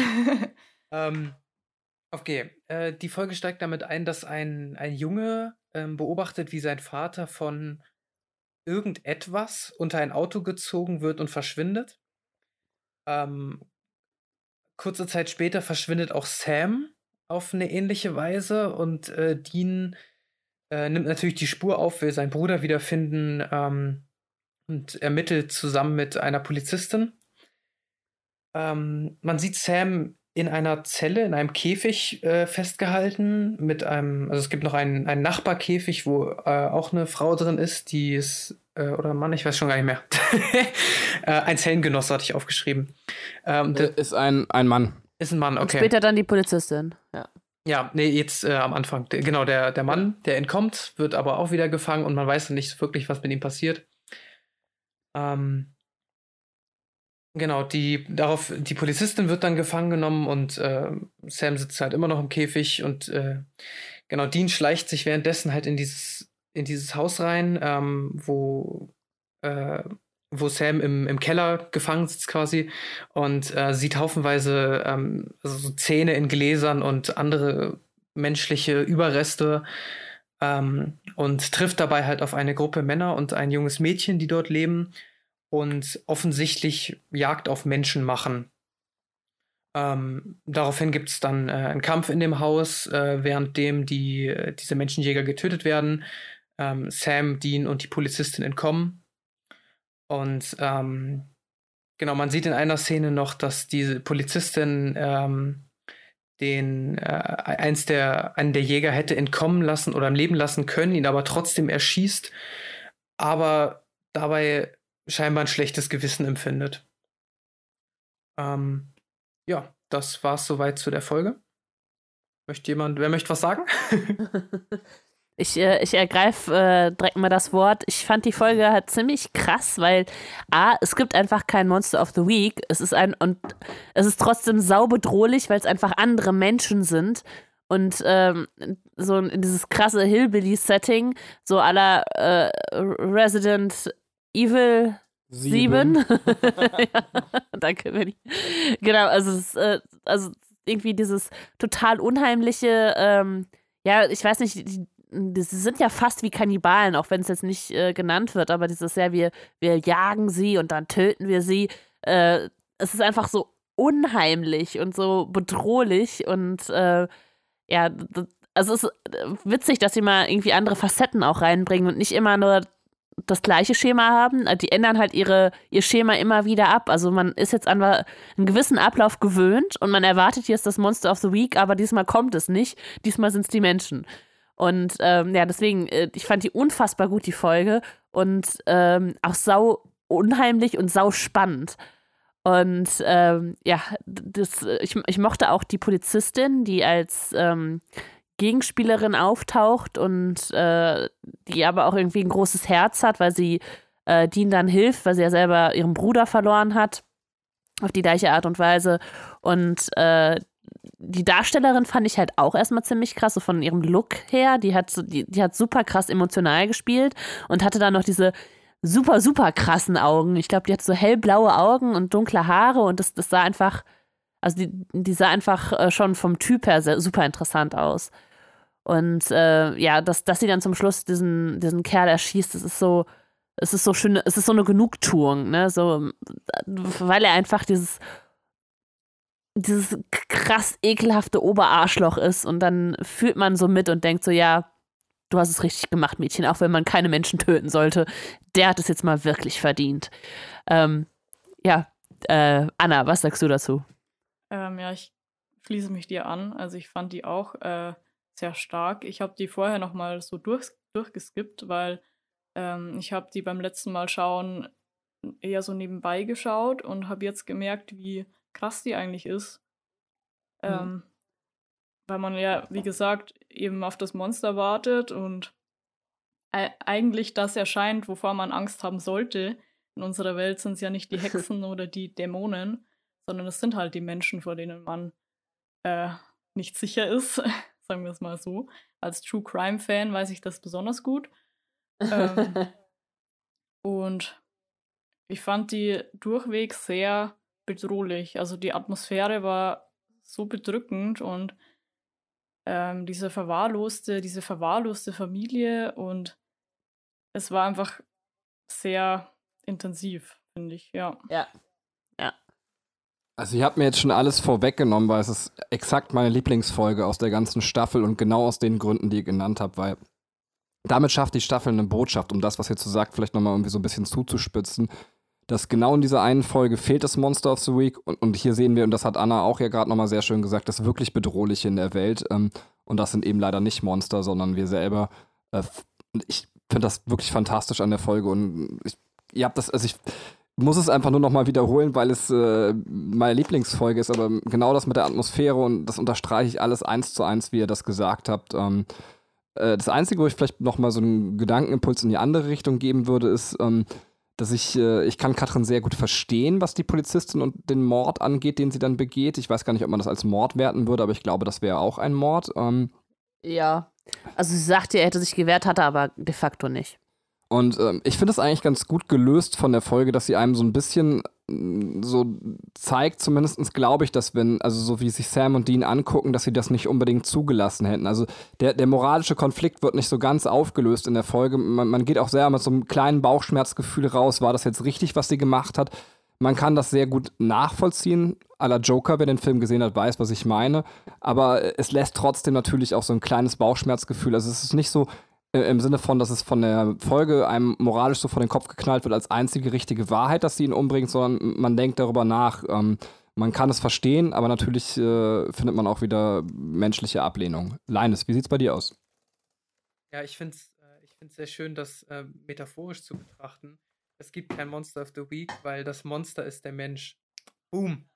Case closed.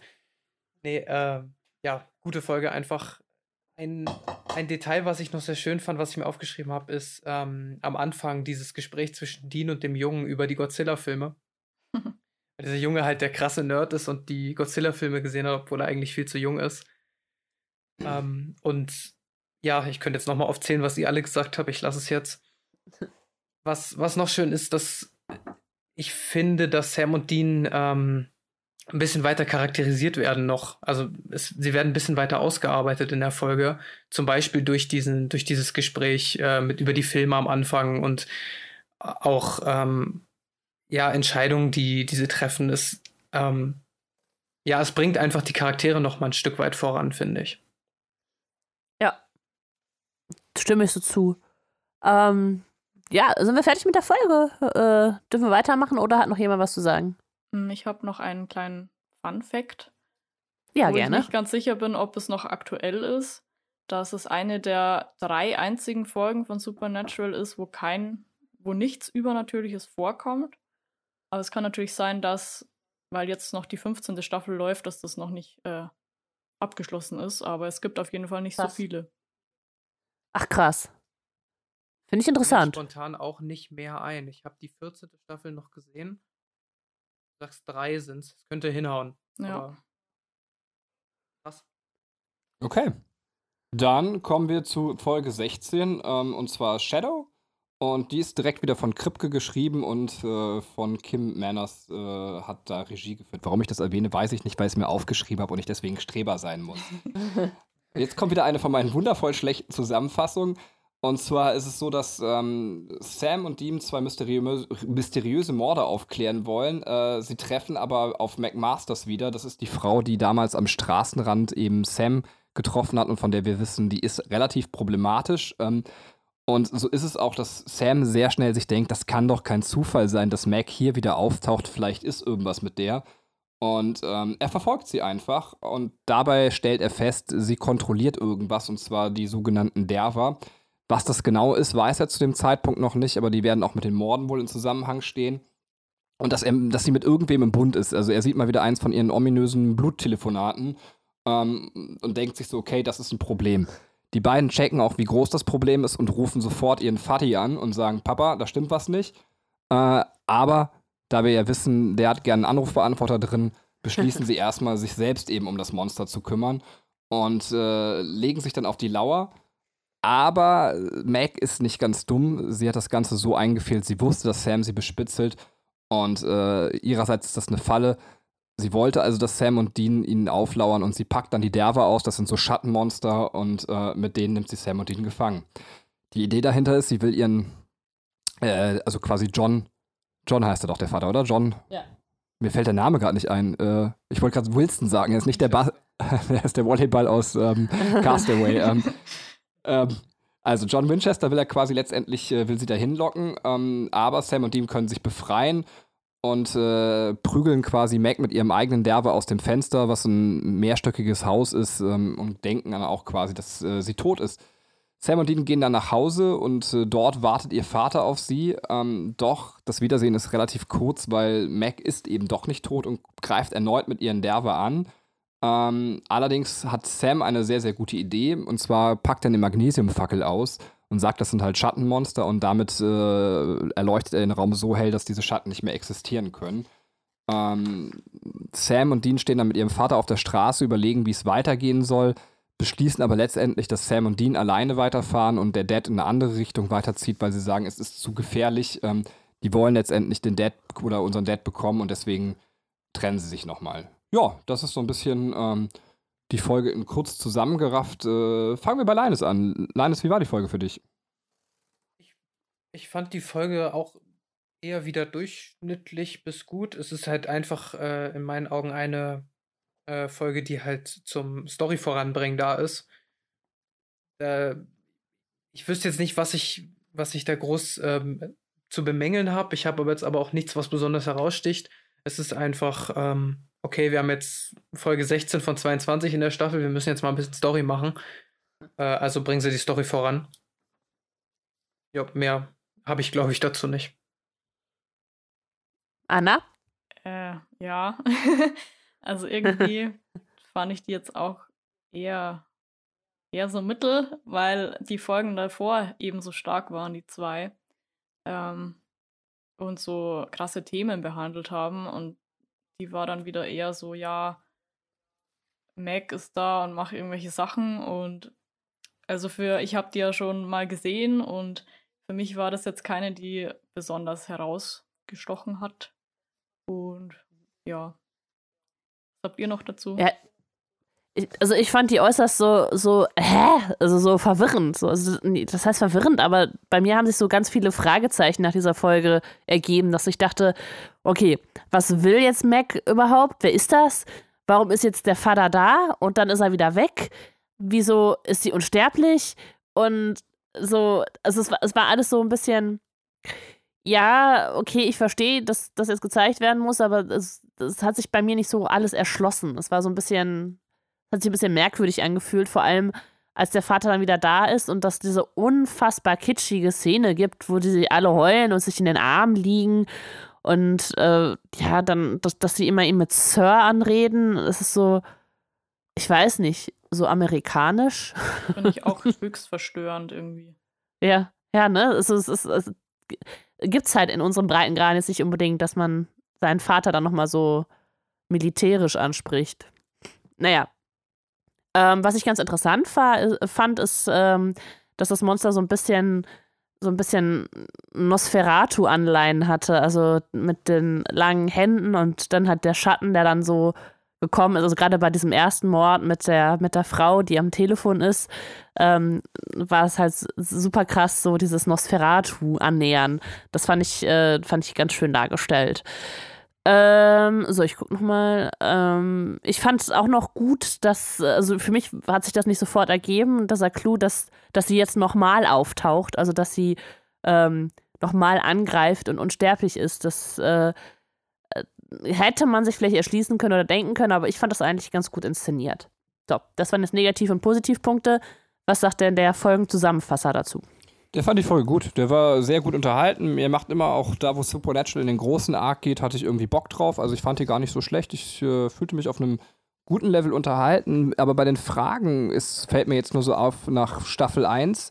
Ähm, sind für mich noch nicht alle Fragen beantwortet. Vielleicht bin ich auch extrem blöd, deswegen mal die Frage in den Raum gestellt. Ähm, ist mir jetzt klar, mit wem Mac eigentlich die ganze Zeit telefoniert? Also äh, wer so als Komplett-Drahtzieher dahinter zieht. Also ist das der Gelbaugendämon oder, also das wäre ja eine mögliche Theorie, aber es, es könnte ja noch jemand Größeres als das sein. So, so richtig wird es von der Staffel nicht mehr aufgelöst. Ähm, äh, oder sollte mir das jetzt am Ende von Staffel 1 klar sein? Ja, bitte, Anna. Ich glaube schon. Also, äh, ich fasse ja dann die, die allerletzte Folge zusammen.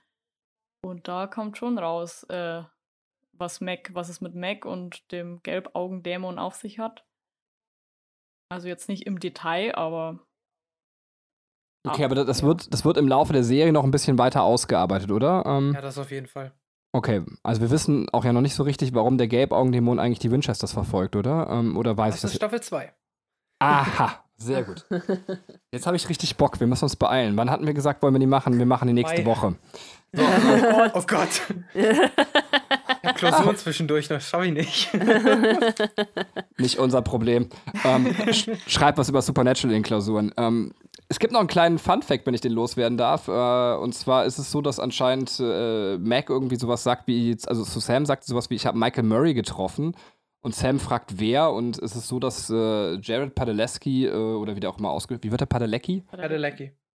Padalecki. Ähm, dass äh, der mit Michael Murray tatsächlich im realen Leben befreundet ist. Das ist jemand, den er von Gilmore Girls eben kennt. Ähm, das haben die einfach so als kleinen Gag da eingebaut. Nice. Wenn ihr wollt, können wir auch schon äh, zu Folge 17, dem Spuckhaus, gehen. Ähm, Im Spuckhaus oder im englischen Hell House. Ja, wir haben eine Cabin in the Woods Erzählung. Es äh, geht eine Legende um, dass ein Mörder in diesem Haus lebt und Mädchen erhängt. Ähm, allerdings stellt sich heraus, dass es nur ein Streich von einem äh, Teenie-Jungen mit seiner Cousine, die das ein bisschen ausarbeitet ha haben und dann, äh, um Freunde zu erschrecken. Dann allerdings wird daraus Realität, ähm, was daran liegt, dass die äh, ein buddhistisches Geistersymbol an die Wand gemalt haben, eben äh, im Rahmen dieses Erschreckens und äh, ja, dieses so tun als ob, zusammen mit der Veröffentlichung dieses Spukhauses auf einer Internetseite und vielen Leuten, die dann glauben, das sei Realität. Dadurch wird ein Dämon erweckt, der äh, das wirklich tut und dem man auch bestimmte Dinge zuschreiben kann. Und je mehr Leute daran glauben, desto realer wird's. Also äh, zum Beispiel, er hängt nur Mädchen, dann ist er ein Typ mit einer Axt. Und äh, je nachdem, wie sich die Geschichte ändert und wie die Leute es glauben, ändert sich dann auch der Dämon in dem Haus. Äh, die Lösung von Sam und Dean ist, ähm, dass sie die Website-Inhaber überreden, die Geschichte umzuschreiben, damit der Geist getötet werden kann. Das klappt allerdings nicht, ähm, weil der, die Server runtergefahren werden und zu wenig Leute erreicht. Und im Endeffekt Dean das Ganze löst, indem er das Haus niederbrennt. Und der Geist kann nicht raus und äh, somit ähm, ist das Haus niedergebrannt, der Geist ist weg. Allerdings bleibt halt die Frage, was ist, wenn Leute glauben, der Geist könnte jetzt immer noch da sein. Ähm, und die Lösung der beiden ist ja, dann müssen wir wohl wiederkommen. Aber fürs Erste ist es so beendet. Lieber Benny, was sagst du zu der Folge? ich finde die voll geil. Das ist, glaube ich, meine drittlieblingsfolge der Staffel. Ähm, ich finde die super. Also, ich äh, mag, dass äh, tatsächlich die ganze Folge irgendwie sich nicht ganz so ernst nimmt. Sie zitiert zweimal Buffy äh, in der Folge äh, mit diesen komischen Nerds, die sich fragen, what would Buffy do? Ähm, was eben auch auf dieses What would Jesus do Ding angeht. Ähm, und äh, sie hat aber gleichermaßen auch diesen Buffy-Charme, dass sich die Folge irgendwie äh, selber, wie gesagt, auch nicht zu ernst nimmt. Sam und Dean blödeln die ganze Zeit rum, äh, indem sie sich Streiche spielen, was die Sache so ein bisschen auflockert. Und ähm, genau, du hast selber schon gesagt, wir haben dieses Tanz der Teufel-Zitat mit der Hütte drin. Finde ich sehr, sehr gut. Ähm, und schließlich diese ganze Kiste mit der Glaube macht ein Phänomen real, finde ich auch sehr cool, weil es tatsächlich ja auch so ist, dass das Glaube ein, ein sehr mächtiges Phänomen ist. Das jetzt gar nicht mal im religiösen Sinne gemeint. Äh, bestimmte Börsenprozesse äh, entwickeln sich dadurch, dass Menschen bestimmten Glauben darüber haben, wie Sachen aufzulaufen oder wie sie sich zu bewegen haben. Geld. Allein daran, dass wir alle an Geld glauben, kann Geld existieren. Ja, oder Place Placebo-Effekt ist auch eine Sache. Also man, man sieht, Glaube ist tatsächlich ein unfassbar krasses Phänomen, was Dinge in die Realität übersetzen kann. Und das erzählt die Folge irgendwie in einer, in interessanten Art und Weise. Und damit greift sie auch das mediale Phänomen Internet nochmal auf und vielleicht auch Panikmache, äh, die dadurch entstehen kann. Und finde das alles sehr, sehr cool, was da so auch noch dann eben an Hintergrundthemen mitschwingt. Ja, wie sieht's bei dir aus, Linus? Ich finde es ich find's genauso. Ich finde das, äh, dieses Glaubenthema ganz sehr interessant. Ähm, außerdem liebe ich, liebe ich, liebe ich die äh, Geisterjäger in Anführungszeichen. Oh ja. Ähm, auch das sind Charaktere, die man, die immer mal wieder vorkommen in den späteren Staffeln. Nice. Ähm, ich ich, ich habe mich so gefreut, als ich sie gesehen habe ähm, und quasi jetzt den Ursprung von den beiden gesehen habe. Ja, liebe ich, lieb ich ganz doll, die zwei. Dazu noch ein, Ähm, darf ich einen Gedanken dazu noch ganz hm, kurz einschmeißen, wenn du die beiden hast? Die erinnern mich sehr krass auch an das Trio in Buffy. Also wer das Trio kennt, weiß jetzt, was ich meine. Äh, auch damit sind sie ein bisschen vergleichbar. So die komischen Nerds, äh, wobei das Trio weitaus böser natürlich ist. Ich weiß ja nicht, vielleicht werden die beiden ja auch noch mega böse. Bitte, jetzt. die bleiben so.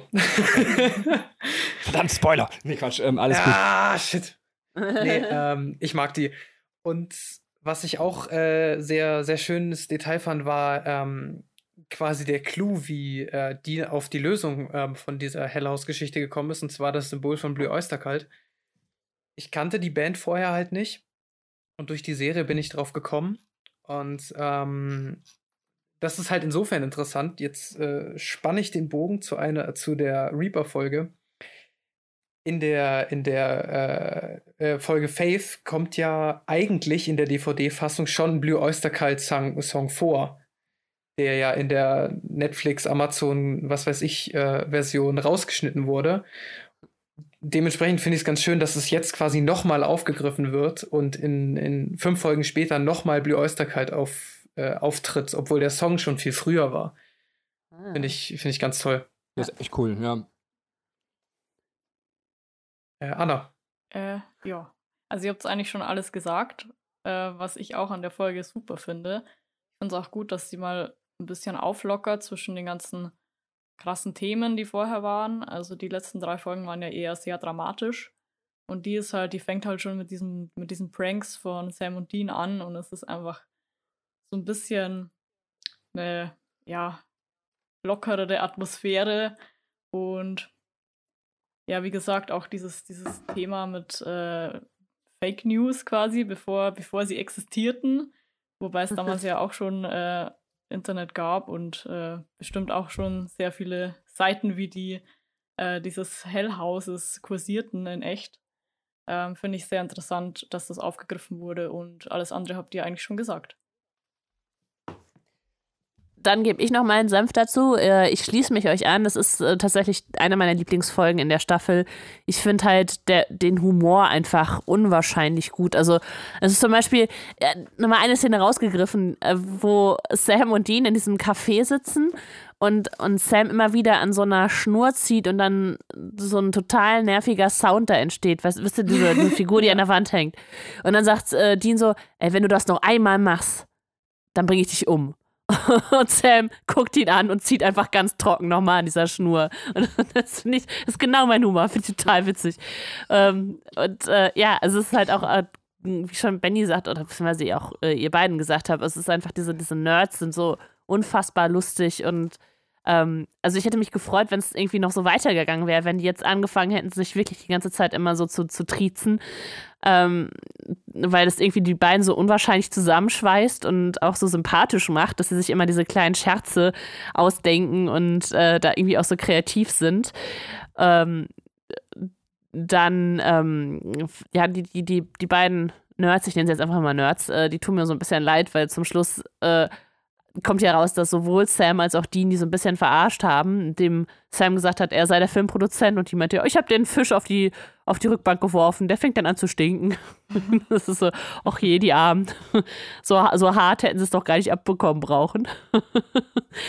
Und äh, ja, und äh, was, äh, was ich halt immer wieder cool finde, ist, äh, das hatte ich jetzt schon ein paar Mal gesagt, dass die den Aufbau immer leicht verändern. Also ähm, hier ist es jetzt so, ähm, dass äh, beim, beim, bei der Eingangserzählung mal kein Toter da ist, sondern also die Jugendlichen, äh, die dann halt die vermeintliche Leiche entdecken, was ja aber nur dann geschauspielert ist, äh, da stirbt halt keiner.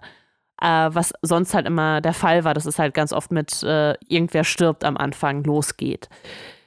Und eine kleine Kritik noch, dann bin ich auch fertig, ähm, ist, dass äh, in der letzten Folge wurden sie ja von diesen, wie hießen die, diese Schattenmonster, Benny? Ich glaube, der war, ich habe die irgendwie so genannt. Wahrscheinlich heißen die ganz anders. Also Okay. ich, ich habe ja auch Ich- Sam Sean genannt. Also meinetwegen, meinetwegen sind es die Derver.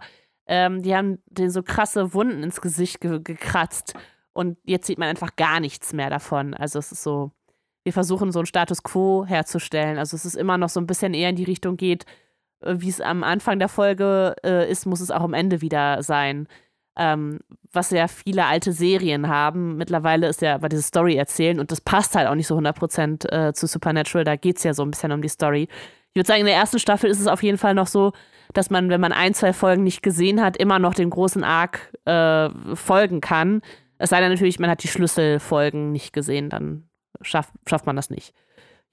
Ich möchte auch ganz kurz ergänzen, wenn Katrin sagt, dass das genau ihr Humor ist, das ist jetzt schon wieder fünf Minuten her, dann meint sie das auch so. Wir haben diese Folge in der Badewanne geguckt und wie herzhaft Katrin an solchen Stellen lacht, das kann eigentlich auch nur getoppt werden, wenn jemand quasi auf, auf, auf, eine Hake tritt und, und, und, den Stiel gegen den Kopf bekommt oder jemand eine Leiter trägt und sich dabei umdreht und den Leuten nicht vor den Kopf haut. So. Dann lacht Katrin sich tot, als wenn das feine Florett an Humor ausgefahren ist. Ich liebe das. Oder wenn, wenn einer den Hammer fallen lässt bei Life of Brian. ja, genau so. Das ist schön. Ich habe einfach den, den, den, flachesten Slapstick-Humor überhaupt. Ähm, ja, aber also das war ja, das ist ja, was äh, Sam und Dina machen, ist ja kein Slapstick-Humor, aber es ist trotzdem, es ist trotzdem lustig. Hintergrund äh, gibt es gar nicht so viel zu erzählen, nur ganz witzig fand ich die Namen dieser beiden Nerds, äh, Ed Zedmore und Harry Spangler, das sind einfach Referenzen auf die Ghostbusters mit Winston Zedmore und Egan Spangler. Äh, ja, fand ich ganz witzig, dass, dass das dann noch so in der Art reingeschrieben wurde.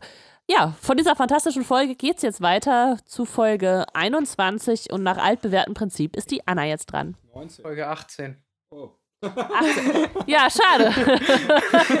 nee, stimmt. Ich habe ich hab mir gedacht, ein bisschen der Seite überschlagen. Die Folge 18, liebe Anna. Genau, die Folge 18 heißt Something Wicked oder Eine Hexe kehrt zurück, was ich den schlecht übersetztesten Titel der Staffel finde, aber gut. Ähm, sie ist geschrieben von Daniel Knauf. Äh, ich spreche ihn jetzt mal Deutsch aus. Und Sam und Dean fahren im Auftrag ihres Vaters nach Fitchburg.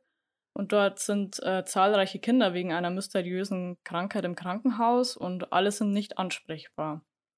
Und bei ihren Recherchen an einem der Zimmer eines der Kinder finden die beiden einen riesigen, monströsen Handabdruck am Fenster. Und in dieser Folge gibt es einige Flashbacks von Dean in die Vergangenheit, wo die beiden äh, kleine Kinder waren und äh, ihr Vater auf Monsterjagd war und man sieht, wie Dean eben auf Sam aufpassen äh, muss und ihm zum Beispiel Essen machen muss. Und genau, das wird immer wieder aufgegriffen und es wird auch noch wichtig für die Story. Sam findet dann äh, bei der Internetrecherche, in der Jetztzeit natürlich, ähm, etwas über die Striga, die sich vom Leben anderer Leute ernährt und bevorzugt Kinder auswählt, weil sie äh, den meisten Lebenswillen haben. Und Striga oder wie auch immer man das ausspricht, heißt äh, Hexe auf Albanisch oder ist eine albanische Sagengestalt. Und auch einer der Jungs der Hotelbesitzerin, wo Sam und Dean wohnen, wird krank und der ältere Bruder macht sich äh, starke Vorwürfe, nicht auf den Jüngeren aufgepasst zu haben, genauso wie Dean damals.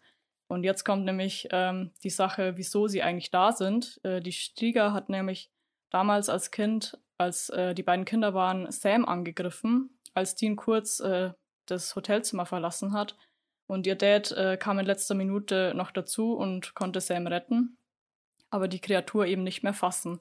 Deswegen hat er Dean jetzt dahin geschickt, um das Ganze eben, äh, damit er das Ganze beenden kann. Es kommt dann heraus, äh, dass sich dieser Strieger untertags als Arzt im Krankenhaus tarnt, der eben vorgibt, sich aufopferungsvoll um die Kinder zu kümmern.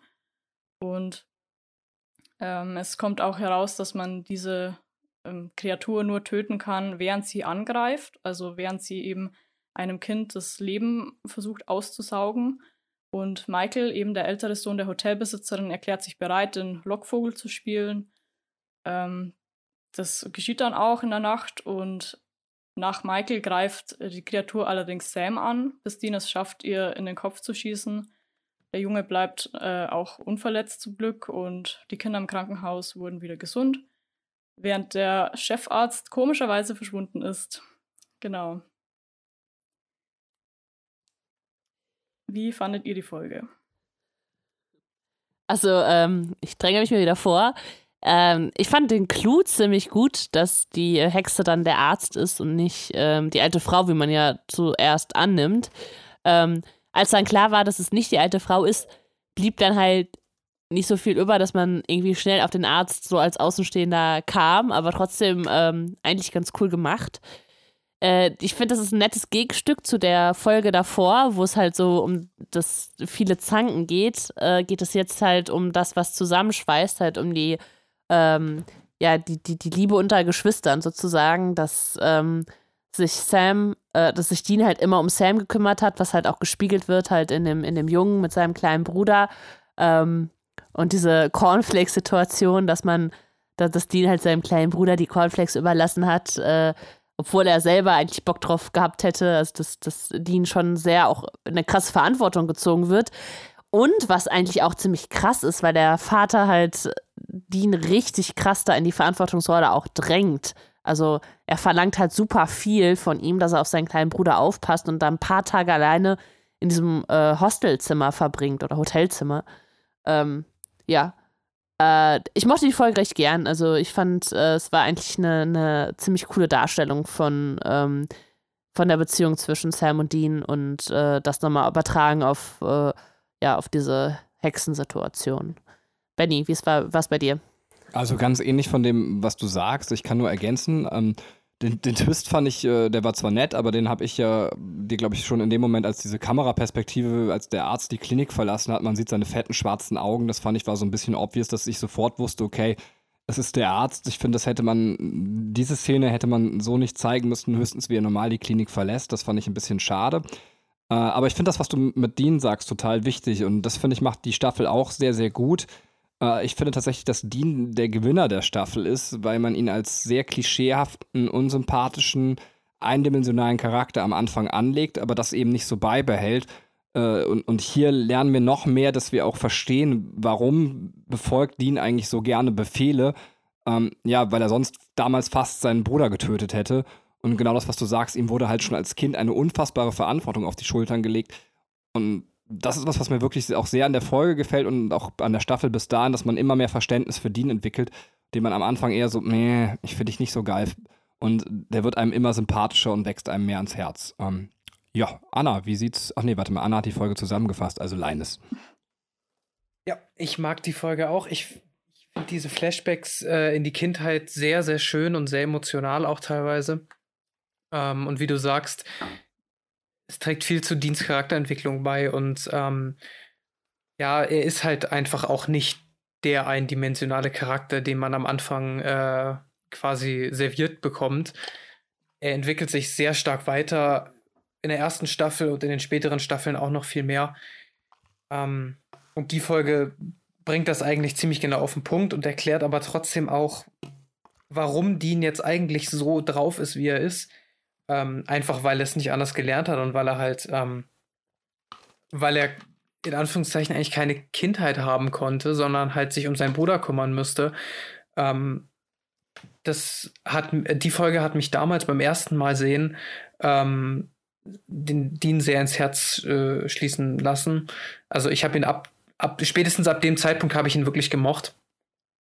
Ähm, ja, gute Folge. Darf ich euch beide kurz fragen, bevor ihr dann, äh, also Anna noch weitermacht, ähm, fangen wir bei Linus dann auch an. Sam oder Dean, wer ist dein Liebling nach 15 Staffeln? Ah, schwierig. Sie haben beide ihre, ihre guten Momente. Das ist immer so ein bisschen staffelabhängig, finde ich. Okay. Ähm, aber was die Entwicklung angeht, ähm, definitiv Dean und vor allem was dieses, er ist halt so ein, so ein bisschen so eine harte Schale, weicher Kerntyp und ähm, wahrscheinlich deswegen Dean. Anna? Sam. Okay, jetzt muss. Ach ja, bitte, gerne noch eine Begründung. Ach so, ich weiß nicht, der war mir halt von Anfang an viel sympathischer. Ich finde halt immer den ersten Eindruck wichtig und da war Dean eher so, äh. und mir ist der auch ein bisschen zu perfekt. Also ich mag keine perfekten Menschen, weil das ist dann immer so gruselig, weil, keine Ahnung. und Sam ist, hat irgendwie dann mehr Tiefe, so, weil er dann auch eher eher der Nerd ist, aber dann doch wieder nicht und keine Ahnung. Also, äh, aber sie sind beide irgendwie natürlich im, im Zusammenspiel ziemlich cool. Okay. Jetzt darf Anna auch gerne was zur Folge sagen. Ähm, genau, ich habe noch ein paar kleine Sachen. Der Titel Something Wicked ist äh, angelehnt an Shakespeares Macbeth. Da kommt es mal vor. Und es sollte auch eigentlich, die Folge sollte auch eigentlich äh, Something Wicked This Way Comes heißen, war dann aber zu lang und wurde gekürzt. Das wäre eigentlich dieses ganze Zitat gewesen. Ähm, genau, dann eine Schauspielerin, die Mutter, die Dean am Spielplatz, Spielplatz fragt, wo denn die ganzen Kinder sind, spielt später in Staffel 9 und 10 noch eine ziemlich wichtige Rolle. Das wäre mir selber komischerweise gar nicht aufgefallen, äh, obwohl ich die Folgen, äh, die Staffeln erst gesehen habe. Aber ist auch ziemlich interessant. Und ich finde, dass die Strieger aussehen wie Dementoren und ungefähr das gleiche tun. stimmt, stimmt. Weil diese Szene, wo man, äh, wo man sieht, wie dieser Strieger versucht, Sam das Leben äh, auszusaugen, es sieht halt eins zu eins aus wie ähm, der Gefangene von Azkaban, die Szene am, am See, wo, wo das bei Sirius passiert. Und mhm. das fand ich schon ziemlich, ziemlich obvious, aber ja. Was gab's dann zuerst? Äh, Harry Potter. Ah, okay.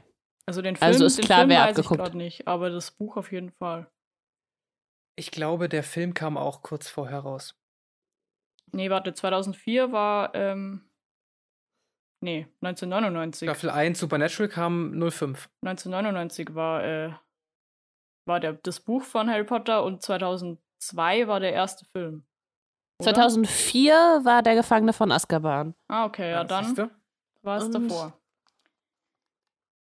Äh, wo du es jetzt sagst mit, äh, mit den Mentoren, ist mir gerade noch eingefallen. Ähm, es gibt halt noch eine Parallele zu denen. Und zwar sieht man ja, wie die, wie die Strieger äh, dieses Fenster aufmacht und da so ein bisschen so eine, äh, so eine knochenfingerige Hand hat. Ja, genau. Äh, Ja. Was ich im Übrigen ein sehr, sehr schönes ähm, Horrorklischee finde, weil ich denke, das ist für, für viele Kinder so das Erste, was sie an Grusel erleben. Oh, der Baum vor dem Fenster sieht gruselig aus. Ja. Das ist bestimmt irgendwas anderes.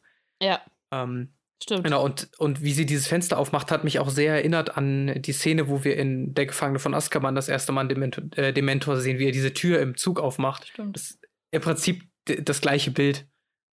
Also spannend, dass du es sagst. Ja, nice. Da wurde vielleicht ein bisschen Inspiration hergeholt. Leicht. Kann ich mir vorstellen. ja, ähm, sind wir durch mit der Folge? Ja. Dann Nummer, jetzt muss ich es richtig sagen, Nummer 19, Linus. Jawohl, Nummer 19. Ähm, auf Englisch Provenance, auf Deutsch das Gemälde. Ähm, man sieht ein, ein Paar, das ein, ähm, ein Gemälde kauft und sich über einen Kamin hängt. Ein äh, sehr altes Gemälde von einer Familie.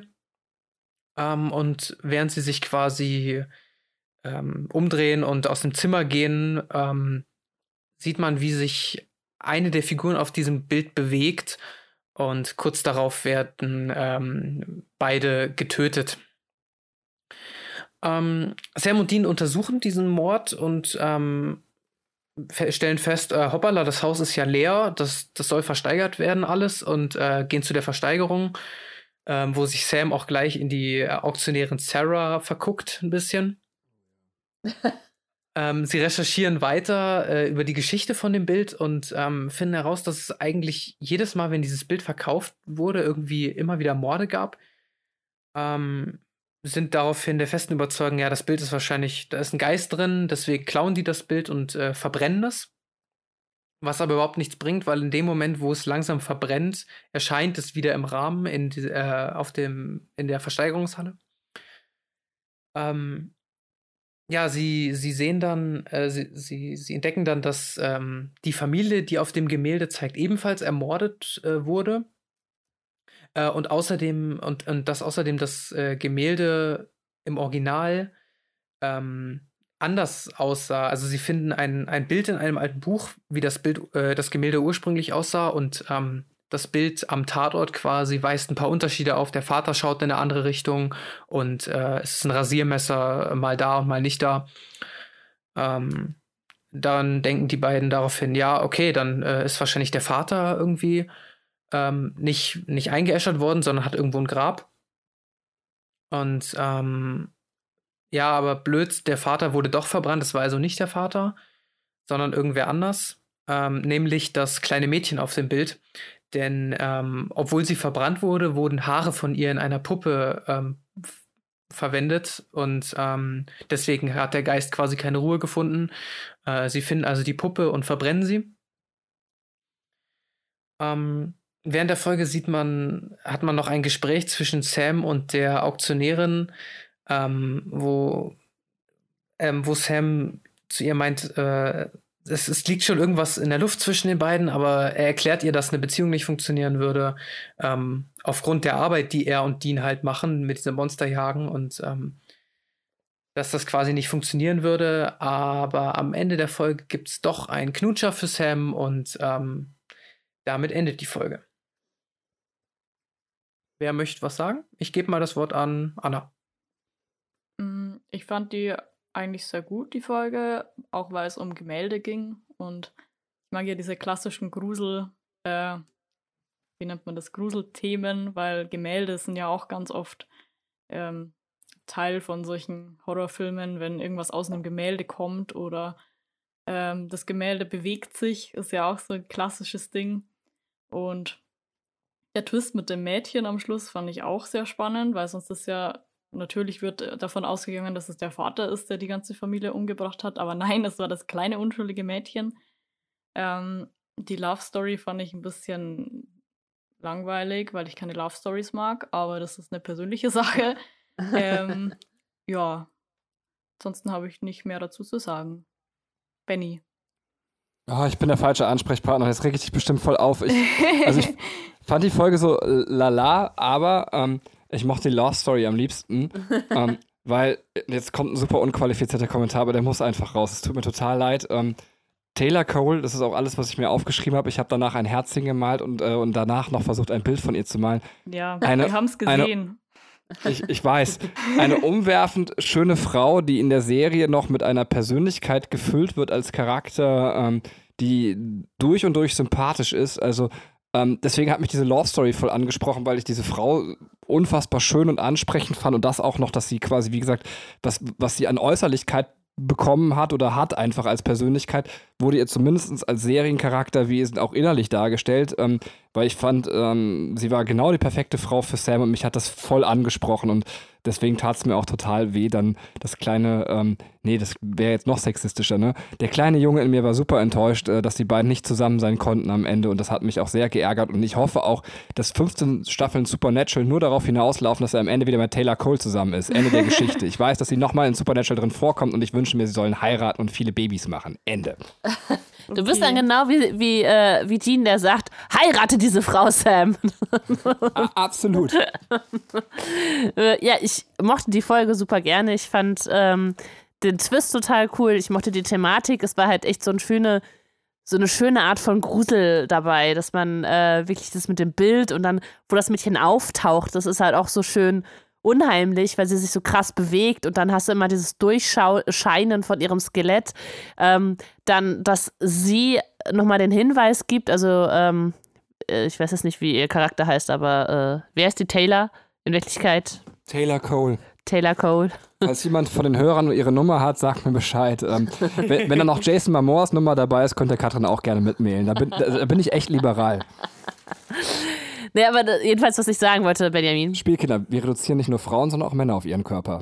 ja, das, das, wir sind ein offener Podcast für Gleichberechtigung.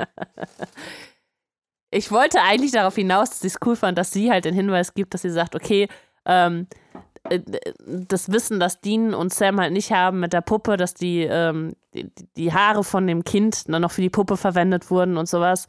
Ähm, das fand ich halt cool, dass, dass die dann halt auch noch so eine wichtige Rolle hat und nicht nur die, wieder die Damsel in Stress ist, sondern eigentlich auch, äh, die, die packt halt mit an, ne? Die ist halt cool. Die, ähm, die lässt, sie sitzt nicht in der Ecke und weint, äh, sondern sie, sie macht halt auch was. So, sie hat zwar Angst, aber sie sagt, ich helfe euch. Und deswegen finde ich sie als äh, Charakter auch ziemlich cool. Ähm, auch wenn äh, Dean so ein bisschen wieder sein, sein ähm, Macho-Gehabe rausholt, ist halt er diesmal nicht derjenige, der die Frau abkriegt, sondern auch noch so ein bisschen beleidigt ist, dass sie ihm nicht mal Danke sagt. Was irgendwie auch irgendwie unfassbar niedlich ist. Und ähm, ja, also ich mochte die Folge echt ganz gern. Also ich fand, ähm, da, da hat vieles gestimmt. Es ist ja auch so, ganz kurz, um das zu ergänzen, was du gesagt hast, sie können ja am Ende auch nicht zusammen sein, weil sie zu schwach ist, sondern ganz im Gegenteil, sondern weil Sam innerlich zu schwach ist, diese Beziehung aufrechtzuerhalten, weil er Angst hat, eben diesen Verlust ertragen zu müssen. Das finde ich eben auch fair gelöst, auch dem Charakter Ja. gegenüber. Ja. Ja. Äh, ich weiß gar nicht, hat sich irgendjemand noch nicht zu Wort gemeldet? Ich glaube, Leines, oder? Ja, ähm, ich schließe mich euch aber auch äh, zu allem, in allen Punkten an. Und Anna, es tut mir leid, auch ich finde die Love Story einfach schön. du bist da ganz alleine. Ja, Ähm, also, sorry. Ja, ich hätte ich äh, Sam gegönnt, aber es macht, äh, es macht halt im äh, Kontext der Serie auch Sinn, dass er in diesem, zu diesem Zeitpunkt in Staffel 1 keine Beziehung führen kann, einfach durch das, was er tut. Ähm, ja, mehr habe ich da auch nicht zu sagen, glaube ich. Aber Anna, findest du noch nicht mal mehr die Love Story zwischen Rose und dem Doktor gut? Mm, Das ist was anderes. Okay. Amy und Rory magst du bestimmt doch auch, oder? Nee, die hasse ich. Also Rory finde ich cool, aber Amy ist äh, hart nervig. Also, was ich sagen wollte zu Sarah, ich finde die auch cool als, als Mensch so, wie sie dargestellt wird. Aber mir ist die einfach zu künstlich. Das ist wieder dieses typische Supernatural-Frauenbild, dass alle super künstlich aussehen und das, äh, deswegen konnte ich das auch nicht so ganz ernst nehmen. Das ist eben so mein, mein Problem mit der, mit der Staffel oder der Serie im Allgemeinen, dass alle Frauen oder teilweise auch Männer natürlich, schaut euch Dean an, immer alle so perfekt aussehen und das, das erschließt sich mir nicht, weil wer sieht so aus? Also, Das, das stimmt, das stimmt wirklich, gebe ich dir recht. Aber wobei findest du nicht, dass sie natürlich perfekt aussieht? Also sie sieht jetzt, also ich finde, sie sieht nicht künstlich aus. Aber gut, wir sollten jetzt vielleicht auch wirklich nicht den Podcast machen, aber sie tatsächlich auf ihr Aussehen reduzieren. Ähm, ja, aber ich, ich weiß, was du meinst. Alle Frauen sind halt irgendwie so Modelfrauen. Ähm, ja, verstehe das Problem. aber sie ist cool. Also, ja. Danke. Ja, aber sie ist äh, nicht so ein Püppchen, ne? Die ist jetzt, äh, die ist jetzt ja nicht die, weiß ich nicht, Bikini-Model-Figur, sondern sie ist halt schon so schon eher normal. Ja, sie weiß auch viel. Also, das ist auch natürlich cool, aber ja. Okay, das stimmt auch. Das ist mir tatsächlich, ich weiß gar nicht, ob ich das jetzt so, so ausplaudern darf. Ich mache es jetzt gerade einfach mal im Podcast, weil ich es wichtig finde für andere Leute. Ähm, äh, durch unsere in Anführungsstrichen Pflegetochter halt nochmal klar geworden, dass es auch da, wenn man ein junges Mädchen ist, anscheinend eine Phase für sie auch gab, wo man sich erstmal von diesen Bildern, die auch in Animes zum Beispiel transportiert werden, wo man sich darüber emanzipieren muss und sich weiterentwickeln muss und dass man sich tatsächlich in einer bestimmten Phase eine Gefahr besteht, dass man sich an, an solchen Aussehensbildern orientiert. Was, was mir als Persönlichkeit zum Beispiel im Leben nie in den Sinn gekommen ist, dass es Leute wirklich darunter leiden könnten. Man hört immer davon. Aber da habe ich das erste Mal im Gespräch dann noch mitbekommen, dass das für sie so ein Punkt im Leben war, wo man sich erstmal drüber wegentwickeln muss. Ähm, also wenn ihr da steht, muss ich jetzt auch ganz offen sagen, ähm, niemand sieht so aus und niemand sollte so aussehen und niemand muss so aussehen. Ende der Geschichte. Ähm, jeder Mensch ist schön. Das ist keine, also noch nicht mal mehr ein gelogener Satz, der ist wirklich von Herzen wahr. Achtet mal drauf und guckt euch andere Leute an. Man kann an jedem Menschen was Schönes finden. Ähm, außer innerlich äh, und außer an Björn Höcke. Ende der Geschichte. So. Bernd, der Mann heißt Bernd. So, ähm, äh, weiter geht's. Ich, Ich glaube, du bist dran, Benny, oder? Folge 20. ach ja, Der ich, Kopf vom Kalb. wenn ihr das wollt, ich kann das poli Nein, politische Blödsinn. Statement auch nachher Der wieder Schwanz vom Kalb. rausschneiden. Uh, du bist der Schwanz. Okay, äh, Dead Man's Blood äh, oder der Wundercolt, aber ähm, und zwar geht es hier darum, dass äh, quasi ein alter Bekannter von den Winchesters gestorben ist, und zwar Daniel Elkins. Ich glaube, Sam und Dean kannten ihn nicht persönlich, aber sie haben vom Vater schon mal von ihm gehört. Ähm, und äh, es ist sogar so wichtig, dass der Tod von ihm, dass auch äh, John wieder auftaucht ähm, und sie treffen sich an einem Schließfach äh, und stellen fest, dass der Typ von Vampiren hingerafft worden ist und dass er einen Colt besessen hat. Und zwar einen Colt, der von Samuel Colt hergestellt wurde im Jahr 1835. Und dieser Colt hat eine ganz tolle Besonderheit. Er hat zwar nur fünf Kugeln, aber dafür kann man mit diesen Kugeln alles töten, ähm, was man eben mit einer Kugel trifft. Also jede Kugel tötet alles, was getroffen wird. Äh, Ziel ist also ganz klar, wir holen das Ding und also den Colt und werden damit äh, Mams Mörder töten, also den Mörder der Winchester Mami. Und äh, das ist so ein bisschen der Plan. Äh, dem Vater gelingt es natürlich dann auch sehr schnell rauszufinden, wo das Nest der Vampire ist, weil diese sich Opfer geholt haben. Die sind erstmal gar nicht so wichtig, die vernachlässige ich jetzt so ein bisschen. Ähm, und es kommt auch direkt wieder zum Streit äh, zwischen Sam und dem Dad, wie es um Anordnung geht, aber schließlich äh, beschließen die zusammen, eben dieses Nest besuchen zu gehen und zu gucken, an den Colt zu kommen. Das gelingt nicht ganz. Sie müssen ohne den Colt fliehen und brauchen jetzt einen Plan B. Übrigens, die Vampire sind ganz interessant, weil man stellt sich ja mal wieder so vor, Vampire, Sonnenlicht ist ein Problem und eben diese ganzen Standardsachen, die wir über Vampire wissen. Das ist bei den Supernatural-Vampiren aber nicht der Fall. Äh, ich habe es mir gerade nicht aufgeschrieben, ihr könnt mich ja korrigieren, wenn ich mich recht erinnere. Also Sonnenlicht reizt die so ein bisschen, das finde ich nicht richtig geil, aber das schadet denen nicht. Und das Einzige, was sie wirklich gut töten kann, ist Enthauptung. Ist das korrekt? Ähm so ziemlich, ja. Ja, okay. Anscheinend gibt es später noch andere Todesarten. Ähm, aber was die Vampire auch reizt, man kann sie vergiften. Und zwar mit dem Blut eines Toten, deswegen auch der Titel äh, Blood of a Dead Man. Hieß der Titel überhaupt so? Ich glaube, der war. Deadman's Blood. Verdammt! ich verkacke auch bei jedem Titel zielsicher. ähm, sie vergiften also eine Vampirfrau, und zwar die vom Anführer, ähm, und äh, wollen jetzt einen Deal machen, ähm, quasi die Frau gegen den Colt. Und diesen Deal will natürlich John wieder alleine durchziehen, weil er seine äh, Söhne nicht in Gefahr bringen möchte und schickt die Söhne nochmal in das Lager der Vampire, eben die Opfer zu befreien, die dort gefangen sind. Ähm, Allerdings ist es so, dass dieser Handel nicht so richtig klappt. Äh, John wird mal eben K.O. genockt ähm, und ist auch kurz davor, getötet zu werden. Aber Sam und Dean haben sich den Befehlen ihres Vaters widersetzt. Es gelang, gelang, gelingt ihnen, ihren Vater zu befreien. Allerdings auch dabei bringen sie sich selber in Gefahr und der Vater zückt den Colt und schießt den Hauptvampir mit dem Colt und einem Schuss direkt tot. Und da sehen wir dann auch ganz klar, der Colt funktioniert. Äh, der Obervampir, Lucer heißt er, glaube ich, hat sich dann in ein Haufchen Häufchenstaub aufgelöst. Ende der Geschichte. Ähm, Katrin. Ja. Was denn? ähm, wie hatte die Folge so gefallen? Ach so. Ähm, ja, ich äh, fand die so, so, so mittelmäßig irgendwie, hat die mich nicht so richtig äh, umgehauen. Also die war ganz okay. Ähm, ich fand wieder die, die Situation mit dem Vater so ein bisschen schwierig, weil er so verschwiegen ist und also er sagt ja so, ja, es ist keine Zeit zu reden, jetzt müssen wir erstmal handeln. Und er hätte eben kurz in zwei Sätzen erklären können, was eigentlich los ist. hätte er einfach mal machen können. Ähm, ganz süß finde ich eigentlich die Situation mit den Vampiren, dass die sich ja immer nur an eine Person binden und dann für immer mit der zusammen sind. Und wenn die unsterblich sind, dann sind die ja wirklich für immer mit der Person zusammen. Das finde ich, das ich irgendwie ganz süß. Das ist wie bei Pinguinen oder Wellensittichen. Das ist auch so. Vampire sind wie Pinguine. Die Farbe stimmt auch. Äh, ja, und also das. Ey, ich, ja. stehe voll drauf. Blutsaugende äh, Pinguine finde ich großartig. Lass mal so einen Comic Schöne schreiben. Schöne Fanfiction dazu. Ja. Ähm, ja, und äh, das, äh, ich, ich, das schnappe ich jetzt Benny weg, aber das ist ein, ein Gedanke, den er geäußert hatte, den nein, ich. Nein, nein, bitte nicht, das ist mein Einzel. Okay, dann, dann, dann sag's. dann sag's jetzt. Das ist das Anti-MCU ist, ähm, meinst du den Gedanken? Also mit dem Colt, also. Ja, ja, ja. ja genau. Ja. Also jetzt muss ich weiter ausholen. Ähm, jetzt kann man auch über das MCU diskutieren. Viele Leute sagen ja, die MCU-Filme sind so Stangenware, also Marvel Cinematic Universe, falls jetzt jemand nicht weiß, was ich meine.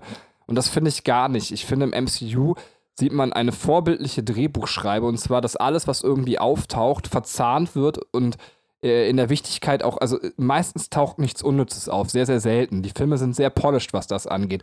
Und bei Supernatural ist es so, dass tatsächlich mit dem Colt ähm, wird ein Problem gelöst, was bis dahin noch gar nicht existierte. Und zwar, wir brauchen diesen Colt, um diesen Gelbaugendämon zu töten, aber es wurde quasi vorher noch nie erklärt, dass es überhaupt ein Problem sein könnte, diesen Gelbaugendämon zu töten. Und das ist so ein bisschen, wo ich sage, das ist, äh, oder fand es so ein bisschen enttäuschend von der Schreibweise. Bietet mir doch vorher an, dass die Winchesters ein Problem haben, den Dämon zu töten. Darüber könnte man sogar eine ganze Folge erzählen. Dann macht es jetzt auch Sinn, dass der Colt das Problem löst, aber hier wird das Problem gelöst, bevor es existiert. Ich hoffe, es ist klar geworden, was ich sagen möchte. Ähm. Äh, dann, Moment, dann war das doch gar nicht der Gedanke, den ich dir wegschnappen wollte. Okay. Aber konnte man verstehen, was ich sagen wollte an die beiden äh, da draußen? Ja, ich würde da jetzt einmal gleich eingrätschen. Ja, tu es. Ähm, ich weiß, ich glaube, es wird in der ersten Staffel nicht wirklich erwähnt, äh, aber einen Dämon zu töten ist nicht so leicht. Und ich denke, dass John Winchester als erfahrener Jäger das weiß ähm, jedes Mal, wenn wir einen Dämon in dieser Folge sehen, wird er in Anführungszeichen nur ausgetrieben und in die Hölle geschickt, aber er wird nicht getötet in dem Sinne. Ähm, es wird halt, wie gesagt, nicht erklärt, dass man Dämonen nicht einfach den Kopf abschlagen kann. Aber ähm, als erfahrener Jäger wird John das wissen und sich deswegen nach einer ähm, Möglichkeit umgesehen haben, äh, die todsicher ist.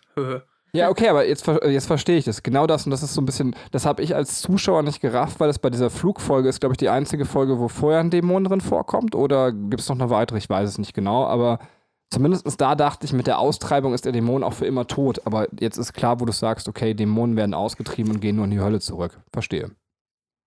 Ich kann mir auch vorstellen, weil Sam in dieser Folge ja so aggressiv wird, weil er nicht weiß, was, was äh, sein Vater eigentlich will oder warum sie eigentlich, was sie eigentlich gerade tun. Und ich kann mir vorstellen, dass man als Zuschauer irgendwie auch in diese Situation gebracht wird, weil ich kann mich noch erinnern, ich wusste auch, ich hatte keine Ahnung von diesem Colt, was, was, was wollen die jetzt mit dem so? Ähm, wenn man halt mal kurz irgendwie nicht aufpasst oder so, ist das halt schon ziemlich unlogisch, was sie tun und vielleicht, dass man da Sam besser verstehen kann. Ich weiß nicht, vielleicht ist das so ein Ding, dass er quasi keine Ahnung hat und man selber hat keine Ahnung und es wird dann später eben aufgeklärt. Vielleicht. Ja, ja, okay. Äh, Katrin, du wolltest mir auch noch was wegschnappen, was ich äh, nie gesagt habe. Ja, es ist, äh, wenn ich so reflektiere, es ist doch relativ ähnlich zu dem, was du sagen wolltest. Es ist einfach so, ähm, äh, das, Timing, äh, wann dieses, dieser Cold auftritt. Also, man hätte das halt, finde ich, spannender machen können, wenn schon mal vorher davon die Rede gewesen wäre. Dass es jetzt halt quasi das erste Mal ist, dass, äh, dass der erwähnt wird. Äh, das. Ja, es ist ziemlich Deus Ex Machina-mäßig. Ja, ja, genau. Ja. Genau. Ja. Äh, das, das war das Wort, äh, was ich jetzt brauchte. das, das Wort zum Colt. Ähm. Das Wort zum Colt. genau, das, das waren schon meine Gedanken dazu. Jetzt haben alle schon ein bisschen was gesagt. Gibt es noch jemanden, der noch mehr dazu sagen will und äh, noch ein bisschen mal seine Gedanken ausführen will? Ja, ich habe mir noch zwei Punkte aufgeschrieben. Ähm, zum einen habe ich mir aufgeschrieben, Vampire leben das Rockerleben. äh, die haben mich ziemlich erinnert an From Dust Till Dawn wieder. Ah ja, stimmt. Ähm, halt einfach so, so diese ja, genau wie in dem, in dem Film halt, äh, das, ist, das sind die Biker und die hören den ganzen Tag Metal und äh, sind im Dunkeln, also es sind eigentlich Metaler. Ähm, und äh, haben halt den Spaß ihres Lebens, vögeln den ganzen Tag und saugen zwischendurch mal ein paar Leute aus. So. Die leben halt ihren, ihren Lifestyle so, wie die, wie die krassesten Bonzen so ein bisschen. Quasi wie Wacken. ja, ist quasi Wacken, genau. ja, nice. ähm, ja, und äh, der zweite Punkt, der bei mir hier steht, ist, John Winchester ist schon Arsch irgendwie. Ich finde, dadurch, da, dafür, dass er äh, im Laufe der Staffel so als der Wichtige und, und der Beste und das ist unser Vorbild äh, beschrieben würde, finde ich ihn, als er dann tatsächlich auch auftritt und mal eine ganze Folge dabei ist, ziemlich unterwältigend und auch ziemlich unsympathisch. Ja. Ja, genau, genau das hatte ich ja auch. Äh, Anna, hast du noch einen Punkt? Ansonsten? Nee. Benny? Ja, also ich äh, habe bei John gar nicht mehr zugestimmt, weil ich das genauso sehe. Coach Bolton ist ein Hurensohn. Ähm, Grüße an den Jan. Ähm, äh, auf dem Kreuz steht Nun Timbio Maler und äh, das heißt so viel wie Ich fürchte nichts Böses ist eine Referenz zu Psalm 23. Also der Herr ist mein Hirte, der Psalm. Ähm, das nur so ganz nebenbei erwähnt ist doch immer schön, fremdsprachige Sachen auf Sachen zu drucken, die irgendwie gewichtig klingen. Kommen wir zur Folge, ähm, wo sind wir jetzt? 21, 21 die ich gerade schon angekündigt habe. Und die fast nach dem Kalb-Prinzip. Oh, Katrin. Ja. Ja, ich habe meine eigene Folge gerade angekündigt. Jetzt darf ich sie endlich zusammenfassen. Juhu. Folge 21, die Erlösung oder Salvation. Ähm, da geht es darum, dass äh, John jetzt weiß, wo das Monster wieder zuschlägt und durch Sams Vision äh, finden die auch heraus, bei wem zu Hause das äh, Monster, also das Monster, das, äh, wie hast du es genannt, Benny, das Gelbaugenmonster, der Dämon? Der Gelbaugendämon, ich glaube, der heißt so, oder heißt der so, ihr lieben Supernatural-Gucker? In Staffel 1 wird er so genannt, er hat aber noch, er hat einen Namen, aber ich weiß nicht, ob der in der ersten Staffel noch erwähnt nee. wird. Lucifer. Der Gelb. Der Gelbaugendämon. Okay. 100 Euro. Lucifer kommt auch noch drin vor in Supernatural. 100 Euro. Keine Spoiler. Äh, genau. Also, ähm, Mac setzt John unter Druck, um an die Waffe zu kommen, weil die die unbedingt haben wollen und tötet dazu seine Freunde und Helfer nach und nach. Und äh, John gibt dann quasi dem Druck nach und äh, zwar genau an dem Abend, an dem der Gelbaugendämon wieder auftaucht. Deswegen sind Sam und Dean erstmal alleine und bei der Familie ähm, brechen sie ein, wo dieser Dämon halt auftauchen sollen, schaffen es auch, den Mord äh, an der Frau zu verhindern und das Kind zu retten, aber äh, sie schaffen es nicht, den Dämon zu töten. Derweil ist John bei Mac angekommen, die sich bei, mit ihm in einem verlassenen Lagerhaus oder sowas ähnlichem trifft ähm, und versucht sie halt auszutricksen, äh, um halt nicht die Waffe zu geben, sondern eine, einen anderen Colt ihr äh, zu geben, damit eben Sam und Dean äh, diese Familie beschützen können. Allerdings ähm, fliegt das Ganze auf und äh, John wird gefangen genommen und man weiß jetzt nicht genau, äh, was die, äh, die Gruppe mit ihm anstellt. Also es ist äh, neben Mac noch ein anderer ähm, Mann da, auch mit übernatürlichen Fähigkeiten. Genau, und ähm, so offen endet dann die 21. Folge. Ähm, kurz zusammengefasst. Benny, deine Gedanken zu der Folge hätte ich jetzt gerne. Das sind genau die beiden Folgen, wozu ich mir nicht mehr so viel aufgeschrieben habe. Aber das ist vielleicht ganz gut. Dann fangen wir mit einem unterwältigen Kommentar zu der Folge an und starten dann richtig durch. Ähm, Jetzt bin ich mal gespannt, ob noch andere viel dazu zu sagen haben.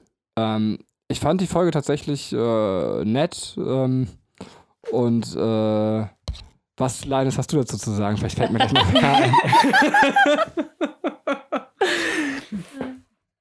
ich fand die Folge auch.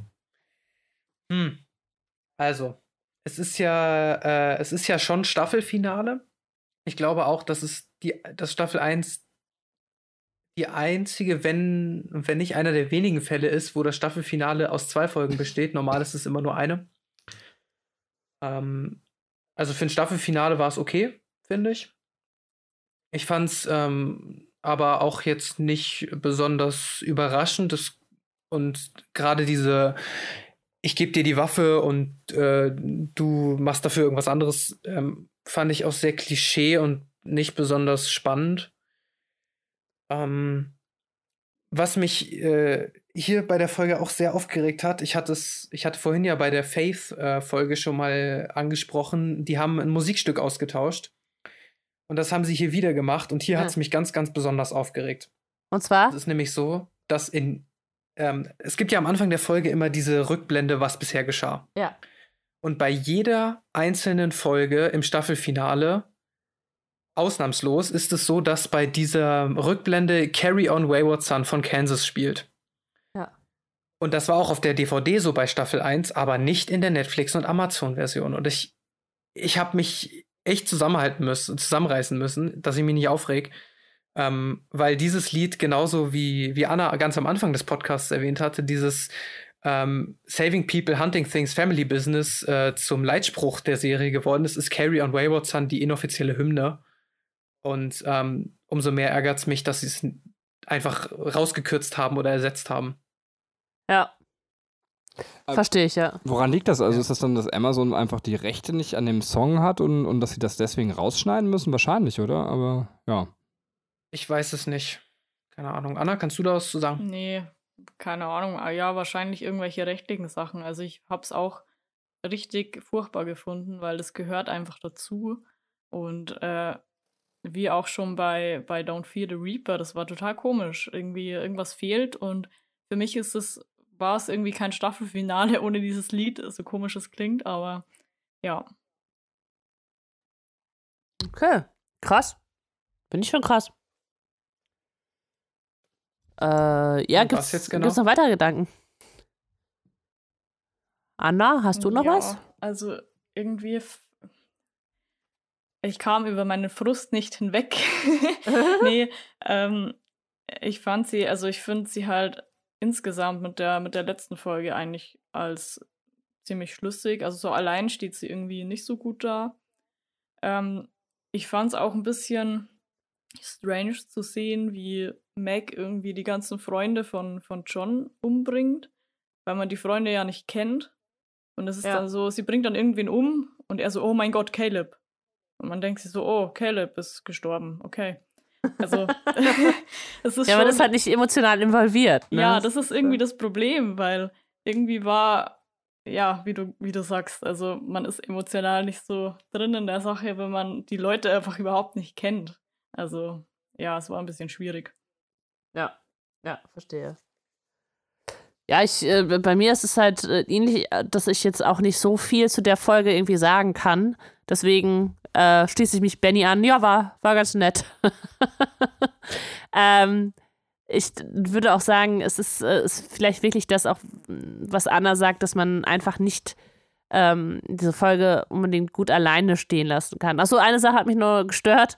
John hält äh, Mac und diesen anderen Typen mit Weihwasser davon ab, sie weiter zu verfolgen oder ihn weiter zu verfolgen durch dieses Gebäude. Und mir stellte sich die Frage, warum gehen die nicht einfach außen rum? es ist so, Hä, wir können hier nicht lang, oh mein Gott. Und dann irgendwann kommen sie, glaube ich, dran äh, drauf, weil sie John dann auch äh, verfolgen können. Aber es war so in dem Moment so, ja gut, man könnte auch einfach einen anderen Weg gehen. Aber gut, äh, das war es eigentlich schon von mir. Hintergrundinformationen habe ich äh, keine mehr gefunden. Wenn wir alle eh nur noch rumstottern zu der Folge, würde ich sagen, gehen wir doch zum Staffelfinale, zu Folge 22. Und die, äh, da hat Anna die Ehre, diese Folge zusammenzufassen. Okay, also ich würde jetzt äh, gerne Carry On Wayward Son hören, aber da wir, glaube ich, auch nicht die Rechte haben, fange ich einfach mit der Zusammenfassung an. Die Könnt Folge 22. Einsingen? Wir könnten auch einfach ganz schlecht singen. Nee. Ja, wollte ich. Genau. Schade. Okay. Also die Folge 22 heißt Devil's Trap oder zu Deutsch Teufelsfalle. Und die ist auch von äh, Eric Kripke selbst geschrieben. Sam und Dean befinden sich äh, noch in Salvation und versuchen John irgendwie zu erreichen, der ja längst wieder zurück sein müsste. Aber es geht Meg ans Telefon. Diesmal ist sie sein Anrufbeantworter und behauptet, er sei tot. Sam und Dean fahren daraufhin dann zu Bobby Singer, einem alten Freund, ähm, auch von ihrem Dad und von ihnen, der ihnen ein Symbol zeigt, das Dämonenband, die sogenannte Devil's Trap. Und äh, Mac betritt, also die kommt dann zu ihnen, betritt das Haus und läuft natürlich direkt in diese Dämonenfalle hinein. Und Dean befragt sie daraufhin zu John, beziehungsweise was heißt befragt, also er foltert sie mehr oder weniger. Und schließlich gibt sie seinen Aufenthaltsort, also den Aufenthaltsort von John in Jefferson City preis. Und Sam führt daraufhin einen Exorzismus durch. Und äh, Bobby sagt ihnen, ähm, dass, da, also, dass Meg eigentlich ein unschuldiges Mädchen ist, das nur besessen ist. Und sie wollen sie halt eben retten. Allerdings ist ihr Körper ja vor ein paar Folgen von einem Hochhaus gefallen und sie ist äh, sehr schwach und kann noch ein paar Hinweise zu Johns Aufenthaltsort weitergeben. Aber sie stirbt dann am Schluss und das nimmt die beiden auch sichtlich mit. Sam und Dean entdecken, also kommen dann nach äh, Jefferson City, entdecken das Hotel Sunrise, das ihnen genannt wurde, und lösen einen Feueralarm aus, verkleiden sich als Feuerwehrmänner und gehen ins Haus, finden John an ein Bett gefesselt. Sam schüttet dann Weihwasser über John, um sicherzugehen, dass er nicht besessen ist. Und als sie ihn hinaustragen wollen, werden sie von zwei Dämonen überrascht, weil das ganze Areal auch von Dämonen quasi übernommen wurde. Beim Kampf erschießt Dean einen davon mit dem Colt, äh, damit Sam nicht umgebracht wird von ihm und verschwendet in Anführungszeichen somit eine der Kugeln. Und danach fahren sie dann zu einer abgelegenen Hütte, damit sie nicht gefunden werden. Aber die Lichter fangen an zu flackern und das ist natürlich ein Zeichen, äh, ja, dass die Dämonen nicht weit sein können. Und als John den Colt von Dean verlangt, merkt Dean irgendwie, dass John nicht mehr sein Vater ist, sondern er muss besessen sein, weil er komplett anders reagiert, als er in Wirklichkeit reagieren würde. Und auch Sam überzeugt sich dann davon und schlussendlich erscheint der Dämon durch John. Er bekommt gelbe Augen und er will Rache nehmen für den äh, Tod von Meg und seines Sohnes. Meg ist äh, seine Tochter und der Sohn war der, Dämo der Dämon, den Dean erschossen hat. Und er erzählt Sam, er hätte seine Mutter und seine Freundin einfach umgebracht, da sie ihm im Weg waren, weil er hätte andere Pläne für Sam und die anderen besonderen Kinder, die besondere Fähigkeiten haben durch ihn. Und Dean provoziert darauf den Dämon so, ähm, dass er ihn darauf foltert und Dean fast umbringt. Äh, dann kommt John aber in den Vordergrund. Also er schafft es dadurch, dass er eben sieht, wie der Dämon mit äh, Dean umgeht, dass er den Dämon kurz abschütteln kann und lässt ihn aufhören. Also Dean kommt davon. Und Sam schießt darauf John ins Bein mit dem Colt, aber der Dämon ist immer noch in Johns Körper und John fleht Sam an, er solle ihm doch ins Herz schießen, damit der Dämon endgültig erledigt ist. Aber Sam bringt es natürlich nicht übers Herz und bevor es äh, zu spät ist, kurz bevor äh, die Situation kippt, verlässt der Dämon dann schlussendlich den Körper Johns. Aus welchem Grund auch immer. Ähm, Sam will danach John und Dean ins Krankenhaus fahren. Der Wagen wird dann von einem Lastwagen erwischt und alle drei sind bewusstlos. Und so endet diese erste Staffel Supernatural. Was sagt ihr zu der Folge? Äh, Katrin. Krass, also ich fand's äh, krass, das Ende, weil ähm, es halt so offen ist. Und man fragt sich, haben sie überlebt? Ähm, da noch 14 weitere Staffeln kommen, denke ich, weiß ich die Antwort. Aber äh, zu dem Zeitpunkt ist es halt äh, krass offen, das Ende. Es ist äh, auch krass, ähm, dass das Dean es nicht über sich bringt, seinen Vater zu erschießen. Also es ist so eine, so eine super angespannte Situation. Man fragt sich, was passiert jetzt? Ähm, was mich total gestört hat an der Folge ist, dass, äh, dass diese, dass es jetzt anscheinend dieses von Dämonen besessen gibt, äh, aber dass es so super schnell geht, dass das mal so äh, Mr. Smith-mäßig äh, wie in Matrix, so zack, und dann ist der Dämon in dem drin. So, äh, da fragt man sich auch, ja gut, dann, wenn die jetzt an Sam wollen, dann könnten die doch einfach Dean besitzen, bes besessen, be besessen machen. Und also es ist halt so, ja, okay, das irgendwie, das Konzept ist halt ziemlich krass und die, die müssten doch einfach übermächtig sein, dann, ähm, die, ne, es ist so, dann, dann, nehmen die die halt gefangen und äh, stecken die ins Gefängnis, wenn die jetzt in irgendwelchen Menschen drin sein könnten. Also es ist so, äh, für mich ging das so ein bisschen zu schnell oder das weiß ich nicht. Ähm, würde halt also die, irgendwie werden die so übermächtig dadurch, ohne dass die das wirklich ausleben können. Könnt ihr dazu was sagen? Gibt es dafür später noch Regeln oder? Linus? Hm, ich überlege gerade. Jetzt zu generell zu, zu diesem Besessenheitsding noch meinst du? Genau, also nach welchen, also, also ist das nachher eingeschränkt oder kann dann jeder und, und also habe ich mich auch gefragt und, und kann ein Dämon unendlich viele Leute wieder, also oder muss der quasi immer nur einmal den Körper wechseln? Ähm. Also, ich überlege jetzt, wie ich es ähm, größtenteils spoilerfrei formuliere. Mhm. Ähm, Sonst mach's nicht, also ja, ein bisschen, bisschen was kann ich sagen. Also ein Dämon kann im Prinzip einen Körper äh, von einem Körperbesitz ergreifen. Ähm, einfach so. Und auch einfach so wieder raus, wenn er da Bock drauf hat. Ähm, es gibt aber gewisse ähm, Methoden, ihn daran zu hindern, einen Körper zu besetzen oder zu verlassen. Okay.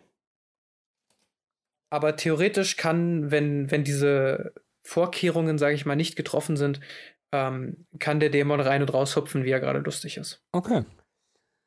Und der andere Kritikpunkt, den ich an der Folge habe, das äh, ist ein bisschen zu viel, also ist der Dämon, ähm, der dann John besetzt, ein bisschen zu viel labert. Also es ist, erinnert einen so an diesen klassischen Bösewicht, der seinen Plan erzählt und dann nicht dazu kommt, seinen Gegner zu töten. Mhm. So, dass man so, ah ja, und das hast du jetzt alles vor. Also, das fand ich so ein bisschen, ja, ja, das hat mir halt nicht so das gut gefallen. Sehr Klischee. Ja, ne? das, genau, das ist sehr Klischee. Das hat mir nicht so ganz gut gefallen. Aber ansonsten fand ich die Folge ganz gut. Ähm, ja, Linus, möchtest direkt weitermachen, was, was du von der Folge hältst? Ähm, es ist, äh, es ist ein gutes Staffelfinale, finde ich. Ich habe aber ich hab ein paar ähm, Fangirl-Momente gehabt und ich habe ein paar, ähm, paar Kritikpunkte an der Folge. Ähm, ja, Kritik eigentlich zuerst. Ich finde den Cliffhanger am Ende zum Kotzen mit dem, mit dem Unfall. Das ist so, ähm, das, das wirkt so ein bisschen, als hätten sie die Staffel fertig gehabt und dann in letzter Minute erfahren, ach, übrigens, in der zweiten Staffel wurde uns genehmigt, ah, da müssen wir noch schnell einen Cliffhanger einbauen. okay. Genauso wirkt es für mich ich, ich finde es kacke. ich finde es einfach kacke. Ähm, und ich fand es auch ein äh, bisschen sehr vorhersehbar, dass, äh, dass Puppy Winchester nicht erschossen wird. Ich hätte es ich hätte von der Serie mutiger gefunden, wenn sie ihn einfach erschossen hätten. Ähm, aber ja, nee, war klar, dass nicht passiert. Ähm, ja, zwei, zwei kleine Fangirl-Sachen. Ähm, ich liebe, liebe, liebe Bobby Singer. Bobby Singer ist so ein unfassbar cooler Charakter. Ähm, und auch sehr schön, dass äh, Robert Singer, der ja, was ist der Produzent der Serie? Produzent. Sich damit selbst in die Serie geschrieben hat, weil Bobby Singer ist nach Robert Singer benannt. Das war er nicht selbst. Ich habe nämlich die Fun Facts rausgesucht. Okay, dann musst du mich nachher berichtigen. Nee, es war Eric Kripke einfach. Der hat äh, zu Ehren Robert Singers ihn in die Serie geschrieben. Genau. In jedem Fall, in jedem Fall ist es witzig, dass der Produzent in der Serie drin ja. ist.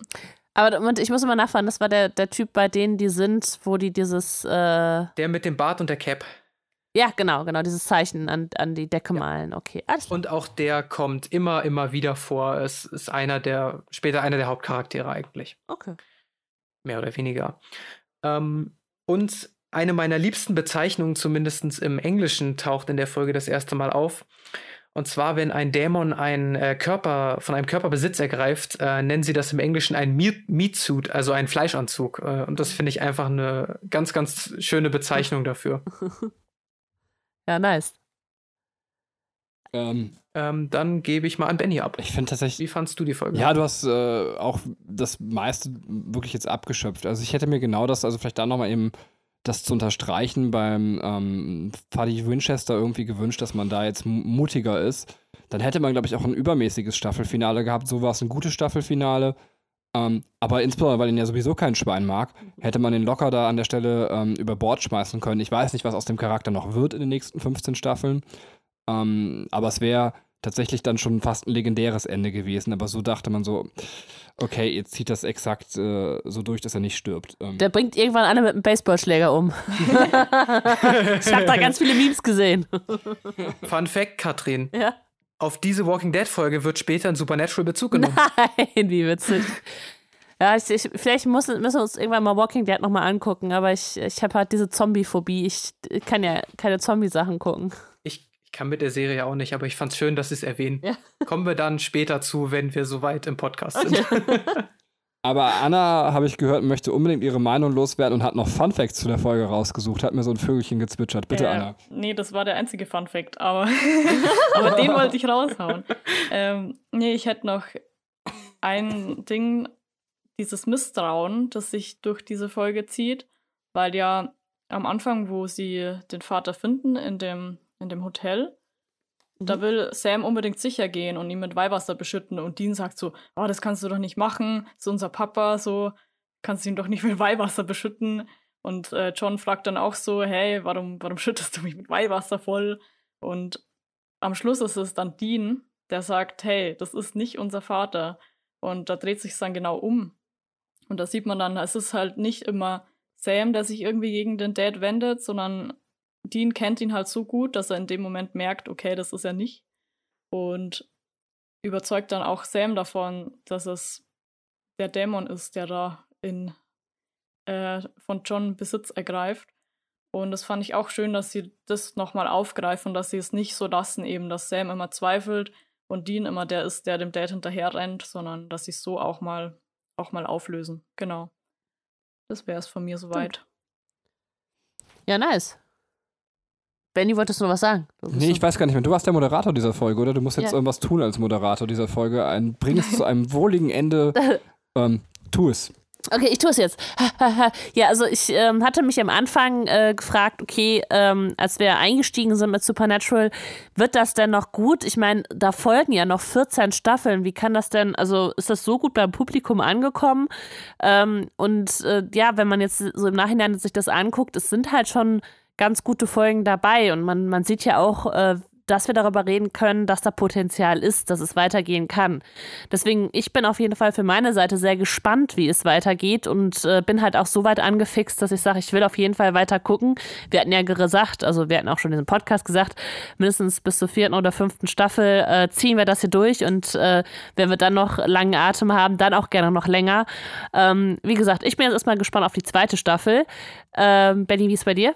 Ja, geht mir ganz ähnlich. Ich habe jetzt auch gerade noch mal durch den Pox Pod Podcast Bock bekommen, die zweite Staffel zu gucken.